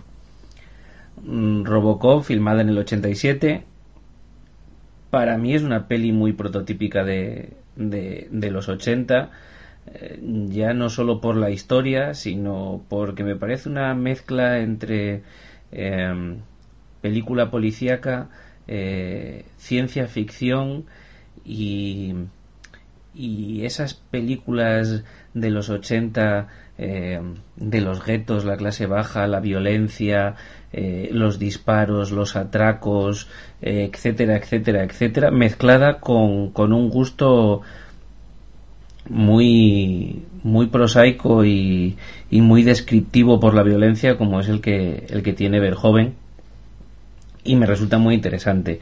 Eh, los guionistas Neumeyer y, y Miner eh, ya tenían el guion finiquitado en el 84. Eh, es un poquito curioso, ellos siempre dicen que, que no, que no, que no quisieron ver Terminator hasta que terminaran de tener escrito el, el guion. Bueno, ya cada uno que se lo crea o que no se lo crea, yo particularmente no me lo creo y, que veo y veo que hay eh, reminiscencias muy muy interesantes y muy claras de, de una película en la otra. Aún así, eh, creo, y si yo no recuerdo mal, corregidme, creo que es el primer no robot, ojo, ¿vale? Pero sí el primer cyborg que aparece en el, en el cine o en el cine de ciencia ficción tal cual entendido como mitad mecánico, mecánico mitad, eh, mitad persona física. Em, por lo visto estuvieron ofreciendo el proyecto eh, a muchísima gente. Eh, casi ningún director quería, quería meterse en eso. Verjoven había hecho ya Los Señores del Acero. Tampoco es que se parezca mucho a esto, pero bueno, al final creo que convencido por la mujer, si, si yo no he leído mal, eh, acaba aceptando el proyecto. Aquí es donde tenemos metido a Rob Botting, eh, que ya Sumaro lo ha comentado y ha hablado de él, antes, ya, ya, hemos hablado de La Cosa, Aullidos, Star Wars, etcétera, etcétera, etcétera, y la producción es una producción de, Orion Pictures.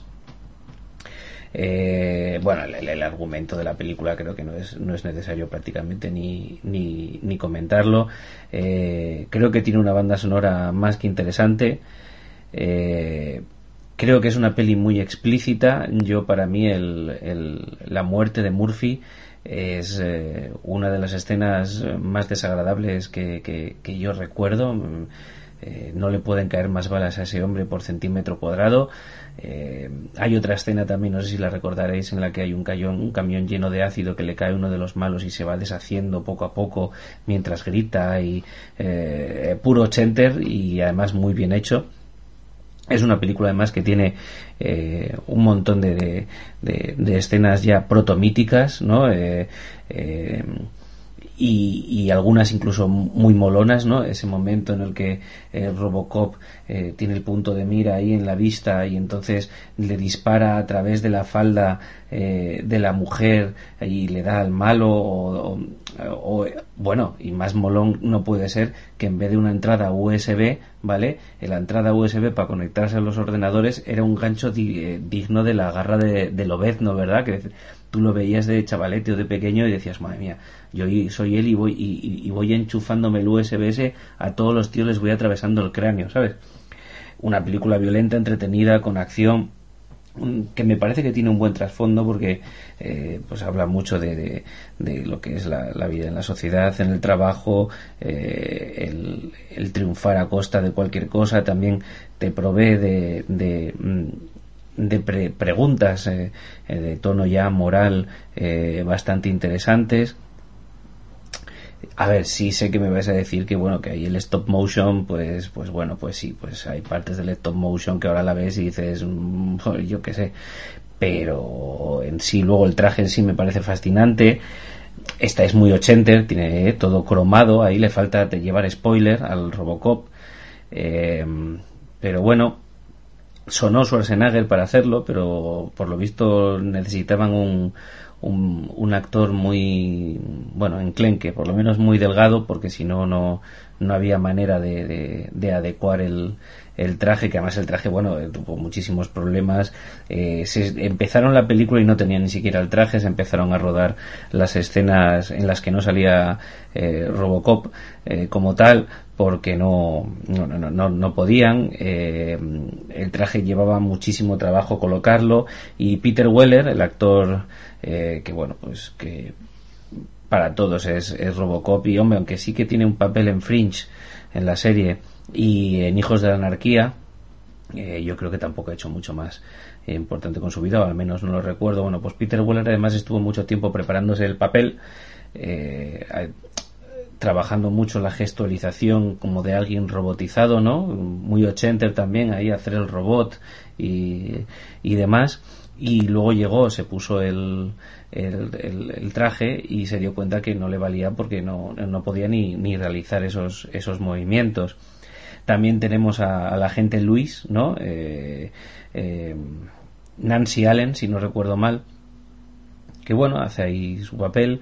Eh, es muy curioso porque Nancy Allen es la mala de, de Carrie, la peli de Brian De Palma, y bueno, pues estas cosas de la vida de los actores. La chica guapa se acaba ligando al director famoso y, muy reconocido en esos momentos y acaba siendo su mujer y Nancy Allen es la mujer de, de Brian De Palma. Bueno, tenemos por ahí a Cal Bad Smith, ¿no? El, que hace malo, que me parece uno de los mejores malos de los 80 y por supuesto ese mítico actor Miguel Ferrer, ¿no? Eh, haciendo de ejecutivo de la OCP más que fascinante, un, un gran actor que además se nos ha ido no, no, hace, no hace tanto. Y bueno, ¿qué opináis vosotros de Robocop? Big Vega. Pues precisamente este año se han cumplido 30 años del estreno y lo estaban, han, recordado bastante en redes sociales y, demás.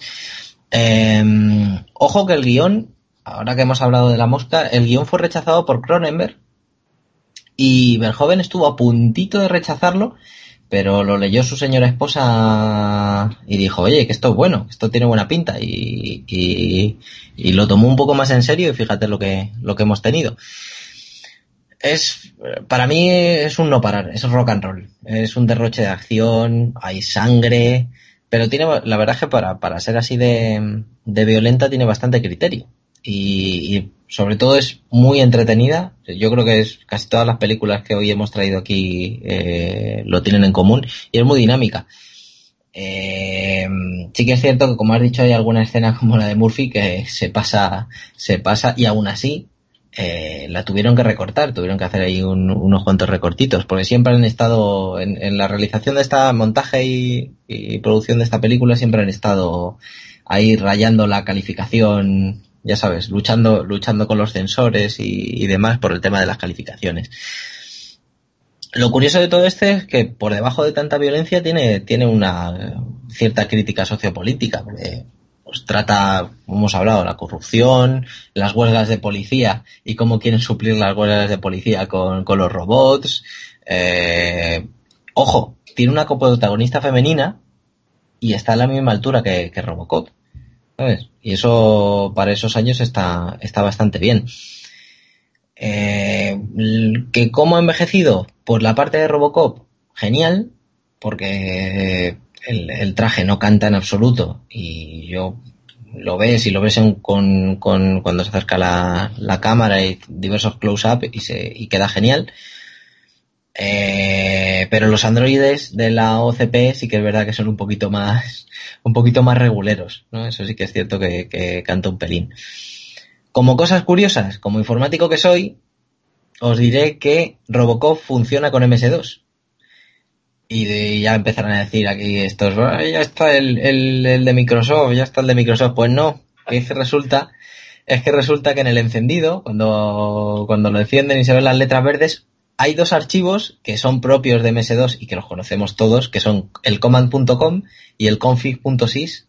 Y a partir de ese momento podemos decir que Robocop funciona con MS2, chavales. Bien por él, bien por él, que se mantenga ahí, que no cambie. Hombre, nunca. ¿Y Sumaro?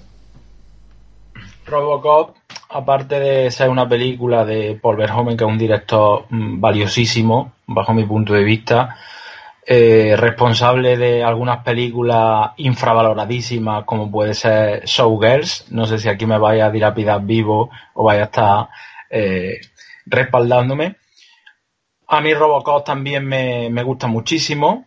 Eh, aparte de ser una película entretenida, porque lo es, una película de acción, de disparos, de policía.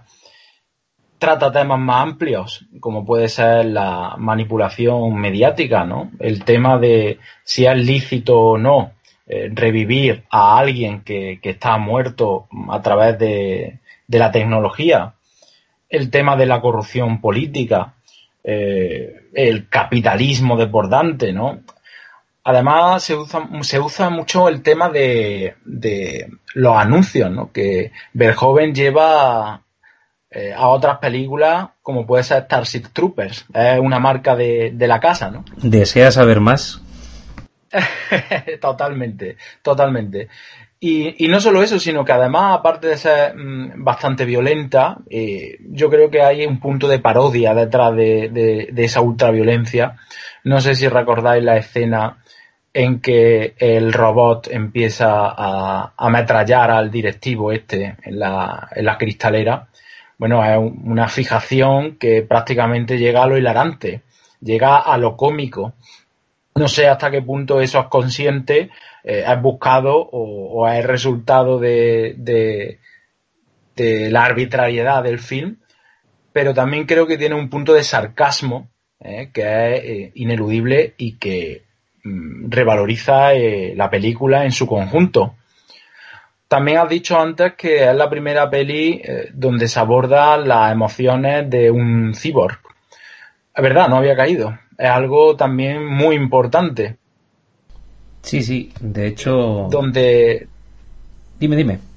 No, no, sí, se puede ver alguna donde esa disyuntiva se explota, ¿no? Porque eh, Frankenstein puede ser también un ejemplo perfecto de, de esto, ¿no? Esta dicotomía. Aquí se lleva a lo literal, directamente aquí ya no hay medias tintas ni, ni hay eh, ningún, ningún problema a la hora de abordar el concepto cyborg aunque es verdad que se hace desde un punto de vista mmm, más o menos simplista si lo comparamos con otras obras posteriores como puede ser Ghost in the Shell, ¿no? de Mamoru Oshii, que puede ser mmm, la película, ya sea de animación o no, que mejor aborda la complejidad de algo que es humano o no llega a serlo o a media, en fin, ¿no? Con todo ello tampoco creo que Robocop mmm, tuviera ínfulas de tanto. Es una película de acción que aparte eh, tiene, eh, digamos que esos puntitos de interés aparte que quien quiera observarlos, pues los va a disfrutar um, de primer nivel. Hombre, eh, a ver, yo creo que la película eh, fue ofrecida a tantos directores y tantos lo rechazaron porque yo creo que el nombre en sí ya, un Robocop, eh, no te hace presagiar nada bueno ni que te están ofreciendo pues una película a la que como si hemos ya estado de acuerdo varios eh, Verhoeven sí que le da un punto moral, un punto interesante, un punto violento, un punto, ¿vale? Pero así de por sí pues suena la película Robocop pues a un pues eso a un producto ochentero más bien diseñado para salir directamente en cine beta, ¿no? Y, y, que nos sirva, nos sirva para, para, aguantar más de una hora viéndolo. Entonces yo creo que a los directores les echaba un poquito, un poquito para atrás, un poquito para atrás. Con respecto a lo de Showgirls, eh, debo decirte que no me parece tan mala como en su momento la gente dijo, pero tampoco me parece que ahora haya que mirarla como si, si estábamos terriblemente equivocados y es un peliculón. Me parece una película con sus cosas buenas y sus, sus cosas malas, pero no me parece que tenga que ser por fuerza un padrino tercera parte denostado en un momento y que ahora parece que, que lo aprecian todos mucho. Eh, Necron, ¿a ti te mola Murphy o no te mola Murphy? A mí me mola Murphy, me mola mazo. me, encantó Robocop. Eh, aunque mmm, la primera vez que la vi, la fui a alquilar en un, en un videoclub, eh, siendo pequeño, me acuerdo que la primera vez me echó para atrás porque, si no recuerdo mal, en, el, en el, la parte detrás de la película aparecía justo la escena esta del hombre derritiéndose con el ácido y yo pensaba, madre mía, qué cosa más chunga, ¿no? Eh, pero yo creo que inmediatamente, eh, por unas cosas o por otras, o porque comentaban los niños, wow, has visto Robocop como mola, pues al final la acabé viendo y me encantó. Y, y, obviamente ahora pues vemos, como digo, con un poco de, de perspectiva el asunto del stop motion y, nos canta, pero en aquel momento me encantó.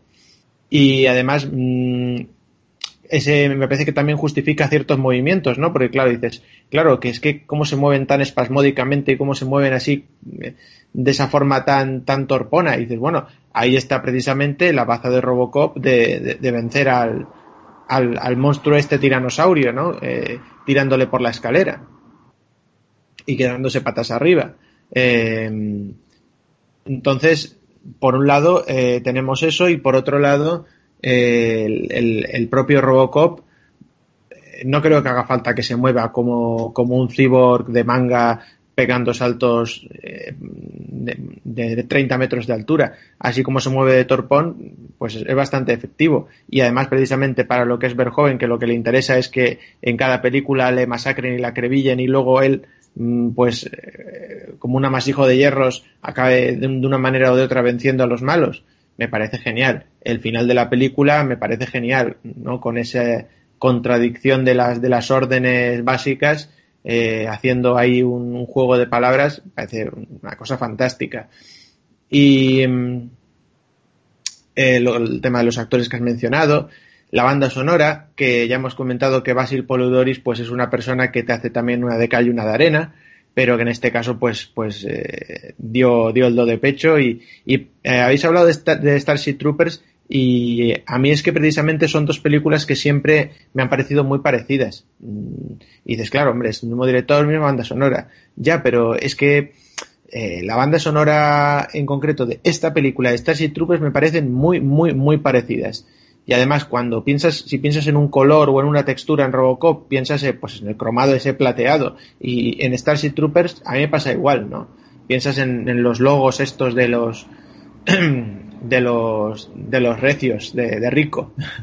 Eh, Michael Ironside de nuevo, al que también usó Verjoven en Desafío Total y que quiso también para ser el papel de, de, Murphy, pero no cabía tampoco en el traje, así que se lo guardó y lo contrató para hacer Desafío Total después. Fíjate. Pues bueno, entonces, en fin, es una película que me gusta mucho y, y como pues, suscribo todo lo que habéis dicho, mm, poco, poco me queda más que decir, eh, salvo que pues resulta que hace poco, como ha dicho Vega, se ha cumplido un aniversario y además incluso antes de este aniversario se ha hablado de esta película y se estaba como comentando que eh, realmente no está muy alejada de la realidad actual, ¿no? Porque eh, como que hicieron un reportaje o algo y como diciendo que Detroit ahora mismo es ciudad sin ley también, o sea, como que si vas allí lo, mejor que te puede pasar es que te roben eh, y lo peor ya no te lo quieres imaginar, que la policía mm, directamente no entra en, en barrios de 5 o 10 o 20 manzanas, no entra porque pasa, porque dice, ¿para qué? Para que me acredilen, paso. Eh, y bueno, y nada, eh, quien le guste la tele ve el programa este de empeños a lo bestia que, que trata en Detroit y bueno, pues tan tranquilamente viene un, uno a vender un ojo, un ojo postizo para sacar algo para el crack, ¿no? y, y, tan, y tan, tan ricamente. O sea que tiene ese punto, ¿no? De, quizás de, adelantarse a su tiempo con todas estas cuestiones de la policía, en concreto además en Detroit. Pero vamos, una peli que me gusta. Con razón yo tampoco quiero añadir mucho más. Hay, la película tiene, tiene secuelas, eh, más o menos afortunadas. Tampoco van a presentaros nada nuevo e ir a tirar un poquito pues de la hucha, ¿no? Del, del negocio. Pero yo sí voy a hacer una pequeña referencia al, al nuevo Robocop, al remake, ya que en su momento hablamos de los remakes y lo voy a decir pues, en pocas palabras porque esto no es lo que nos ocupa, pero es una puta mierda. Y ahora podemos seguir. Eh, Big Vega, tu siguiente película. ¿Podría repetir? ¿Podría repetir? no se ha oído bien. creo que creo que se ha entendido bien. vale, entonces es otra que no veo, ¿no? Vale. Creo que me gusta mucho porque Jarvis es mi filtro para los remakes y esas cosas. Entonces yo lo utilizo un poquito como conejillo de indias y él pues ya me ayuda. yo lo sufro, yo lo sufro y luego ya aconsejo, sí, es cierto. bueno, a ver, vamos a ver, seguimos para bingo, ya acabando. Comando 1985. ¿Ya has hecho referencias o alguien ha hecho alguna que otra referencia a Comando? Y es que Comando es mucho Comando. Bueno, está protagonizada por, por nuestro querido 8H y interpreta a un ex militar que se llama John Matrix, al que le secuestran a su hija, que es Alisa Milano. No sé si os acordáis de Alisa Milano, de las de Embrujadas. Solo que está. De Embrujadas. Mm, embrujadas no. Y del cine, sí, sí. embrujadas, pero yo la recuerdo más del cine erótico este de los sábados en Telecinco a las doce y media de la noche. Bueno, pero tú es que siempre has sido de gustos un poco extraños. a lo mejor soy yo. y bueno, el caso es que se la secuestran y amenazan con matarla si él no mata a su vez, esto ya, es ya veis por dónde van los tiros, nunca mejor dicho, al presidente de un país centroamericano, un país ficticio, eh, en un tiempo concreto, ¿no? Este país, por cierto, este país ficticio, que yo no lo sabía, se iba a usar en Depredador y en La Jungla 2. Y se usa, lo comentamos en su momento, el, el país del que viene el dictador que quieren liberar eh, los malos de la jungla 2 es el mismo país, efectivamente. Pues, el mismo que el de comando. Y, bueno, su objetivo, a partir de ese momento, su objetivo es recuperar a su hija, pues eso, cueste lo que cueste. Y caiga quien caiga, nunca mejor dicho, porque, porque eh, Comando es una de esas pelis en las que tú coges, te abres la cabeza, te coges el cerebro, te lo dejas en la mesita, ¿no? Y te pones a comer palomitas y a dejar que te lleve que te lleve solo. Porque en realidad solo hay que reírse, porque hay mogollón de situaciones y de coñas que, están hechas para, para, eso. Yo creo que esta película en ningún momento se, se, tomó a sí misma en serio, porque hay escenas realmente tremendas, pero tremendas. Solo hay que ver, bueno, solo hay que ver los primeros tres minutos de la película, porque eh, lo que son las, la escena de los títulos de crédito, o sea, tú lo ves, tú ves la primera escena y no te, no te estás enterando muy bien de que, pero si, si Big me había dicho que esta película iba a ser de acción, pero ¿qué es este pastelón? ¿Sabes? Pues ves al chuache con un tronco, eh, como has dicho tú antes, Jarvis, con un tronco ahí, con un brazo, medio árbol, con un brazo, eh, jugando con su, con su hija, dando de comer a Bambis, eh, tomándose un helado, con una música que ese sí que es de telefilm, de, de alemán, de, de, estos que te pone Telecinco y Televisión Española en los fines de semana. O sea, ese principio de película te deja picueto, picueto. Sin embargo, tú tienes esa pequeña prueba, ¿no? Y, y si lo superas, pues tienes una hora y media, además clavadas, en la que va a ser, si antes hemos dicho que Robocop era rock and roll, esto es rock and roll, power metal, todo junto. Es acción, violencia y todo muy variado, muy variadete, para que lo veas. Tiene, es una película que tiene mil errores, mil errores de muchos tipos, eh, sobre todo de Raccord. Yo recuerdo ese Porsche que prácticamente se choca con todo y a la siguiente escena el Porsche está impoluto. Y a la otra escena el Porsche está hecho una mierda. Y a la otra escena el Porsche está impoluto otra vez. Dices tú, pero a ver, ¿esto cómo es? Pero, pero lo perdonamos por, por ese, ese guion increíble que tiene la película, ¿no? Esos, esas frases lapidarias. de, eh, ya no tenemos coche, y coge el tío con una mano, le da la vuelta al Porsche, que salta en el aire, gira sobre sí mismo, ah, lo, pone bien y dice, ya tenemos coche. Ya tenemos coche. Se dice por ahí que, que por aquí, o sea, que por aquel entonces el eh, Schwarzenegger no, no controlaba muy bien el inglés y me lo creo. No, no, me yo lo... he visto en original y, y ojete, ¿eh?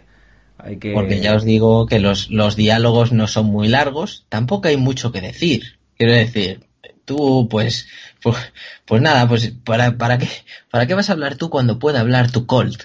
¿Sabes? Esto es una maravilla. Y hay una escena que le tengo mucho cariño y que has hablado tú antes, has hecho referencia a Jervis, es en la que un esbirro, del malo, bueno, supuestamente le tenían que meter en un avión, ¿no? Ellos le escoltan hasta un avión y entonces, él, eh, para que él vaya al país ficticio este que estábamos hablando, ¿no? Y resulta que él de alguna manera apoteósica, por el tren de aterrizaje del avión, se escapa. Antes se había cargado al tío que le habían sentado en el asiento de al lado y le hace parecer que está durmiendo. es una cosa.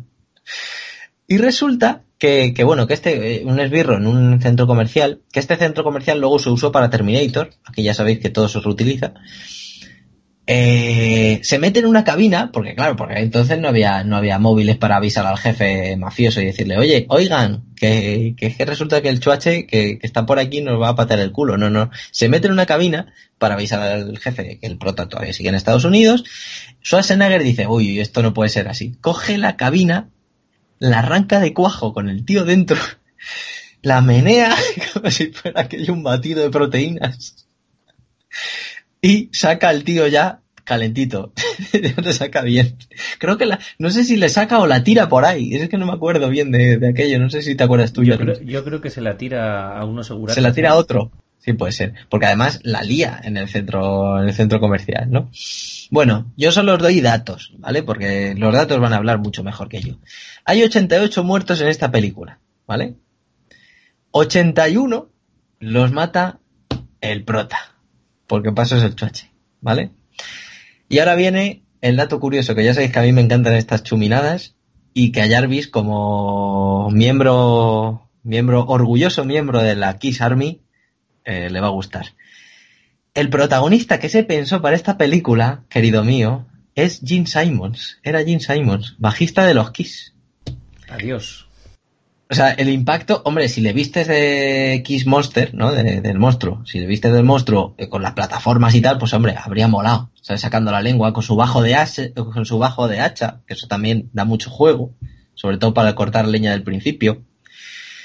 Pero a mí me habría costado un poco verlo, pero oye, who knows, ¿sabes? Si habría funcionado.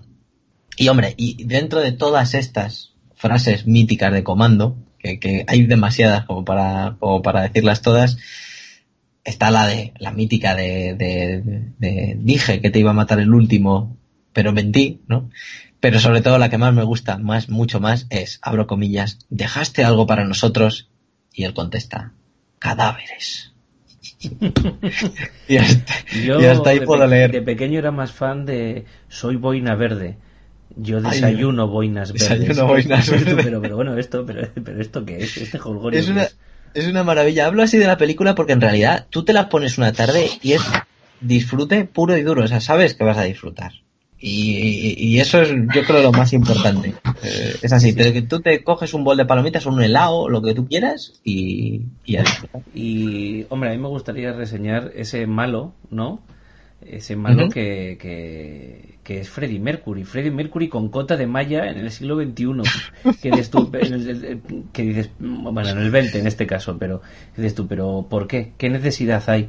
Y o malo de pereta. Lleva, lleva la, la cota de malla, ¿vale? Pero al final muere atravesado por una tubería a través de la cota de malla, que dices tú, a tomar por el saco. O sea... Yo creo que muy, mucha cota no era. Eh, yo creo que eso era más, más de baratillo, ¿sabes? Más lentejuela. Pero bueno, que sí, que la película está sazonada de, de, perlas de, de Choache, ¿no? Y de, pero, pero bueno, esa mítica escena de, de, de Schwarzenegger em, colocándose la pintura, el chaleco, poniéndose granadas, pistolas, lanzacohetes, todo encima así con música así como de profesional. Eso es, eh, es impagable de los 80, hombre. Eso está muy arriba. Esas escenas de preparación, que las hacían mucho en el equipo A, ¿te acuerdas? Y todo esto, se llevaban mucho en los 80, ¿eh? Esa preparación del héroe antes de, la confrontación. Sí, sí, sí. Era muy... De hecho, ya hemos dicho antes Monster Squad. En Monster Squad tenemos una, una parte de música cuando, precisamente cuando hace las balas y todo esto, que al final no deja de ser lo mismo, ¿sabes? Y es verdad que se lleva mucho. ¿Y Asumaro? A mí me encanta la película porque sé entender lo que quiere proponer desde un principio. Yo, por ejemplo, eh, la primera vez que la vi fue junto a mi padre y él pues dijo, vaya mierda de película, no se la cree nadie, tal, tal. Y yo digo, bueno, mm, en su momento ya me gustó de pequeño, eh, ahora con el tiempo, con la perspectiva que he sabido lo que quería eh, el director y lo que supongo que querían los guionistas, los productores desde un principio, pues la valoro aún más, ¿no? Esta película no se puede entender sin Acorralado, por ejemplo, ¿no? De, de Sylvester Stallone, que fue creo tres años antes, en el 82, ¿no? Esta es del 85, me parece. Y, bueno, pues propone básicamente lo mismo, ¿no? Un, héroe ante una situación extrema en la que debe verse obligado a derrotar a muchos enemigos. Lo que pasa que eh, en Rambo, pues son siete policías eh, de un estado cercano con Alaska y aquí pues son 90 mm, paramilitares de Valverde, ¿no? Que era eh, el, el lugar este ficticio del que estáis hablando. Llega un momento en la película, sobre todo ya en el último tercio, donde la inverosimilitud raya lo cómico, desde luego. No sé si, si hubieran sido un poquito más comedidos, en ese sentido la película hubiera tenido mejor acabado.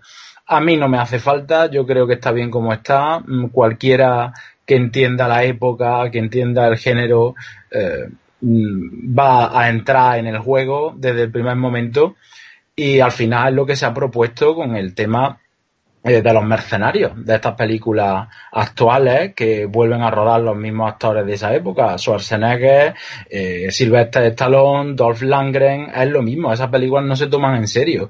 Y esta, este film del 85 ya supo ver eh, la gracia que tenía el género acción en aquella época, ¿no? y lo que se podía explotar en un sentido irónico, sarcástico, etcétera. ¿Necron? Pues a mí también me gusta mucho esta, esta peli. Eh, la disfruté mucho de pequeño. Por ahí tengo una foto de pequeño con el póster de comando que lo tenía en mi cuarto. Eh, y, ha dicho que me gustaban las películas de destrucción masiva, así que pues obviamente me gusta, me gusta comando. Eh, me quedo con todas las frases que habéis dicho, la que más me gusta de hecho es la de cadáveres, pero ya que habéis mencionado lo de la tubería, pues no, suelta un poco de vapor, Bennett. ¿no? es también otra, frase mítica. Y, yo, sin embargo, fíjate que es, una peli que de pequeño me daba el subidón, pero luego mm, no digo que, haya envejecido mal, ni mucho menos, ni que eh, tal, pero ahora la veo y digo, ah, pues, pues está muy bien y es una película pues para divertirse, es una película Mm, donde no sabes qué periodo más más la acción o la comedia y, y me quedo como normal, pero vamos, eh, me parece también una película muy ochenter, mm, pero mm, yo sin embargo eh, ahora, o sea, de pequeño también me gustó Acorralado, Rambo, que ha mencionado ya Sumaro, pero ahora sigo viendo Acorralado y es que me flipa un montón. Y es que si de repente eh, que, además pasa cada dos por tres, la están poniendo en cualquier canal de la televisión, aunque sea en 13TV en calidad miseria, pero, pero la, la vuelvo a ver, o sea, Acorralado es una peli que no me canso de verla jamás.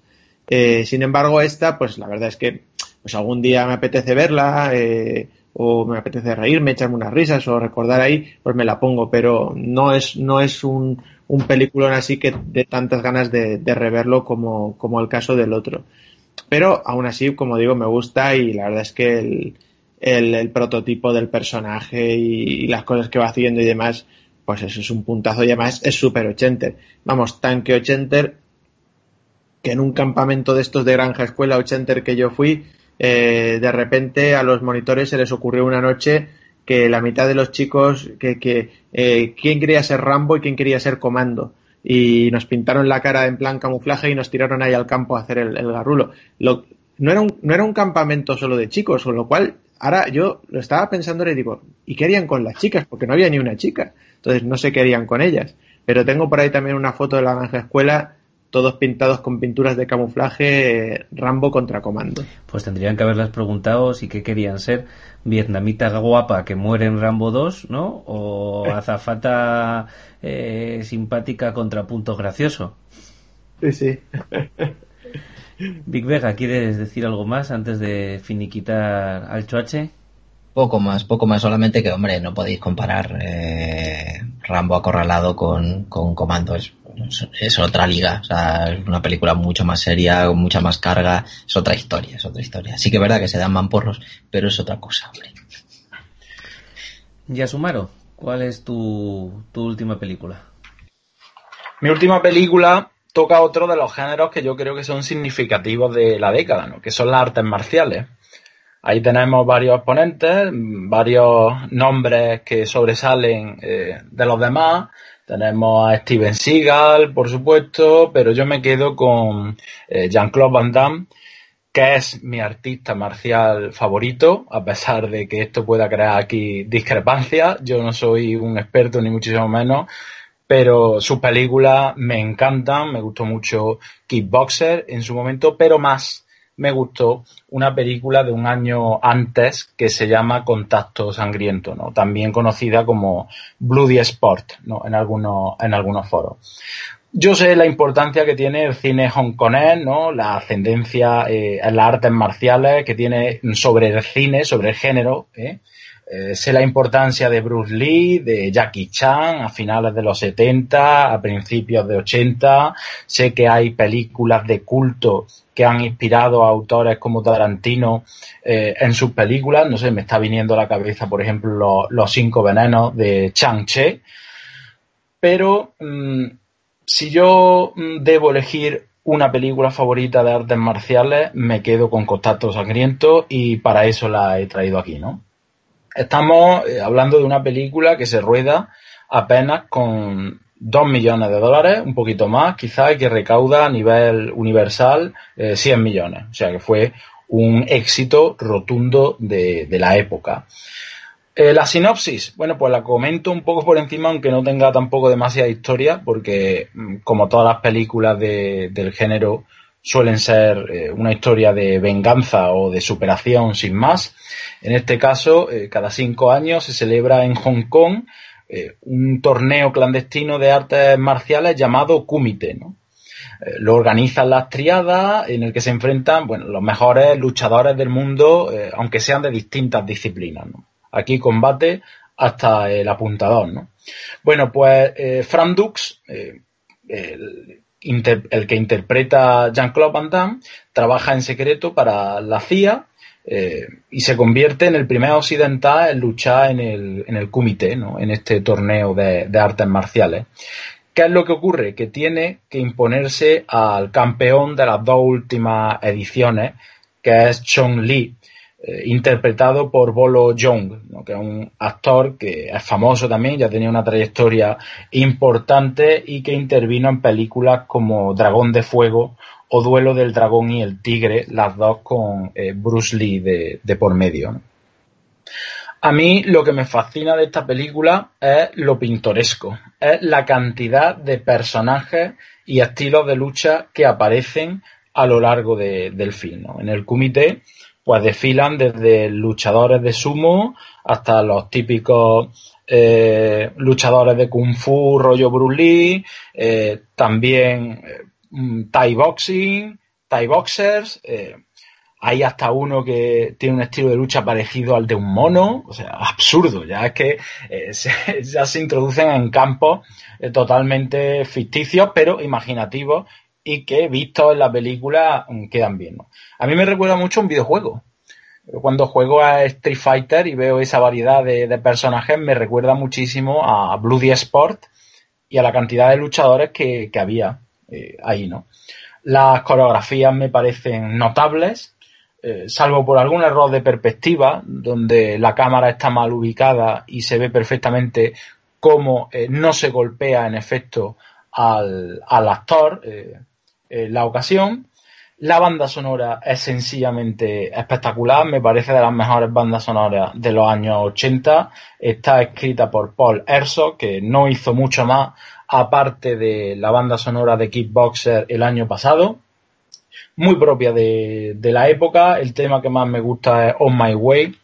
Además, la escena, aparte donde sale ese tema, me parece que está bien rodada, aparte de alguna obviedad, mm, creo que resultona.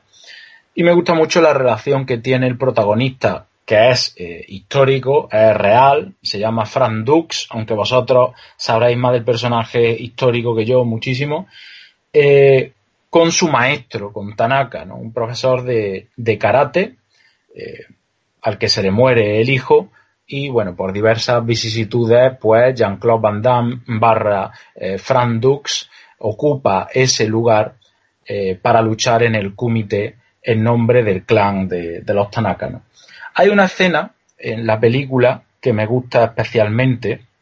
Llega eh, Frank Dux y va a acreditarse al Kumite. ¿no? Entonces, cuando le da el diploma pertenecientes los Tanaka, efectivamente, le exigen que haga eh, un movimiento especial que solo conoce ese clan, que se llama Dingmar, golpe mortal.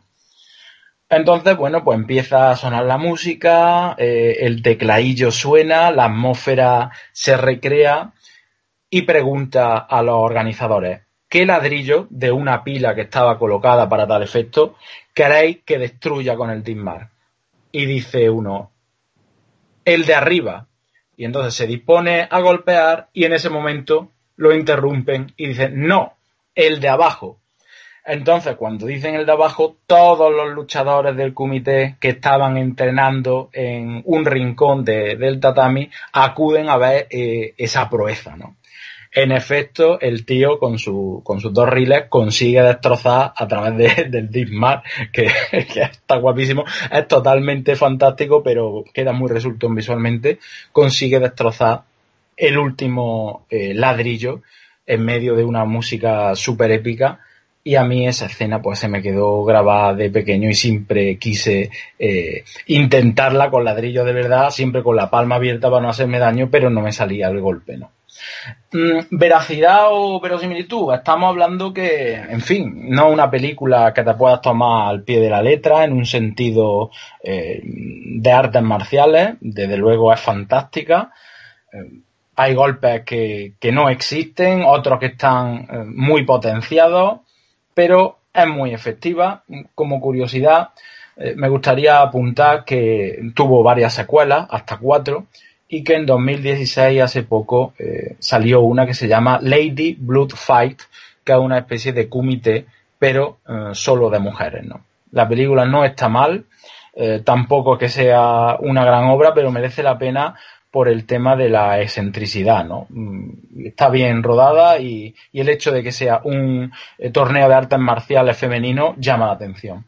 También eh, me gustaría hacer notar que Michael Kissy, que es eh, el autor, el actor que interpretó a Tom Poe en Kickboxer, ¿no? la película de, del año siguiente. Michael Kissy, eh, un actor de ascendencia marroquí que aparece en la película interpretando a Paredes, un Thai boxer costarricense que tendría tanto éxito en el film y le cayó bien a Van Damme que al año siguiente eh, interpretó al villano de Kickboxer, ¿no? de la película, que por cierto fue la que verdaderamente catapultó a Jean-Claude Van Damme como el artista marcial de, del momento, a pesar de que, bajo mi punto de vista, eh, Bloody Sport o Contacto Sangriento sea eh, en conjunto mejor película que Kickboxer.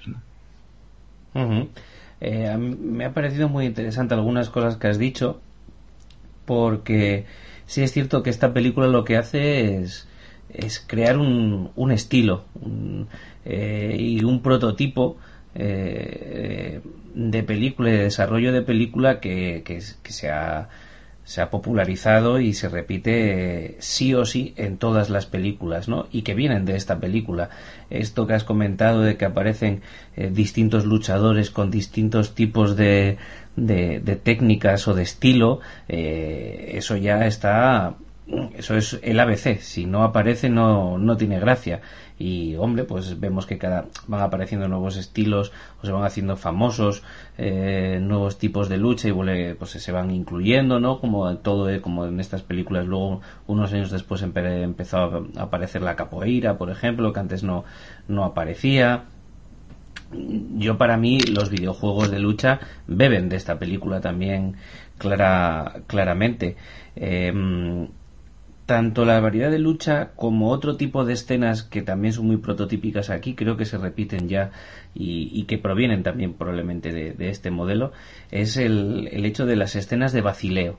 ¿Vale? Igual que tú has comentado la escena de romper y reventar el ladrillo de abajo, eh, luego llega el americano, amigo de Frandux, ¿no? El, el, el, el, motero, y revienta con la cabeza todos los ladrillos, de arriba abajo. Dice, ¿ves? El último está reventado también. Ese tipo de chascarrillos, que los tienes también en todas las películas, yo creo que vienen de aquí. O esa escena en la de, eh, te voy a quitar la moneda de la mano, ¿no? Y dijo, pum, pam, te la he quitado, tal, no sé qué ese tipo de cosas creo que luego también se, se repiten ya a partir de a partir de entonces en, en, todo el género. Y me parece me parece muy interesante. Con respecto a Fandux ahí hay hay mucha tela que cortar pero porque no hay nada excesivamente claro. Él sí Fandux sí estuvo implicado en el en el, producto pero no acabó bien y, y, cortó relación y durante mucho, mucho tiempo renegó de él. ¿Qué pasa? Que gracias a la película se hizo muy famoso y, como artista marcial en, allí en su zona en Estados Unidos ha vivido mucho y muy bien gracias a esta película. Por otro lado, siempre ha habido muchas voces que todo lo que él cuenta eh, en sus memorias y de lo que ha alardeado y sus títulos y sus conocimientos y tal no está, eh, por decirlo de alguna manera, probado, entre comillas y bueno, siempre está sobre él esa sombra de si es realmente lo que dijo o dice ser o bueno, pues es un, un producto y un personaje que también él, mismo se ha creado. Eh, no miréis mucho cómo están actualmente ni, ni Tom Poe eh, ni, ni Bodo porque realmente los años no les han tratado tan bien como, como a, como Jean-Claude Van Damme y probablemente también, sobre todo, el, eh, las mierdas que seguramente en su momento se tomó para tener esos pechotes que tenía, que madre mía qué pechotes tenía, eh, no, no, le, no, le, no le han venido nada bien en, en la vejez. Eh, Necron, ¿tú qué opinas de Contacto Sangriento? Bueno, yo voy a decir dos opiniones. Una buena, que es sobre Contacto Sangriento, que es una película que me encanta, que me lo paso pipa viéndola eh, a mí, eh, al contrario de Yasumaro, me gusta más Kickboxer que Contacto Sangriento, pero que Contacto Sangriento totalmente de acuerdo con que creó un, estilo que luego se vio en los, videojuegos de lucha, en otras películas. Em, hablando no, no quizás de es una, una de esos de esos remakes, ¿no? con el propio Van Damme, que es The Quest. Eh, no inventa nada y toma todo lo que tiene con tanto sangriento y por eso pues es una peli más del montón. A mí en concreto me divierte o me entretiene o me divierto más, me gusta más ver de, Quest porque explota mucho más ese concepto y mete todavía más estilos y más nacionalidades. Además juega ya con un punto no es tanto un torneo clandestino, sino es más como una especie de mundial. ¿De Quest, no, no te parece una mezcla entre Contacto Sangriento y Operación Dragón? Pues sí, sí, efectivamente, sí. Y, y bueno, además ahí tenemos al luchador español con, con la, Guardia del Torero, que eso, eso es épico, ¿no? Eh, pero bueno, pero Contacto, volviendo a Contacto Sangriento, me parece una peli, pues eso, muy ochentera y que, como digo, marca un hito en las pelis de artes marciales y que, bueno, eh, entre otras, Kickboxer, etcétera, pues acaba por catapultar a Jean-Claude Van Damme y, y es una peli que me entretiene mucho, que me divierte mucho y, a la cual, pues bueno, pues, eh, hay que darle el, el asunto este. El el personaje este que hace de mm, a ver cómo lo veo el, este que es como el luchador americano. Eh, yo no sé yo no, lo sé porque lo he intentado buscar pero no lo he encontrado pero se me parece mucho muchísimo a, uno que salía en, en humor amarillo. Fighting. Ah vale. No no en humor amarillo en el castillo de Takeshi no que le llamaban animal. Es, muy parecido. Eh, no bueno y y eso, comentario positivo, ya te digo, de la película. Y luego un comentario muy negativo de, de Ferran que como digo, tampoco tiene demasiada relación, porque es lo que ha dicho Jarvis. Eh, la película tuvo la justa relación y la película está basada un poco en las cosas que él contó y, bien. Y, y, bueno, para empezar me parece que pues lo que él cuenta es, nunca mejor dicho, una película y además pues este hombre me parece uno de los exponentes actuales del mamarrachismo marcial eh, no digo actuales porque digo porque es ochentero, claro. Es además estas cosas que se llevaban mucho en los 80 de me voy a Japón, eh, puedo entrar en un dojo de kendo o en un dojo de una escuela mm, tradicional o, tranquilamente cojo al primer viejo que me encuentro por la calle y le digo que me enseñe cómo maneja un, cucharón y luego vuelvo a Occidente y digo que me ha entrenado un maestro ninja ancestral y que soy eh, decimoquinto dan, ¿no? Entonces, em, este me parece, pues, si ya eh, todo el asunto del ninjutsu es, es, un, trasunto que está demostrado eh, históricamente que el ninjutsu actual es, es una pura farsa eh, histórica, mm, pues ya el, el, tipo este que se inventa su propia escuela de ninjutsu, se encumbra como soke, se otorga un Menkyo Kaiden, primero se empieza a dar octavo, noveno, decimoquinto dan y cuando ya ve que eso ya es demasiado, ya, venga, ¿qué más títulos hay, no? Se pondría el título de papa si él, si él quisiera, ¿no? Y, y bueno, eh, Lo que sí hay que, hay que tener en cuenta es que, como la verdad, casi toda la gente esta que se dedica a estos, estos mundos sabe de marketing muchísimo porque explotó su escuela marcial no solo de cara a la película, no solo a defensa personal, no solo a, entrenar a combatientes, sino eh, incluso en el campo de los negocios. Llegó a crear una escuela Dux View para, para la agresividad del ejecutivo. Entonces, bueno, pues eh, mm, la película me encanta y me parece fantástica, pero de ahí pasar a... Y, me parece muy, muy, muy bueno que haya cogido este, esta historia de fantasía, que son las historias de, este hombre, de Frank Dux, para, para ilustrarlo, pero vamos, eh, hombre, este Dux es, pues eso, es uno de los muchísimos ejemplos del, del mamarrachismo marcial. Y, deja que puntualice Necron, que tú lo sabes tan bien como yo, que esto no es una cosa que pasara en los 80, que no existía YouTube y que, y que la gente no tenía manera de saber si le estaban tomando el pelo o no. Eso ocurre hoy en día y mucho. Y mucho. Así que si tenemos algún oyente que está interesado en hacer ciertas cosas o tal, que por favor que se informe bien y que cuando vea que alguien se vende como décimo dan, noveno dan, no sé qué, yo patatín, patatán, quiero que me llame todo el mundo maestro, etcétera, etcétera, etcétera, que se lo piense mucho. Sí, sí. Antiguamente eh, no había YouTube, eh, entonces y hacían eso, si iban a Japón, hacían un tour turístico y luego volvían diciendo que habían entrenado una aldea ninja secreta eh, y se inventaban su escuela. Hoy en día tenemos a los youtubers en seis, ¿no? Sí, eso, eso daría para un programa. eh, Big Vega. Pues a mí me pasa prácticamente lo mismo que a Necrom. Yo siempre he sido un poco más de, kickboxer. No sé si era por Tom o por qué era, pero, pero siempre me había llamado. Es por la vaina loca. ¡Oh! madre mía. O sea, no me acordaba. Qué, qué, maravilloso GIF. O sea, Van Damme en realidad es una fábrica de GIF. O sea, si te das cuenta. Porque entre el final de esta película. De GIFs y de exmujeres. Qué malvado eres. entre esto y la vaina loca, macho, se, se las trae. Bueno, a ver.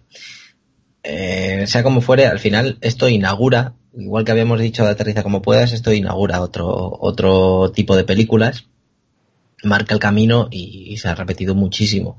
Pero es un es, de obligado cumplimiento para, para cualquier ochenter eh, ver esta película. Eh, sí que es verdad que un, un, par de años antes de que saliera eh, Contacto Sangriento, eh, salió Street Fighter. Y parece que la película, sí que es verdad, como ha dicho eh, Yasumaro, parece que, que, bebe un poco, por lo menos se asemeja un poco a, al, juego. También me pasa un poco con algunos personajes de Operación Dragón, ¿sabes? Que veo cierto paralelismo, pero bueno, es algo, es algo muy suave. Eh, he contado cuántas veces Van Damme se abre de piernas. Eh, soy así de especial. Y se abre siete veces de piernas en toda la película. Lo cual parece más un recurso, más que un recurso de artes marciales, parece más un recurso actoral, ¿no? parece que intenta, intenta variar su registro con, con las aperturas de piernas. Si bien es cierto, y esto ya fuera de cachondeo, que la película se iba a estrenar en vídeo directamente porque por lo visto tenían problemillas y demás, y se acabó estrenando en cines porque Van Damme mmm, puso mucho de su parte, dio mucha candela, no solo las, la somanta de hostias que da la película, y se puso a montarla, ayudó en el montaje, también supongo que porque el, al ser parte de las coreografías y ser un experto y demás, pues bueno, ayudó, ayudó en el montaje. Y yo creo que también por eso algunos combates merecen, merecen la pena. Como ha dicho Sumaro, sí que es verdad que en algunos momentos el tiro de cámara no es el mejor, pero en líneas generales, mmm, y pese a la cámara lenta, que a mí lo de la cámara lenta ya lo he dicho antes con la secuencia de Andy García y de Black Rain y algunas otras películas, a mí lo de la cámara lenta me pone muy nervioso para, para dar énfasis a ciertas escenas. Y bueno, y los gritos que también están ralentizados. ¿Sabes? La última escena de esta película a mí me corta mucho el rollo. O sea, tiene que ser la escena culmen de la película y, es la que menos me gusta prácticamente. Eh, a ver, aparte de lo de dilo, dilo, dilo, que eso está muy bien, eso mola mucho, lo de di que te rindes y, jódete, porque eres muy malo y ha sido muy malo toda la, todo el torneo. Aparte de eso, la parte anterior, justo anterior, cuando va a dar el golpe y pega ese grito en cámara y todo esto, eso sí que mm, me gusta, me gusta algo menos, me gusta algo menos. Luego todo lo demás, esa ambientación 80, esos pantalones subiditos de nuestro amigo Van Damme, es, es, una maravilla. es, son los 80 en, en, apogeo, su apogeo. Ha hablado ya Sumaro de la banda sonora y yo tengo que nombrar otro tema que es Fight to Survive, que, que me que pega, pega tan fuerte como Van Damme y a mí me, es de los que más me ha gustado de la, de la banda sonora. La verdad es que esta y Kickboxer hay, hay que verlas, sí o sí. Muy bien. Ya Sumaro, ¿quieres añadir algo más o rematar algo que hayas dicho? Pues más que añadir, eh, lo que quiero es aprovechar la oportunidad que tengo aquí con, al menos que yo sepa, dos artistas marciales eh, para que ellos me digan cuáles son sus artistas marciales favoritos eh, dentro del cine, ¿no? Y así pues dirimimos un poquito este tema. Bueno, venga, Necron. Pues hombre, si tenemos que hablar de cine porque sí, podría decir Bruce Lee, pero también, ya que hemos hablado, ya que nos estás preguntando como artistas marciales, también te voy a decir que yo eh, de lo que entiendo es de lo que entiendo que es de, de arma japonesa, con lo cual pues eh, puede venir uno de Kung Fu o de Wushu y decirme pues Bruce no tiene ni pajolera, ¿no? Eh, mejor cógete a, yo que sé, a, a Jackie Chan. Así que, mm, fíjate, me voy a quedar con Toshiro Mifune, porque Toshiro Mifune se lo curraba mucho, no era, él entrenaba, pero eh, no, no se podía considerar artista marcial, pero se lo curraba mucho y además, eh, eh, más allá de, coreografías cinematográficas, acudía a escuelas antiguas tradicionales de Kenjutsu para que le enseñaran a manejar la katana, que luego muchas veces él creaba sus propias técnicas para hacerlas más efectistas, ¿no? Me estoy acordando, por ejemplo, de la última escena mítica de Sanjuro con Tetsuya Nakadai y Toshiro Mifune. Mm, si bien Tetsuya Nakadai sí que aplica una técnica eh, que se llama Nukiuchi, eh, eh Toshiro Mifune es, de, varias que había aprendido se saca una de la manga, nunca mejor dicho, y, y, y, queda muy bien y además pues yo soy muy fan de él, así que me voy a quedar con, con Toshiro Mifune. Yo voy a intentar responderte a, a las dos vertientes de tu pregunta, una tirando eh, por, por, el río, por el camino que ha tirado Necrom, y otra mojándome un poquito con, los actores eh, de, de, contacto. Eh, yo no te voy a dar nombre, pero sí te voy a decir que para mí El Crepúsculo de Samurai es eh, la película que más me gusta con respecto a, a, estas cosas a las que nos dedicamos Necron y yo. Y con respecto a los artistas marciales, te decir que eh, de antes eh, no se puede negar que el impacto de, de Bruce Lee es, es, muy importante. Y si bien he visto mucho mucho cine de acción y, y de lucha oriental y no oriental eh, de esa época y anterior eh, me parece totalmente novedoso y me sigue fascinando. Y a día de hoy actualmente y buscando algo que no sea lo de siempre yo he de admitir que en el principio de su carrera eh, Tony Ha ha sido o en su momento lo fue una gran sorpresa para mí. Me parece que sus dos primeras películas son de lo mejorcito que se ha hecho en los últimos 10 o 15 años eh, utilizando un arte marcial eh, y dando publicidad además no solo al arte marcial sino a la cultura de su país eh, esa sería mi elección más moderna por novedoso y por diferente porque hoy en día gente que practique artes marciales ya más más eh, filtradas en, en, nuestra sociedad, hay muchos. Y todos aportan, unos son más técnicos, otros son más rápidos, otros se curran mucho las coreografías, pero a día de hoy me parece que esa mezcla entre agilidad, eh, casi de un standman, ¿no? Y, y técnicas de un arte marcial como, es el, Muay Thai que no habíamos visto hasta entonces porque hasta entonces pues lo que habíamos visto del Muay Thai era dos tíos con los guantes azotándose patadas. No, no, no, no había un, un movimiento, una, distintas técnicas de dislocación, de romper, de esquivar, etcétera, etcétera. No, no, no, no, no se habían plasmado, o por lo menos no se veían en el, en el día a día de lo que, de lo que nos, de lo que nos llegaba. Y ya puesto, pues ya te pregunto si el Crepúsculo de Samurai es una película que, que a ti te motiva, y a Sumaro. Sí, a mí, eh, de hecho, toda la trilogía de Yoji Yamada me parece que es un canto al clasicismo japonés. Eh, la película es bellísima, los combates en efecto están muy contenidos, muy bien coreografiados. Y muy simples, que es, que es lo que, al fin y al cabo, que, al fin y al cabo es lo que, lo que es de verdad y lo que le da credibilidad. Exacto, exacto, porque ya no entra eh, en esa pelea larga eh, de, espadas que parecen que están hechas para ser rodadas, ¿no? sino que eh, parece que la cámara se introduce en un pleito entre dos samuráis de la época y, lo graba y lo recrea, lo recoge. ¿no?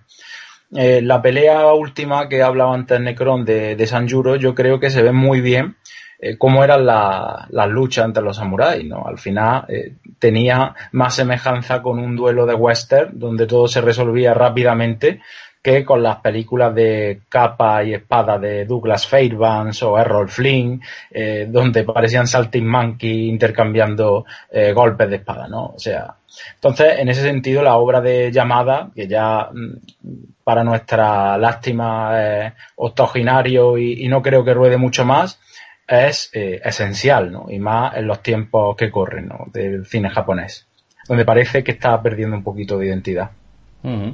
Pues Necron, sin embargo, fíjate qué cosas que eh, Necron y yo, pese a, tener eh, pues bueno, una implicación grande y en, cosas muy muy muy similares, o por lo menos con la, con la misma raíz, eh, nuestros gustos son un poco diferentes y es, curioso, ¿verdad, Necron? No, bueno, pero a mí también me encanta eh, Yo y Yamada, también me encanta y, y El Crepúsculo del Samurai también me parece fascinante. Mm, me declaro más, más seguidor de Mifune, pero, pero por supuesto que esas películas también están. Eh, lo que pasa es que eh, eh, ha evolucionado mucho en Japón ya existen muchas escuelas que se dedican a la coreografía marcial y, se lo toman muy en serio, no es un cachondeo como aquí, ah, coreografía de Star Wars, venga, vamos a ponernos sables láser y hacer el, moñas. No, eh, ellos se lo toman muy en serio como, como una cosa de, cine y como una cosa de teatro, además más salida del teatro kabuki que no de, la, de los doyos. Y, y entonces, claro, hoy en día películas como las de llamada eh, tiran más para esos especialistas a la hora de buscar eh, gente para que les enseñe. Sin embargo, en películas antiguas de Kurosawa o de Inagaki, pues aunque también existían estos papeles del, coreógrafo, los actores se interesaban más por, por, buscar alguna otra, otra cosa aparte de eso. Que no quiero decir que antiguamente, bueno, antiguamente también había sus, sus cosas, ¿no? Mm, pero a mí me encanta la trilogía de Yamada, me encanta el ocaso del Samurai, Love and Honor y The Hidden Blade. De las tres, quizás mi favorita es The Hidden Blade, pero las tres me encantan y, otras películas que ha hecho él me encanta. Parece un director, vamos, mm, eh, fascinante, mm, tremendo. Sin duda, sin duda. Pero fíjate que al final aquí ya Sumaro nos ha liado y se nos ha ido el santo al cielo. Eh, Necron. Danos tu última vaina loca. Venga, pues mi última vaina loca. Eh, he ido hablando de cada película un poquito menos y bueno, de esta película pues eh, va a ser la que más ligeramente trate, pero eh, sí que quería tratar una película de los 80 que mm, me marcó a mí y además, mm, curiosamente, hablando del programa con mi mujer sobre qué películas podía tratar, ella me también me dijo esta porque para ella es quizás su peli favorita de los 80 y como también para mí me gusta mucho, pues he decidido eh, traer La historia interminable. La historia interminable, que está basada en el, en el libro de Michael Ende, del mismo nombre, y eh, que ya vamos a decirlo desde el principio, el autor no estuvo nada eh, de acuerdo ni nada a gusto con la película. Es una película del 84 em, que, bueno, pues trata a quien no la haya visto, pues es de un niño que va un, eh, sufre bullying, va, le persiguen sus compañeros, se resguarda en una librería, encuentra un libro, el dependiente le dice que no, no, se lo, no lo lea, que no es para él, eh, obviamente, pues un niño te dicen no cojas esto, pues tú lo coges. Y luego se va al colegio, hace pellas y se pasa leyendo el libro. Y entonces el libro, que al principio parece que te cuenta una historia, luego el niño se va metiendo en la historia. Hay una fusión de las realidades entre el libro y la realidad eh, ochenter. Eh, y bueno, los méritos principales que a nivel argumento que tiene la película se extraen del libro totalmente. Eh, incluso esta, este, este, esta fusión de realidades. Recuerdo la edición que yo tenía cuando, que además eh, yo tampoco es que haya sido un grandísimo lector eh, y sobre todo de, de, libros así de este estilo y, y, la verdad es que lo leí de, pequeño y me encantó y la edición que yo tenía eran dos colores el texto y cuando hablaba, cuando se trataba el mundo de fantasía, se trataba en un color y cuando se trataba el mundo de la realidad en otro color y luego ya se iban intercambiando los colores eh, en rojo y en verde el texto y era muy interesante. Em, decir que, por ejemplo, eh, para gusto de Jarvis, eh, he encontrado la anécdota, ¿no? y también de, de, Vega, que le gustan estas anécdotas, que el Tito Spielberg tiene un Aurin, el Aurin original de la película enmarcado en su, en su, en su despacho eh, como un Santa Santorum. Eh, y, Siempre bueno. Pues presente en Eternia y en nuestros corazones el Tito Spielberg. Sí, sí, sí. y bueno, pues es una película que, que está muy entretenida, tiene muchos, eh, muchos temas ochenters, tiene la música, tiene una, una canción que yo creo que posiblemente a mí, si me dices canciones ochenter de cine ochenter, me vienen a la mente Fantasmas y la de, de Never, Ending, Story. Em, el tema de los efectos especiales, que es algo que hemos tratado mucho aquí en Eternia, como el gusto por, por el mimo, por, por crear estas, estos monstruos, estas estructuras, estos personajes eh, a mano que le dan tanta credibilidad a, la, a los propios personajes eh, aunque, pues también hay que, hay que decir, en cuanto hablábamos de ha envejecido mal o no ha envejecido mal, o ha sido más o menos fiel. Yo que he leído el libro y me gusta tanto la película como el libro, tengo que estar de acuerdo en algunos puntos con el autor, en que, pues, por ejemplo, eh, y, además casi casi todo, por, un lado, el niño en el libro es un gordo, es un gordo horrible, eh, friki niño gordo, tipo Gordy o lo que podía ser el cebao en, la pandilla alucinante. O el gordo de Parchís. O el gordo de Parchís, o el piraña. Eh, y en la película, pues es un niño bastante normal. Entonces, yo creo que ahí le quitan un poquito el, asunto. Y luego todo lo relativo a, a Fuyur, al dragón. Que en, el libro, para empezar, la aparición de Fuyur es fantástica porque es un capítulo en el cual Fuyur está atrapado en la telaraña de una araña gigantesca que es un ser ancestral eh, hiperinteligente y entonces eh, Atreyu lo salva y entonces a partir de ahí le ayuda. Entonces, mm, partiendo de ahí al hecho de que simplemente se lo encuentra porque lo salva del pantano, es un poquito bajón de nivel. Y luego, claro, lo que es Fuyur, pues vamos a ver, Fuyur es entrañable a tope.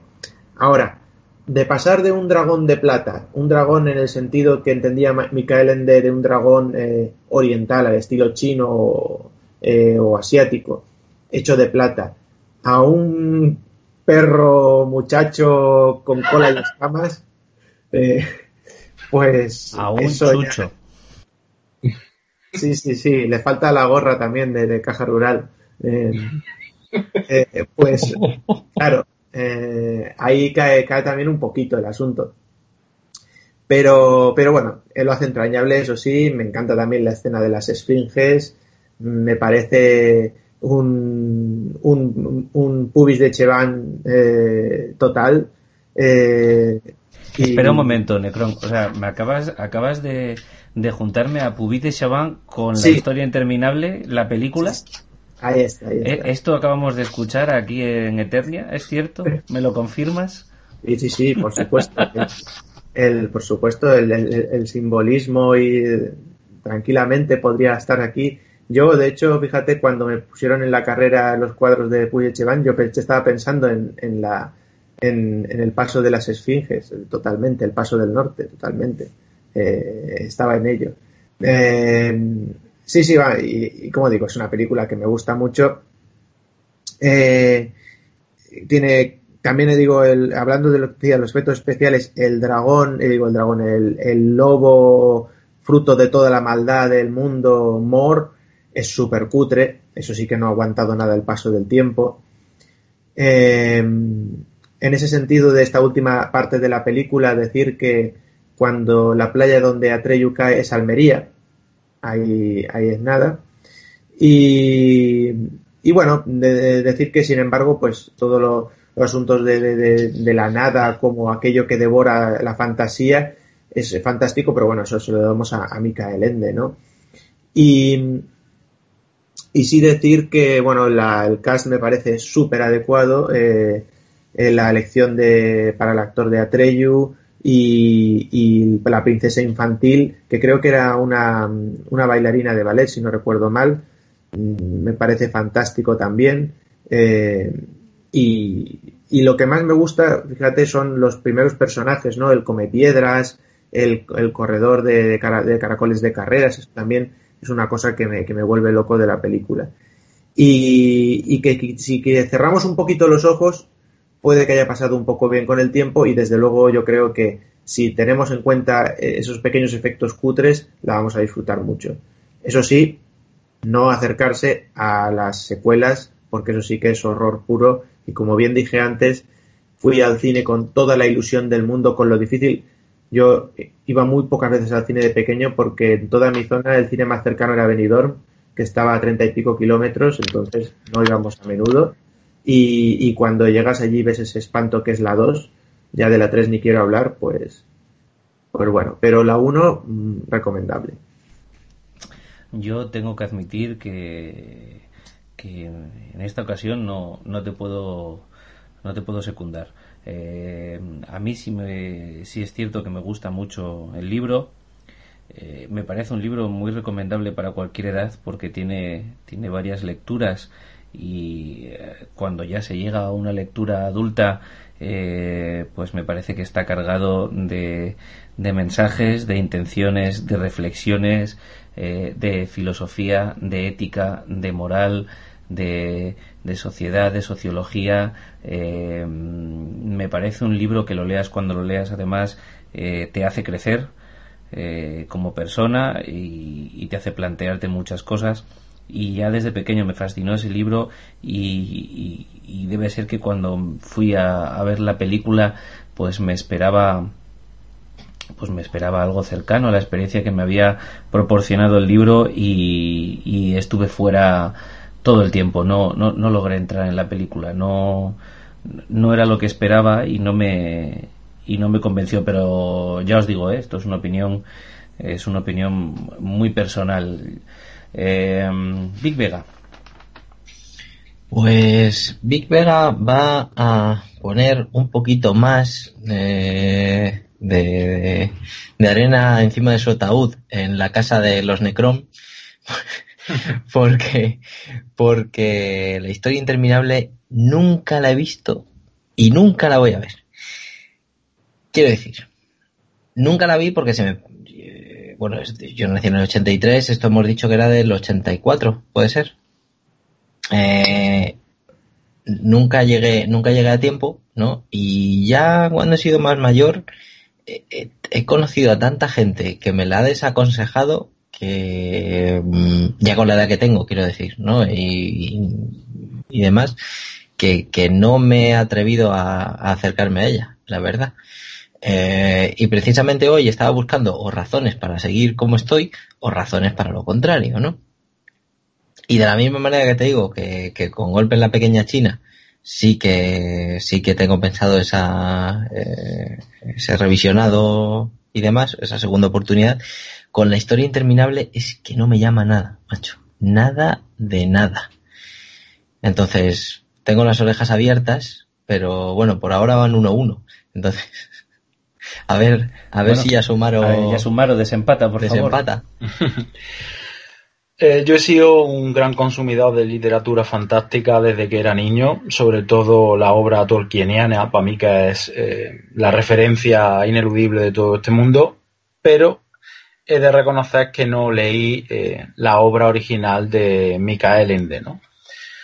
Yo creo que esto fue positivo a la hora de ir virgen y libre de prejuicios también a ver la película, ¿no? Mm, que a mí me gustó, me gustó en su momento, además la revisité hace relativamente poco porque el año pasado la proyectaron en los cines de verano aquí en Córdoba y, y hasta paradójico porque eh, mejoró el recuerdo que yo le guardaba. La película, eh, en efecto, tú todo lo que has dicho, eh, esa gran cantidad de, lectura, de crítica social, de resortes que hacen crecer al lector o al espectador en según qué circunstancias están ahí. En la película yo los percibo igualmente, pero claro, no iba condicionado. Además, eh, me parece que los diseños mm, son muy imaginativos, todas las criaturas que salen llaman muchísimo la atención, incluso diría que son un poco ásperos para el público infantil, me estoy acordando de estas criaturas bicéfalas que, se reunían en el concilio de la reina infantil o del propio perro negro este Gore. Eh, en fin, son eh, criaturas que pueden llegar a, asustar a un niño. Y bueno, y hay escenas bastante duras como puede ser la, la muerte del caballo eh, en el pantano que sin duda pues habrá arrebatado las lágrimas de más de uno que haya visto la película de joven y no tan joven.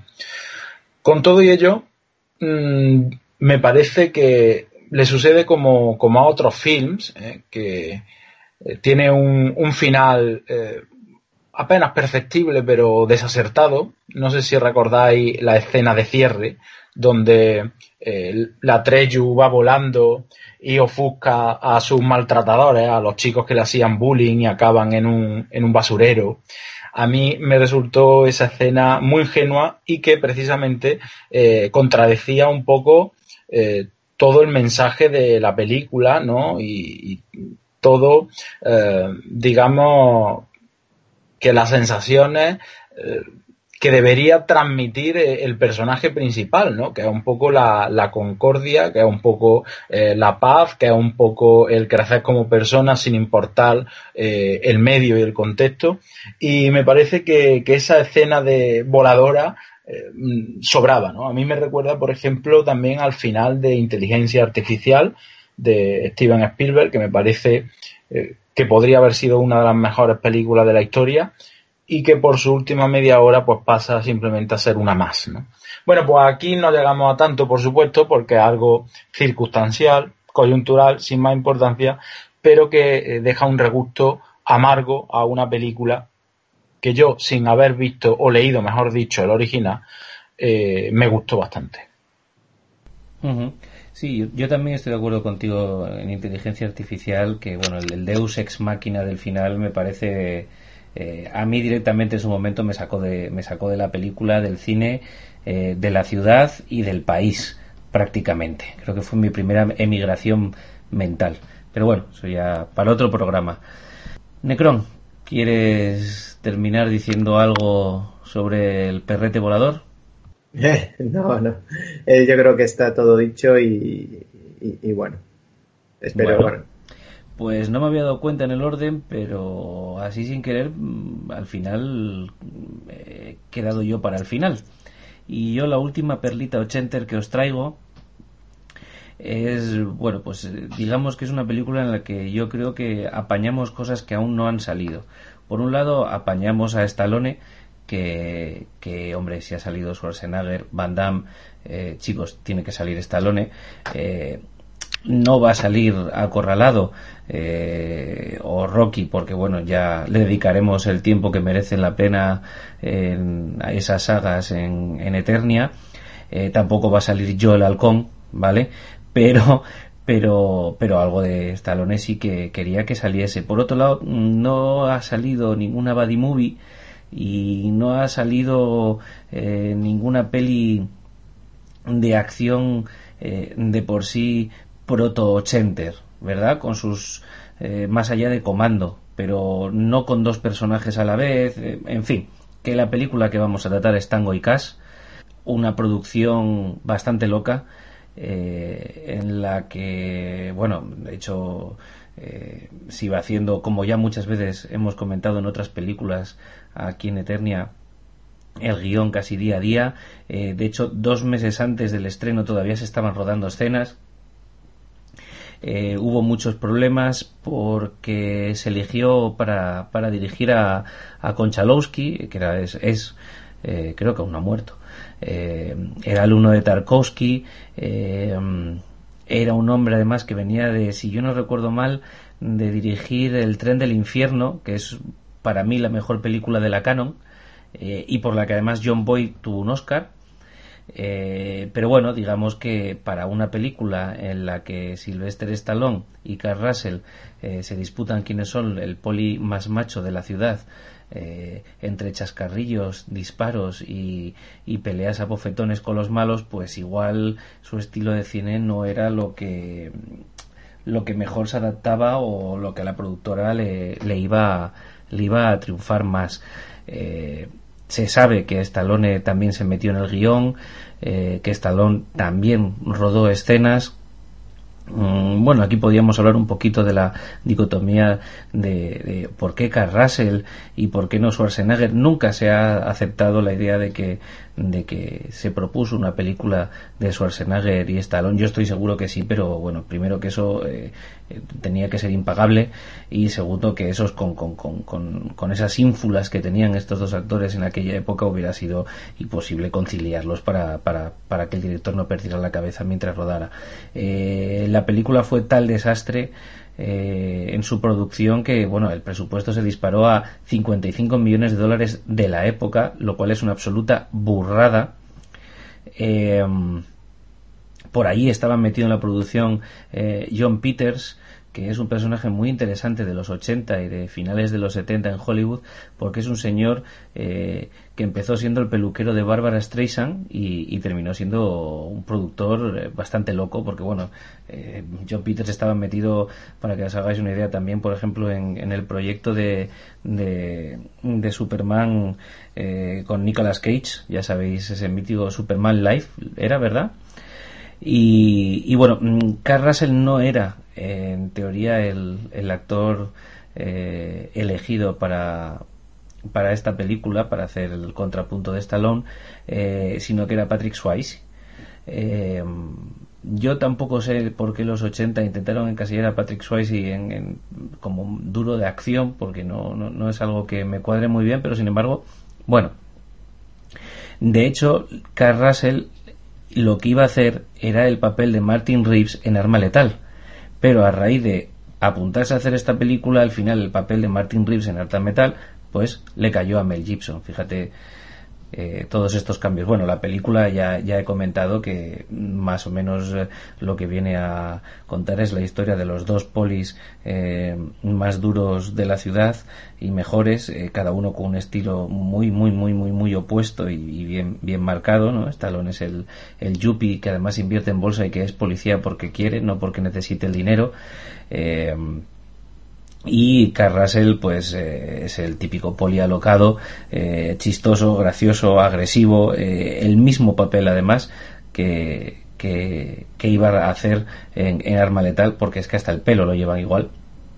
Es bastante bastante curioso. Y bueno pues la película se desarrolla entre chascarrillos peleas una, una, una lucha entre los dos entre los dos personajes por, por dilucidar quién es el más macho, todo pues con chascarrillos, que si tu pistola es más grande que la mía, que si la porque a ti te, dan esta y porque a mí la otra, en fin, todo este tipo de cosas, mi coche es más molón.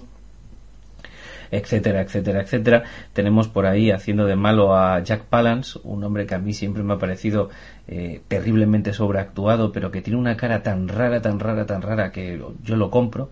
Eh, además es un hombre que además que está muy de moda ah, ahora con los últimos Oscars, aunque hayan pasado ya unos meses, porque este hombre, el Jack Palance, no sé si conocéis la anécdota, fue el tío que por su santa huevada eh, un año eh, en, en, el papel, en el premio a actriz, mejor actriz de los Oscars, pues había como cinco, cinco actrices inglesas nominadas y una americana que era María Tomei Marisa Tomei y, y el tío, hombre, no, se ha dicho nunca así, pero se sabe, se sabe y, se, es admitido por todos, pues que se pasó por el forro lo que ponía el sobre y dijo que el Oscar era para Marisa Tomei y Marisa Tomei cogió su Oscar y se fue a casa y, y tiene un Oscar. Y que además ese Oscar se lo dieron por mi tío Vini.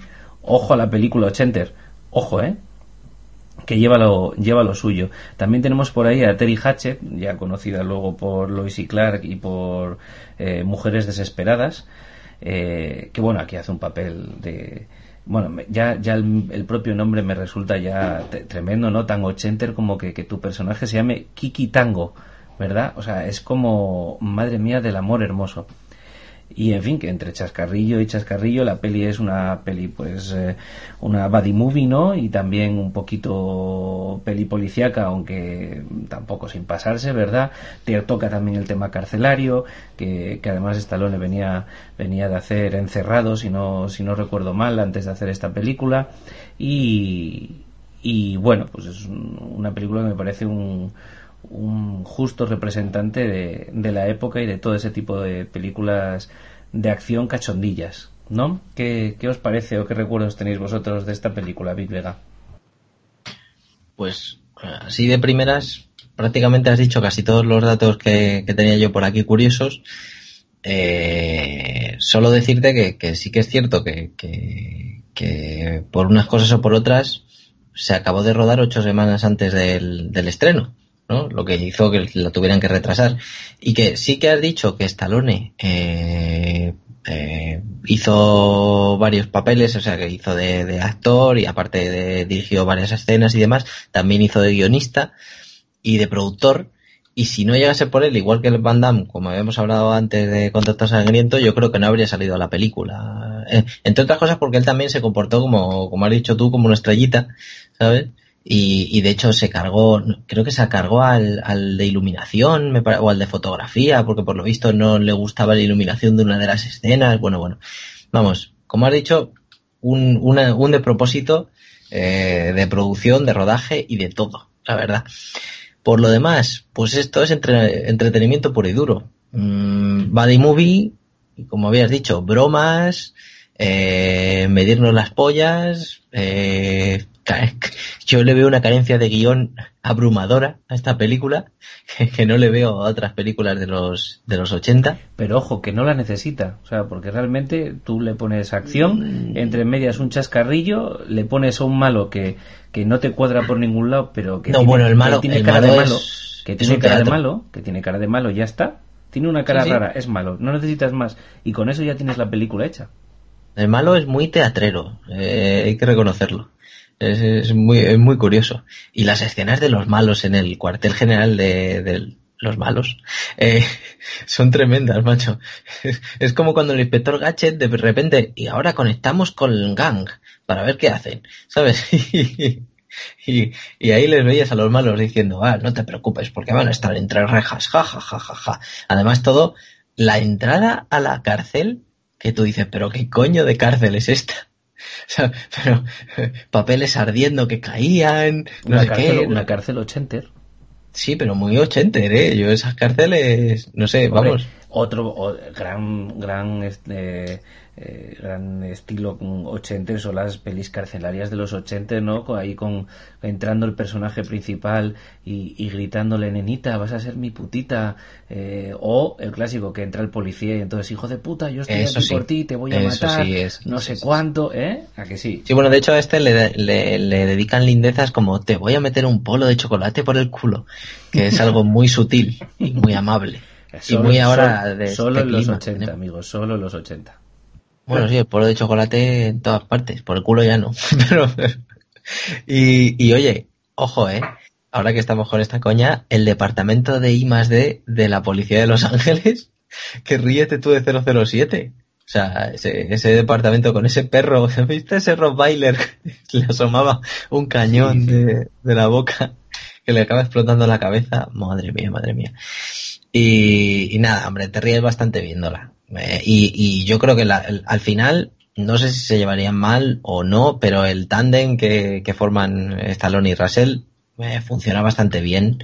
Y yo creo que es lo que sostiene la peli, eh, eso y, y, las coñitas, porque, porque no le veo, no le veo demasiado. No, no, es una peli para pasar el rato, claramente.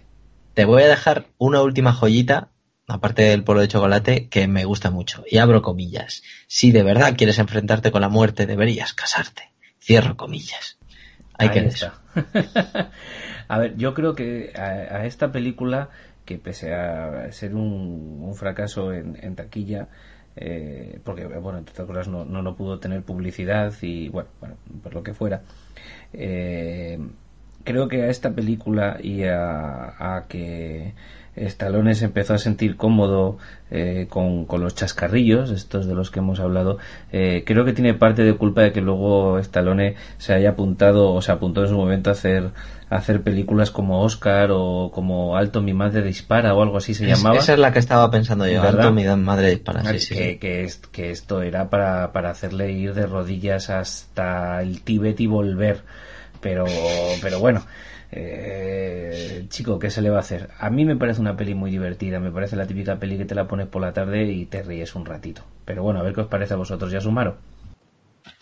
A mí lo que más me gusta de Tango y Cash es la idea de poner a Sylvester Stallone como si fuera un yuppie intelectual, relamido, eh, sofisticado, vamos, que no se lo cree absolutamente nadie, ni aunque le pongan eh, esas gafas, ¿no?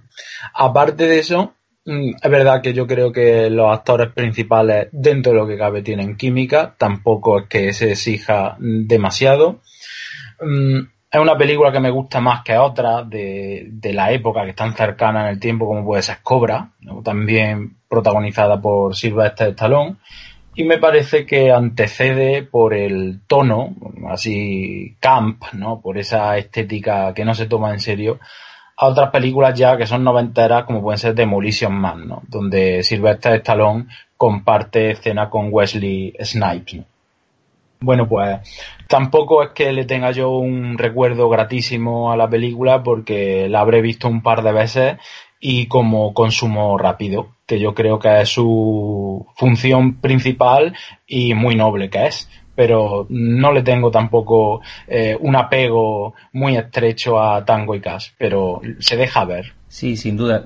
Ya que has, has, comentado lo de Cobra, y bueno, estamos hablando del cine de los 80, eh, Cobra es una película muy importante para el cine de los 80 porque el sueldo que la Canon le pagó a Sylvester Stallone por hacer Cobra revolucionó completamente el, el Hollywood y los precios eh, y los cachés de los, de los artistas. Y por un lado fue el principio de la fin de Canon porque si bien con Cobra lo petaron, quisieron seguir esa fórmula y, y, se agotaron. Y por otro lado al resto de las productoras les obligó a, a invertir muchísimo más en, en, los productos sin tener garantizado eh, el éxito, pero sí sabiendo que tenían que tener una cabeza de cartel importante como, como, pues como era Stallone o como era Schwarzenegger o como eran otros dos o tres actores más y punto pelota. Y, y sí fue bastante, bastante importante. Y sin embargo a mí Cobra es una película que ni funifa, fíjate. Eh, Necron. Pues coincido contigo que a mí Cobra ni funifa y por otro lado eh, quizás por la, el gran amor que le tengo a Carl Russell como Jack Barton. Eh, de, estas películas ochenters que hemos mencionado así un poquito eh, ahora, eh, es de las que, de, de acción, es de las que más me gustaba Tango y Cash. Eh, mucho más que Cobra y también más que Comando, la verdad.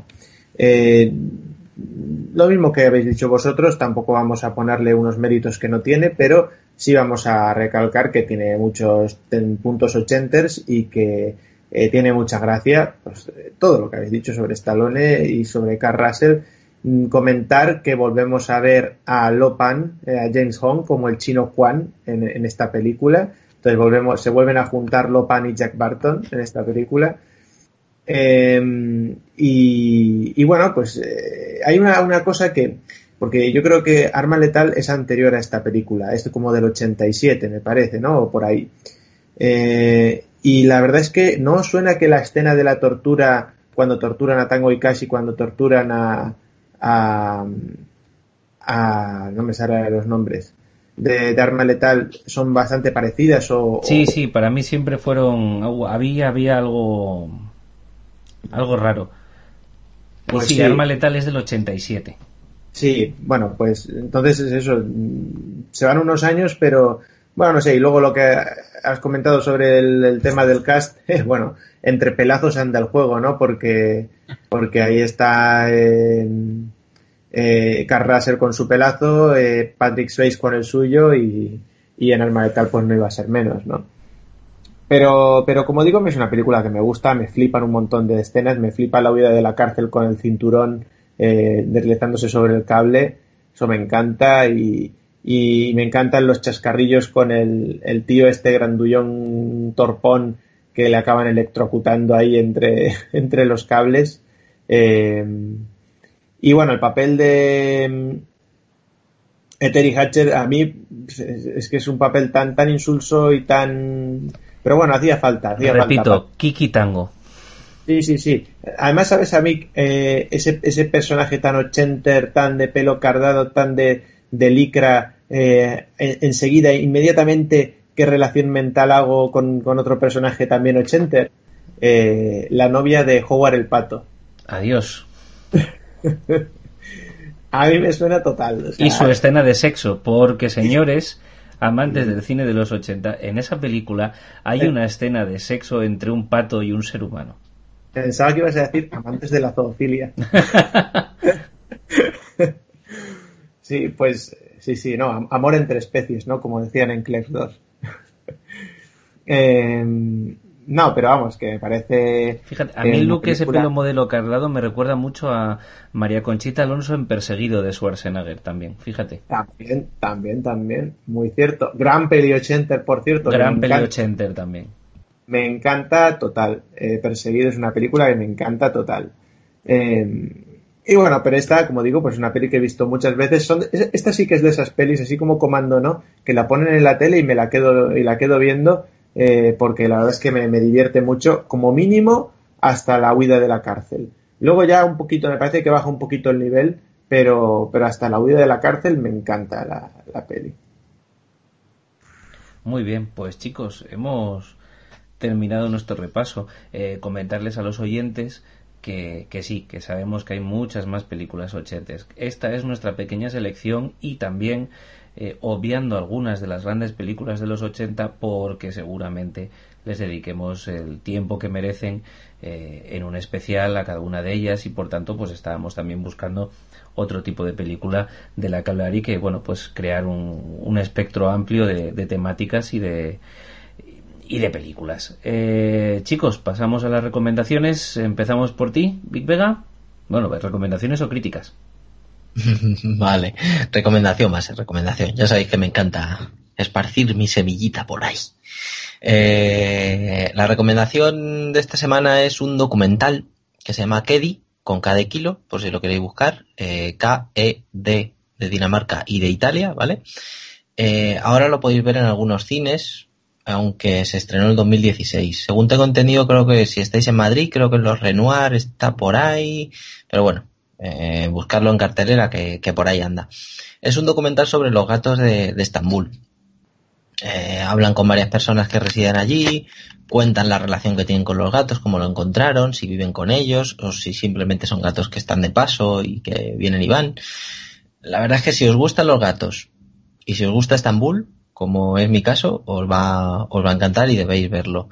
Eh, a mí con algunos se me ha caído la lagrimilla, te reconcilias un poco con, con el género humano y la verdad es que si habéis estado en Estambul es que es una ciudad que realmente mi mujer y yo no podíamos dar tres pasos sin pararnos a acariciar algún gato. Conociéndonos, pues también es normal en nosotros.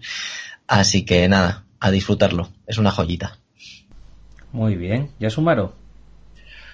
Pues para acabar, digamos, eh, en el mismo punto que empezamos, me gustaría recomendar Dunkerque, ¿no? Porque quiero subrayar eh, la calidad de, esta película que para mí ha confirmado a Christopher Nolan como un director muy notable a considerar entre los mejores del panorama actual. ¿no? Eh, bueno, aborda, para quien no lo sepa, una de las batallas más importantes de la Segunda Guerra Mundial. Eh, los aliados, eh, casi medio millón de aliados estaban acorralados por el ejército nazi.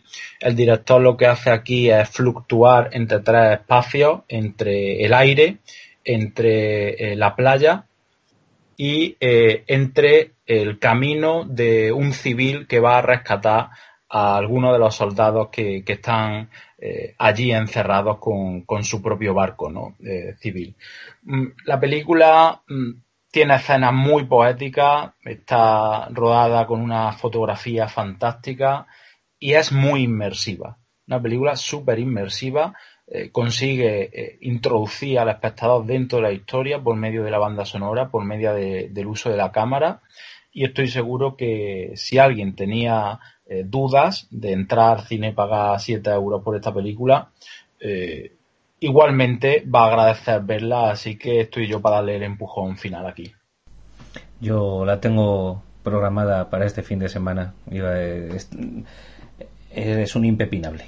Yo creo que me uno contigo que estoy seguro de que me va a gustar y que creo que es algo que o bien por la temática que a alguien le puede interesar más o menos o, como, como uno de los de las películas a ver este año creo que, es de cajón y que es justo es justo. Necrom.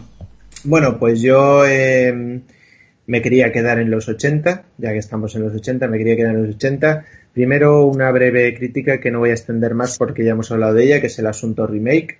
Entonces, eh, me quedo simplemente diciendo, por favor, no más remakes. Eh, piensen algo, inventen algo por su cuenta y, cuando ya no sepan más que inventar, pues eh, yo qué sé, saquen películas basura, pero no, no destrocen películas porque no.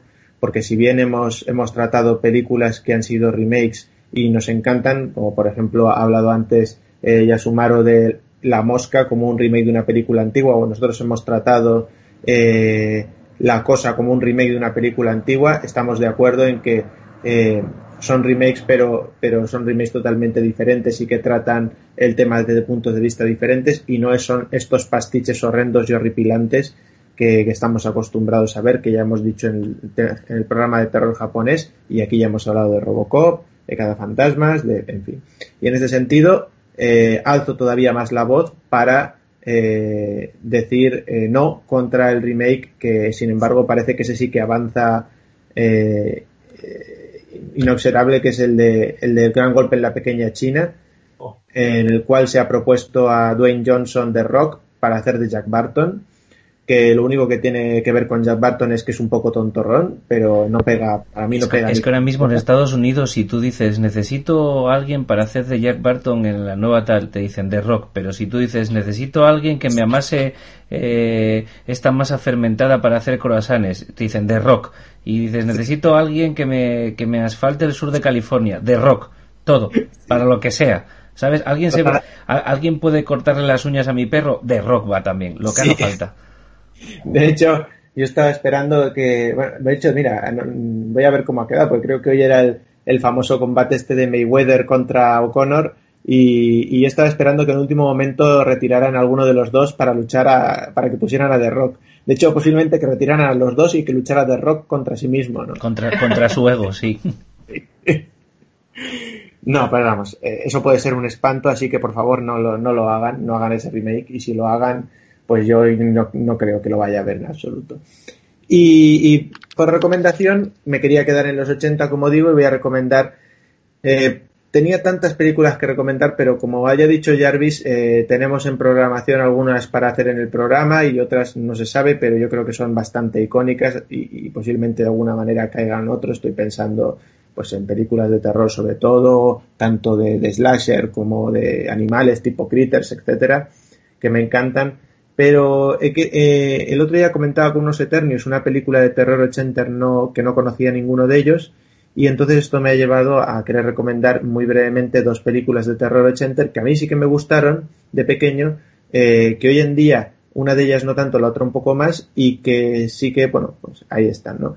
La primera de ellas, por cronológicamente, es del 87 y se llama La Puerta. Ahí podéis ver a Stephen Dorff de pequeño y se trata de eh, un par de amigos que mm, desentierran, eh, encuentran un agujero en el jardín de la casa de uno porque sacan un árbol, etcétera, etcétera, un rollo muy eh, poltergeist.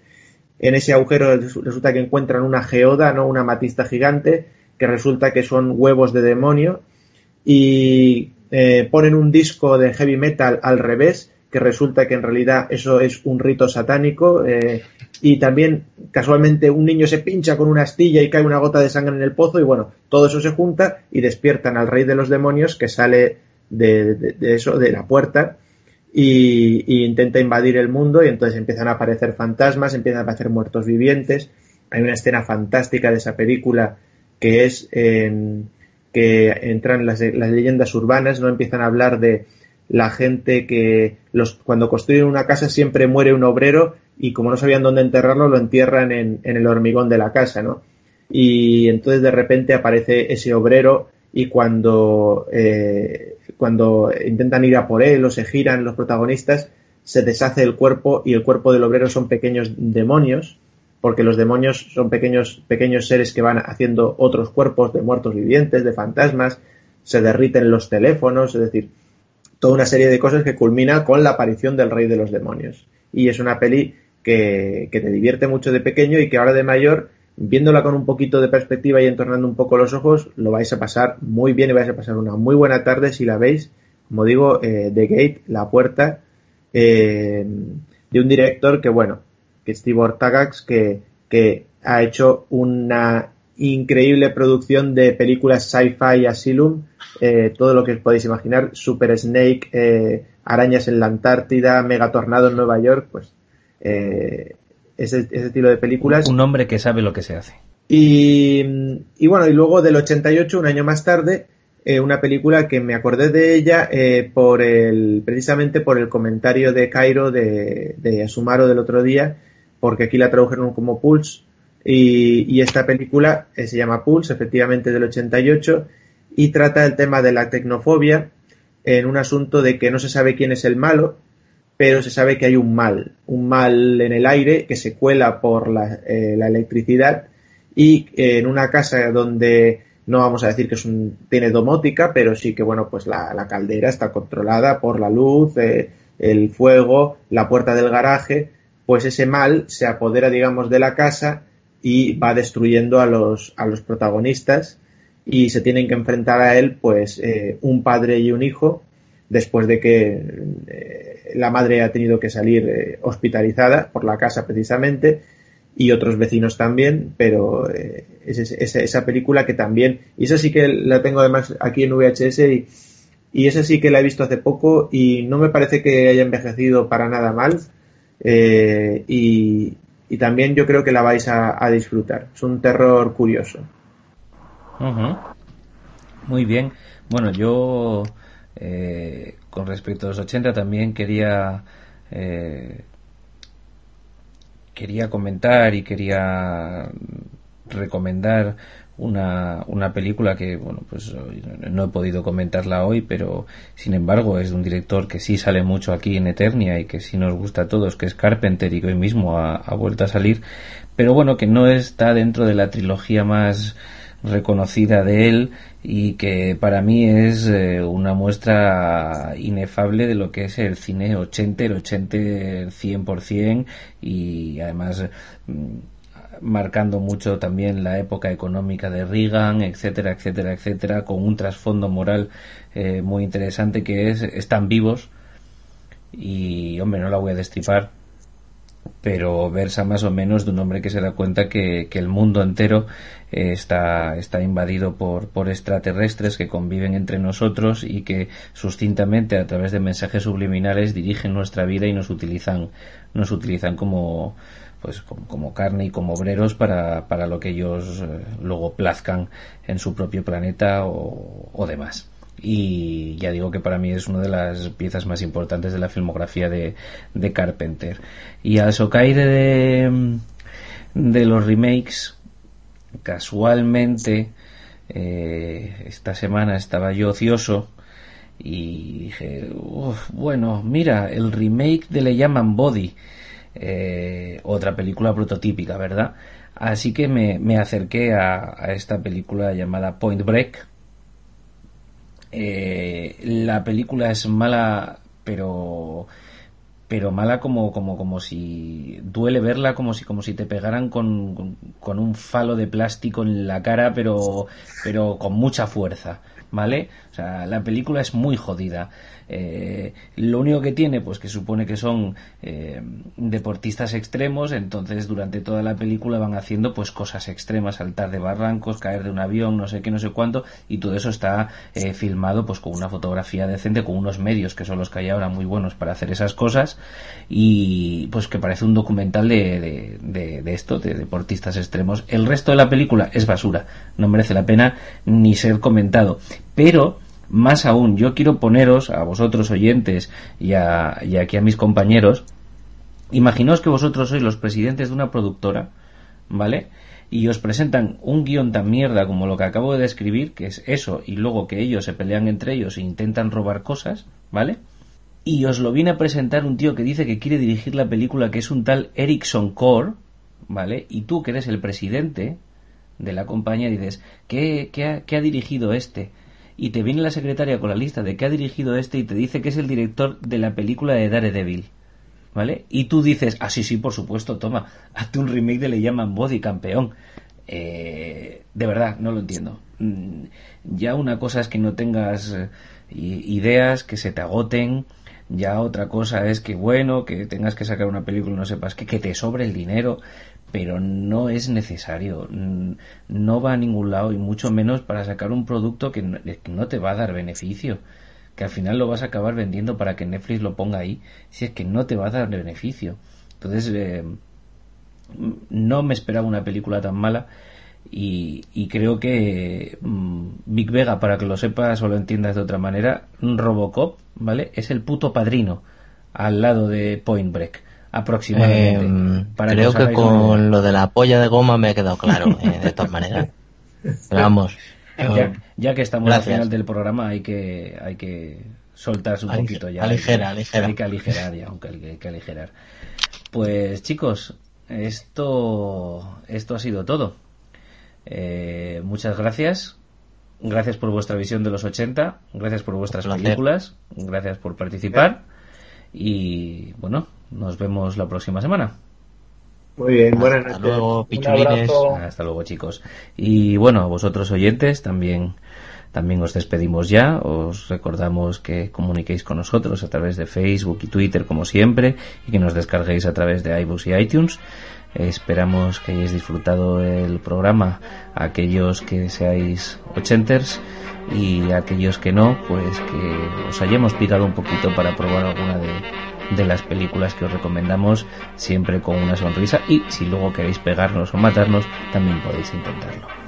Buenas noches desde Eterno.